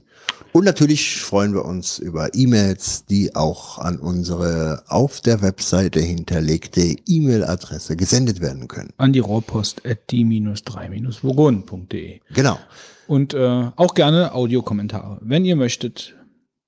Wir lesen, äh, wir lesen die Audiokommentare vor. meine, wir hatten doch auch mal diese Audioboo-Geschichte, ne? Also das war doch auch irgendwas, oder? Hatten, Ja, hatten wir mal. hatten wir mal. ja, gut. Äh, vielleicht existiert das noch. Ihr könnt ja mal gucken. Dann bedanke ich mich bei äh, Warte mal, warte mal. Wir haben wirklich jetzt noch Sprachnachrichten. So ist ja nicht. es Sprachnach- gibt ganz Nachrichten. Nachrichten. Eben hieß es, es gibt kein Ja, es gibt, Feedback. nee, also äh, wir haben ein, Faisal, Faisal hat sich gemeldet. Ach Mensch, was. also Und, Ja, und haben und wir natürlich denn- das Schnarchen kommt Haben wir denn jetzt hier, Ja, wir müssen hier nochmal kurz die Bänder wechseln und dann, äh, äh, okay, wir wechseln mal kurz die Bänder. ja, wir wechseln Bänder. Gut, Fitz. ja, wir haben ja doch noch was gefunden. Also dann jetzt los und In den zwar tiefen vom, Archiven, ja. ja, in den Der Fall. tiefen Archiven des E-Mails. Der ähm, Hausmeister hat wieder Chaos hier angestellt Absolut, und der, deswegen. der putzt auch im Aber König wir haben, wir haben unter, unter dem äh, Latrineneimer haben wir noch tatsächlich einen Kommentar von Faisal gefunden. Der Latrineneimer. Dann mal los, würde ich sagen. Ja, hallo. Äh, ein, ein kleiner Audiokommentar vom Faisal mit einer Frage an die Vogonen. Und zwar äh, fasziniert mich persönlich diese Idee, dass jetzt ja viele Kosmologen auf der Suche nach erdähnlichen Planeten sind. Äh, also Planeten, die eine ähnliche Gravitation haben wie die Erde und einen ähnlichen Abstand haben äh, zu, dem, äh, äh, zu der Sonne, sodass die Temperatur auch ja, aushaltbar ist. Wie findet ihr diese Idee? Und ähm, ganz konkret, die, deswegen äh, auch meine Faszination, weil ich ähm, mir immer überlege, wir kennen ja sozusagen einen Planeten, auf dem man leben kann. Und auf diesem einen Planeten gibt es so unterschiedliche ähm, ja, äh, äh, Klimazonen. Ökosysteme. Wir haben das Meer, die Ozeane, wir haben das Gebirge mit dem äh, ewigen Eis, also natürlich auch die, die Polkappen. Wir haben einen Regenwalddschungel, wir haben Nadelwälder, also äh, unglaublich verschiedene äh, Ökosysteme und dann in diesen Ökosystemen unglaublich viel äh, verschiedene, ähm, unglaublich viel verschiedene äh, äh, Tiere äh, und manche Tiere sind sogar so äh, ja, bizarr, dass sie selber wie außerirdische Lebewesen wirken. Beispielsweise, man denke nur an die ähm, äh, Tiefseefische. Und ähm, da würde mich eure Meinung äh, sehr interessieren ähm, äh, über, dieses, über diese Sache. Wie stellt ihr euch äh, mögliche Alternativen zu einem bewohnbaren Planeten vor? Was glaubt ihr, was wäre da gleich und wie könnte, also was fällt euch ein, was da anders sein könnte? Und natürlich die ganz spannende Frage, wäret ihr bereit, einer der Pioniere zu sein, um dorthin zu äh, fliegen? Ich meine, abgesehen davon natürlich, dass wenn ihr zurückkommt, höchstwahrscheinlich ihr dann nur noch euren Ur Urenkel antreffen würdet und ihr selber wart vielleicht nur zwei Jahre weg. Aber ja, das ist natürlich ähm, äh, äh, ja, das wäre, denke ich mal, ein, ein sehr größeres Projekt, ne, wenn man jetzt sagt, okay, wir äh, reisen jetzt auf anderen Planeten. Ja, also das ist jetzt eigentlich mein Vorschlag gewesen. Äh, abgesehen davon natürlich, dass ihr Vogonen seid und natürlich bestens Bescheid wisst äh, über, das, über die äh, nähere Umgebung äh, der Erde, aber das einfach mal so in den Raum gestellt. Haha, in den Raum gestellt. Äh, ja, dann vielen Dank nochmal für alles und äh, vielleicht äh, nehmt ihr euch diesem Thema ja mal an. Auf Wiederhören. Bling, blong, blong. D3V Wissenssendung. Heute Alpha. Heute der Griff nach den Sternen. Anfängerfragen. Pfizer als Geschichten. ähm, ja, führt natürlich, also wir könnten das da wahrscheinlich jetzt, äh, es würde jetzt sehr weit führen, wenn wir das jetzt äh, ganz Ja, blenden wir mal aus, dass wir als Vogone letzten Endes äh, überall in der Galaxis zu Hause sind und schon mehr gesehen haben, als du dir je vorstellen kannst. Vor dem Hintergrund, Götz, würdest du einer der Pioniere sein wollen, der seine quengelnde Tochter gerne auf dem Rücksitz alleine lässt, um sie dann als dorthin zu schicken. wieder zu treffen, nachdem du nur ein Jahr weg gewesen bist. Also ganz kurz meine Gedanken, ich fasse mich ganz kurz. Äh, ich glaube, dass diese Idee, nach diesen Parametern zu suchen, die Pfizer gerade eben beschrieben hat, mit diesen erdähnlichen, ich weiß nicht, gibt es noch einen anderen Begriff, der mir gerade nicht einfällt, äh, Planeten zu suchen, der ist nicht neu. Also das, das kenne ich jetzt schon seit einigen Jahren, dass halt gerade genau dieser Abstand von, von Planet zur Sonne und so ja natürlich ein ganz wichtiger ist. Ähm, aber es ist schon richtig, aber mir fällt dieser Begriff jetzt nicht ein. Wie heißt denn das? Diese Planeten, Ex, nicht Exoplaneten, sondern äh, die anderen. Fällt mir Tja, gerade nicht ein. Schade. Mir auch nicht. Äh, also, wie es da aussehen könnte, ähm, ich meine, alles, wir sehen das über uns im Sonnensystem. Also die ganzen Planeten sind ja am Ende Tellurische Planeten. tellurische. Ja, das meinte ich aber nicht. Irgendeinen anderen Begriff, ist aber auch egal. Ähm, also, weil er ja gefragt hat, wie könnte es da aussehen? Also, ich denke, ähm, wenn wir jetzt zum Beispiel den Mars uns angucken, der Mars ist ja der Erde eigentlich grundsätzlich mal, jetzt mal so relativ ähnlich. Es ist halt alles Wüste. Ähm, aber wenn, wenn da jetzt Wasser wäre, äh, dann würde der wahrscheinlich relativ zügig aussehen äh, wie die Erde. Also mh, große Ozeane, Landmassen, Berge, äh, wahrscheinlich auch äh, Klimazonen mit Wüste drin. Also äh, nur wie könnte jetzt, also was ich spannender finde, ist eigentlich, wie könnte Leben auf einem äh, Planeten aussehen, also zum Beispiel auf einem reinen Wüstenplaneten. Also wie, wie, wie, wie, könnte, wie könnte da denn Leben aussehen? Ähm, dass zum Beispiel Tiere in dem Sand leben wie im Wasser oder so. Ja, keine Ahnung. Also wir haben ja mit dem Ben Moore ja auch über Leben gesprochen auf anderen Planeten. Das, da hatte ich ja noch die Frage aufgeworfen, ob wir uns mit unserem auf der Erde äh, ähm, entwickelten Hirn überhaupt Wesen vorstellen können, die auf anderen Planeten leben. Und ich weiß gar nicht mehr genau, wie er da geantwortet hat, aber es war auf jeden Fall so, dass man schon, dass man schon so Parameter festlegen kann, wie Leben aussehen könnte auf anderen Planeten. Aber ist natürlich ein ziemlich komplexes Thema. Also ich denke mal, äh, Also ich glaube, wenn du Gas, einen Gasplaneten zum Beispiel hast. Also wie sie, jetzt nehmen wir mal an, also ich könnte mir schon vorstellen, dass auf einem Gasplaneten auch Leben existieren kann, nur nicht Leben in der Form, wie wir es uns vorstellen.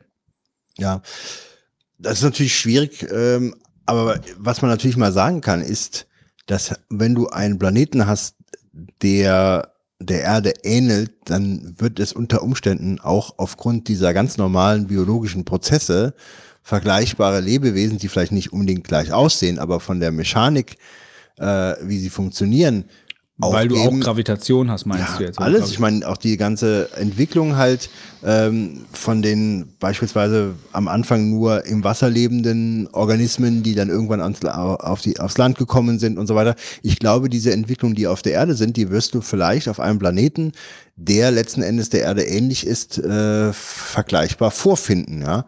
Ähm, und auch diese Entwicklungsstufen ähm, ist natürlich jetzt es ist natürlich alles sehr schwierig irgendwo äh, zu spekulieren, aber ich könnte mir vorstellen, dass auf fremden Planeten vergleichbare Entwicklungen stattfinden, ähm, wenn die der Erde ähneln. Wenn sie nicht der Erde ähneln, dann ist ja das Leben so, wie es jetzt auf der Erde ist, so nicht möglich. Ja, weil beispielsweise kein Sauerstoff da ist oder ähnliches, müssten solche Lebewesen ja irgendwie völlig anders funktionieren und dann wird es natürlich schwierig, ähm, darüber zu spekulieren. ja, weil die würden ja schon. auch komplett anderes, äh, würde vielleicht ein komplett anderes Ver Verständnis dann nachher sein, was man, ähm, ja, wie, wie, wie, wie man dort das Leben äh, sieht, wird wahrscheinlich in vielen Planeten, wo grundsätzlich Leben möglich ist, wird das sich vielleicht so darstellen, äh, dass das auch vielleicht nur irgendwelche äh, Bakterien oder, oder irgendwelche Kleinstlebewesen sind, die man gar nicht jetzt in dem Sinn äh, groß wahrnehmen würde. Also ich, ja. ich weiß nicht.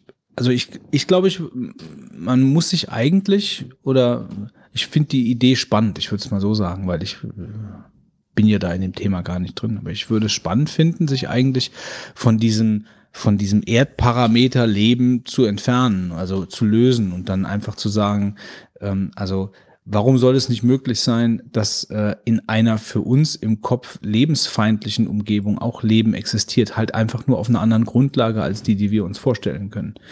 Also in, auf einem Gasplaneten zum Beispiel, wo wir jetzt sagen, wir könnten da unmöglich überleben. Erstmal haben wir keine Oberfläche und zweitens äh, ist äh, äh, praktisch, man kann da nicht atmen etc. Also, also praktisch alle, alle Grundlagen, die wir äh, für unser Leben benötigen, sind da ja nicht gegeben. Aber warum soll es auf sowas dann kein Leben geben oder eine lebensähnliche Form, mit der wir nicht unbedingt kommunizieren können oder sonst irgendwas, aber äh, was dem Leben bei uns nahe kommt vom, vom Grund, von, vom Grundgedanken her.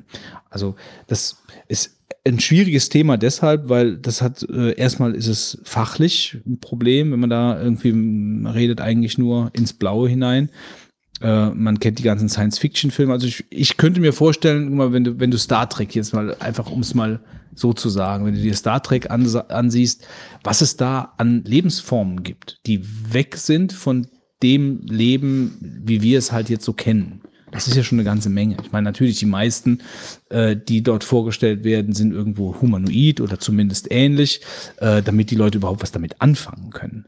Ja, aber da war ja zum Beispiel auch, äh, waren ja auch ähm, Folgen, wo intelligentes Leben ganz anders dargestellt wurde als äh, auf der Grundlage, wie wir das hier haben. Also, aber gut, mal das mal abgeschlossen. Ähm, das mit dieser Reise, ähm, also dass Leute sich so äh, direkt, also ich glaube, da war ein Privatunternehmen, was, äh, äh, was sich, ja, was irgendwie, ich weiß gar nicht mehr, die, die auch Leute gesucht haben, ähm, die zum Mars fliegen wollen. Und so auf so eine Never Come Back Tour, die gesagt haben, also man fliegt nur hin, man kommt nicht mehr zurück. Und ich glaube, die konnten sich vor Bewerbern nicht retten. Also ähm, da gab es ohne Ende Anmeldungen für. Warst du mit darunter? Nee, ich glaube, ich, nee, das wäre für, für mich wäre das, Wäre das nichts für dich, dahin zu fliegen? Nee, für mich wäre das nichts. Also selbst wenn ich, selbst wenn, also es ist sicherlich ein Abenteuer, also wenn, wenn was ein Abenteuer ist, dann das. Aber selbst wenn ich A in der körperlichen Konstitution äh, oder die kör körperlich, in der körperlichen Verfassung wäre, das Alter hätte, äh,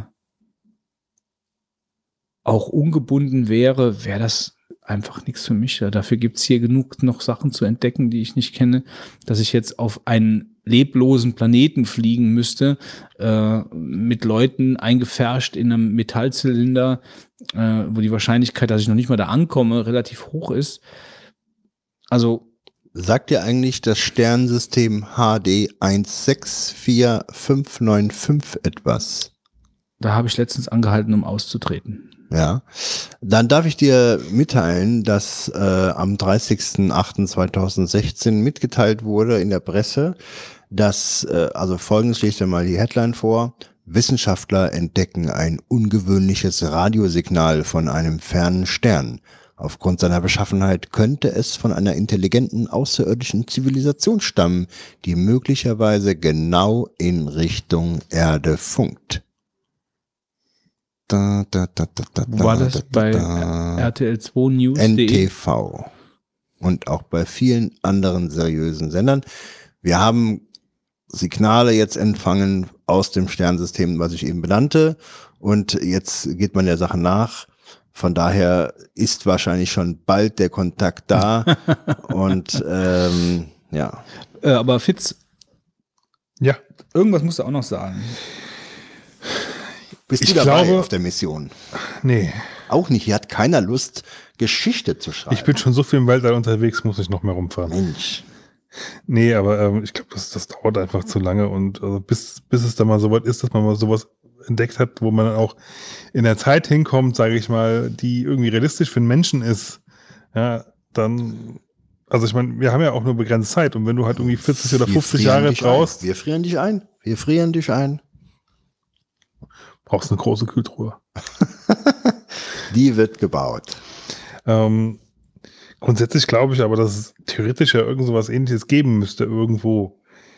Ähm, wobei natürlich viele Parameter passen müssen und ich glaube halt deswegen, weil es halt einfach zu viele sind, die wird werden es einfach andere Voraussetzungen an dem Planeten dann irgendwo geben und deswegen wird sich das auch alles irgendwie ein bisschen anders verhalten dann. Wie genau kann ich mir nicht vorstellen, aber ich glaube schon, dass es dann halt nicht so aussehen wird wie bei uns, sondern halt irgendwie anders einfach. Mhm. Mhm. Also ich finde, es wäre mal, wir haben so viel Science Fiction, wir haben so viel ähm, Verschwörungstheoretiker in dem Bereich Alien und es ist eigentlich schade, dass wir in dem Bereich wirklich relativ wenig erleben, ja, dass das Ganze letzten Endes dann doch alles immer Reederei ist. Also hier ist noch kein UFO vor, vorbeigeflogen äh, und es gibt auch sonst ähm, im Sternsystem jetzt hier nichts Spannendes zu entdecken. Ich meine, man kann ja froh sein, dass kein Asteroid oder sowas hier ankommt, denn ich glaube, da wird man doch wahrscheinlich äh, recht wenig äh, Konzepte haben. Also ich habe mal kurz hier drüber gelesen über diese Geschichte mit dem Radiosignal. Also das ist, äh, das, also das ist nicht so. Also das ist erstmal, also hier steht, wahrscheinlich war es irdischen Ursprungs. Es ist nur einmal äh, gehört worden. Äh, der SETI-Mensch, der Chief Master of SETI Home, hat gesagt, also sie hätten massenhaft so Signale und wichtig wäre eigentlich immer das wiederholte Auftauchen von so einem Mhm. Signal. Ist halt nur einmal aufgetaucht von 39 Scans von diesem Planeten. Der Planet ist ganz nah an einem riesigen Gasriesen, irgendwas oder an einem riesigen Stern, also viel zu heiß. Also das war eher, Ente. eher weniger. Äh, Das ist natürlich auch jetzt völlig klar, Götz, dass die Wissenschaftler, die jetzt erstmal. das ist schon klar. Das ja. ist klar, dass Das die ist- das ist Wissenschaftler, schon klar. dass die Wissenschaftler jetzt Kontakt aufgebaut haben zu einer außerirdischen Intelligenz äh, und die Meldung da schnell an die Presse gegangen ist, dass sie das jetzt dementieren, um praktisch die nächste, äh, sag ich jetzt mal, Ecke von äh, Hangar 18 füllen zu können, weil nämlich die Aliens jetzt praktisch kurz vor ihrer Landung stehen und äh, insofern die Bevölkerung nicht verunsichert werden soll, um praktisch mit geheimen neuen Waffen letzten Endes die Weltherrschaft an sich zu reißen. Wir stellen mal fest, äh, wir haben Faisals Frage sicherlich nicht ausreichend beantwortet, weil wir sie nicht beantworten können. Äh, wir haben uns sicherlich äh, auch nicht besonders toll angestellt, aber wir halten mal fest, dass wir keine Leute für Selbstmordmissionen sind. So, und jetzt kommen wir zum. Ich wurde nie gefragt, ob ich das machen werde oder nicht. Du würdest auch nicht gefragt, wir würden dich einfach hinschicken. ja, genau. so, was haben wir noch? Ja, wir haben hier noch äh, einen Audiokommentar von Fat Wookie. Also es waren zwei, keine drei. Gut. Ich dachte, es wären drei gewesen, hättest du eben gesagt. Fat Wookie kommt jetzt. Wir erinnern uns alle noch an die gute alte Schnarch-App, die zur Probe allen Hörern angeraten wurde. Und ja, Fat Wookie hat natürlich sich jetzt nicht auf sich, nicht auf sich sitzen lassen und hat teilgenommen. Hat sich den hingelegt Babelfisch und hat raus. geschlafen. Nehmt den Babelfisch raus. Nehmt den Babelfisch jetzt raus. Ab 18.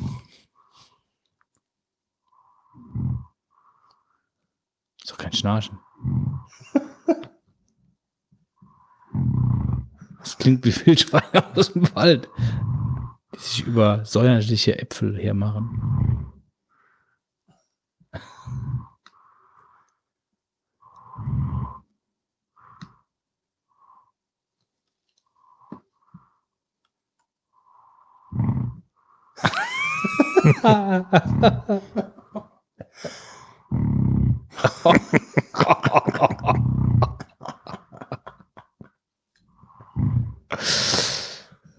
Er sollte eine Schlaf-CD herausbringen. Ich habe ein bisschen Angst vor ihm mittlerweile. ja, also, da ist schon sehr viel Bass dabei. Da ist Bass dabei. Er verwandelt sich vielleicht in dem Moment auch gerade Ja, vielleicht. in Vielleicht, vielleicht irgendein steht er gleich hier hinter der Geschöpf der Nacht. Ja. Ja, also es, es würde noch ein paar Minuten so weitergehen. Ich glaube, ähm, Aber äh, you got the idea. Hm? You got the idea. You got the idea what it's like to be fat Wookie. Gut, dann äh, würde ich ja mal sagen, äh, Fordern wir auch alle anderen Hörer auf, die Snooze-App da zu benutzen, die wir vor zwei Folgen empfohlen haben, oder zwei, drei Folgen. Und schickt uns bitte eure Schnarchgeräusche. dann bedanke ich mich beim King of Tokyo, der sich regelmäßig bei Westworld erbricht, dem Wolfgang. Ja, und ich, mich, ich bedanke mich Ich bei mich. ich mich ich bedanke mich äh, bei dem Fitz, äh, der Mann mit den großen PC-Problemen, der sich vielleicht an den Grafikkartenbäcker wenden sollte, um sein ganzes System mal aufzuheizen. Dem Fitz. und ich bedanke mich bei dem gemeinen Pauschaltouristen, der immer ein offenes Herz für seine Tochter hat, dem Götz. Macht's gut, bis bald. Ciao, ciao. Gute Nacht. Ciao.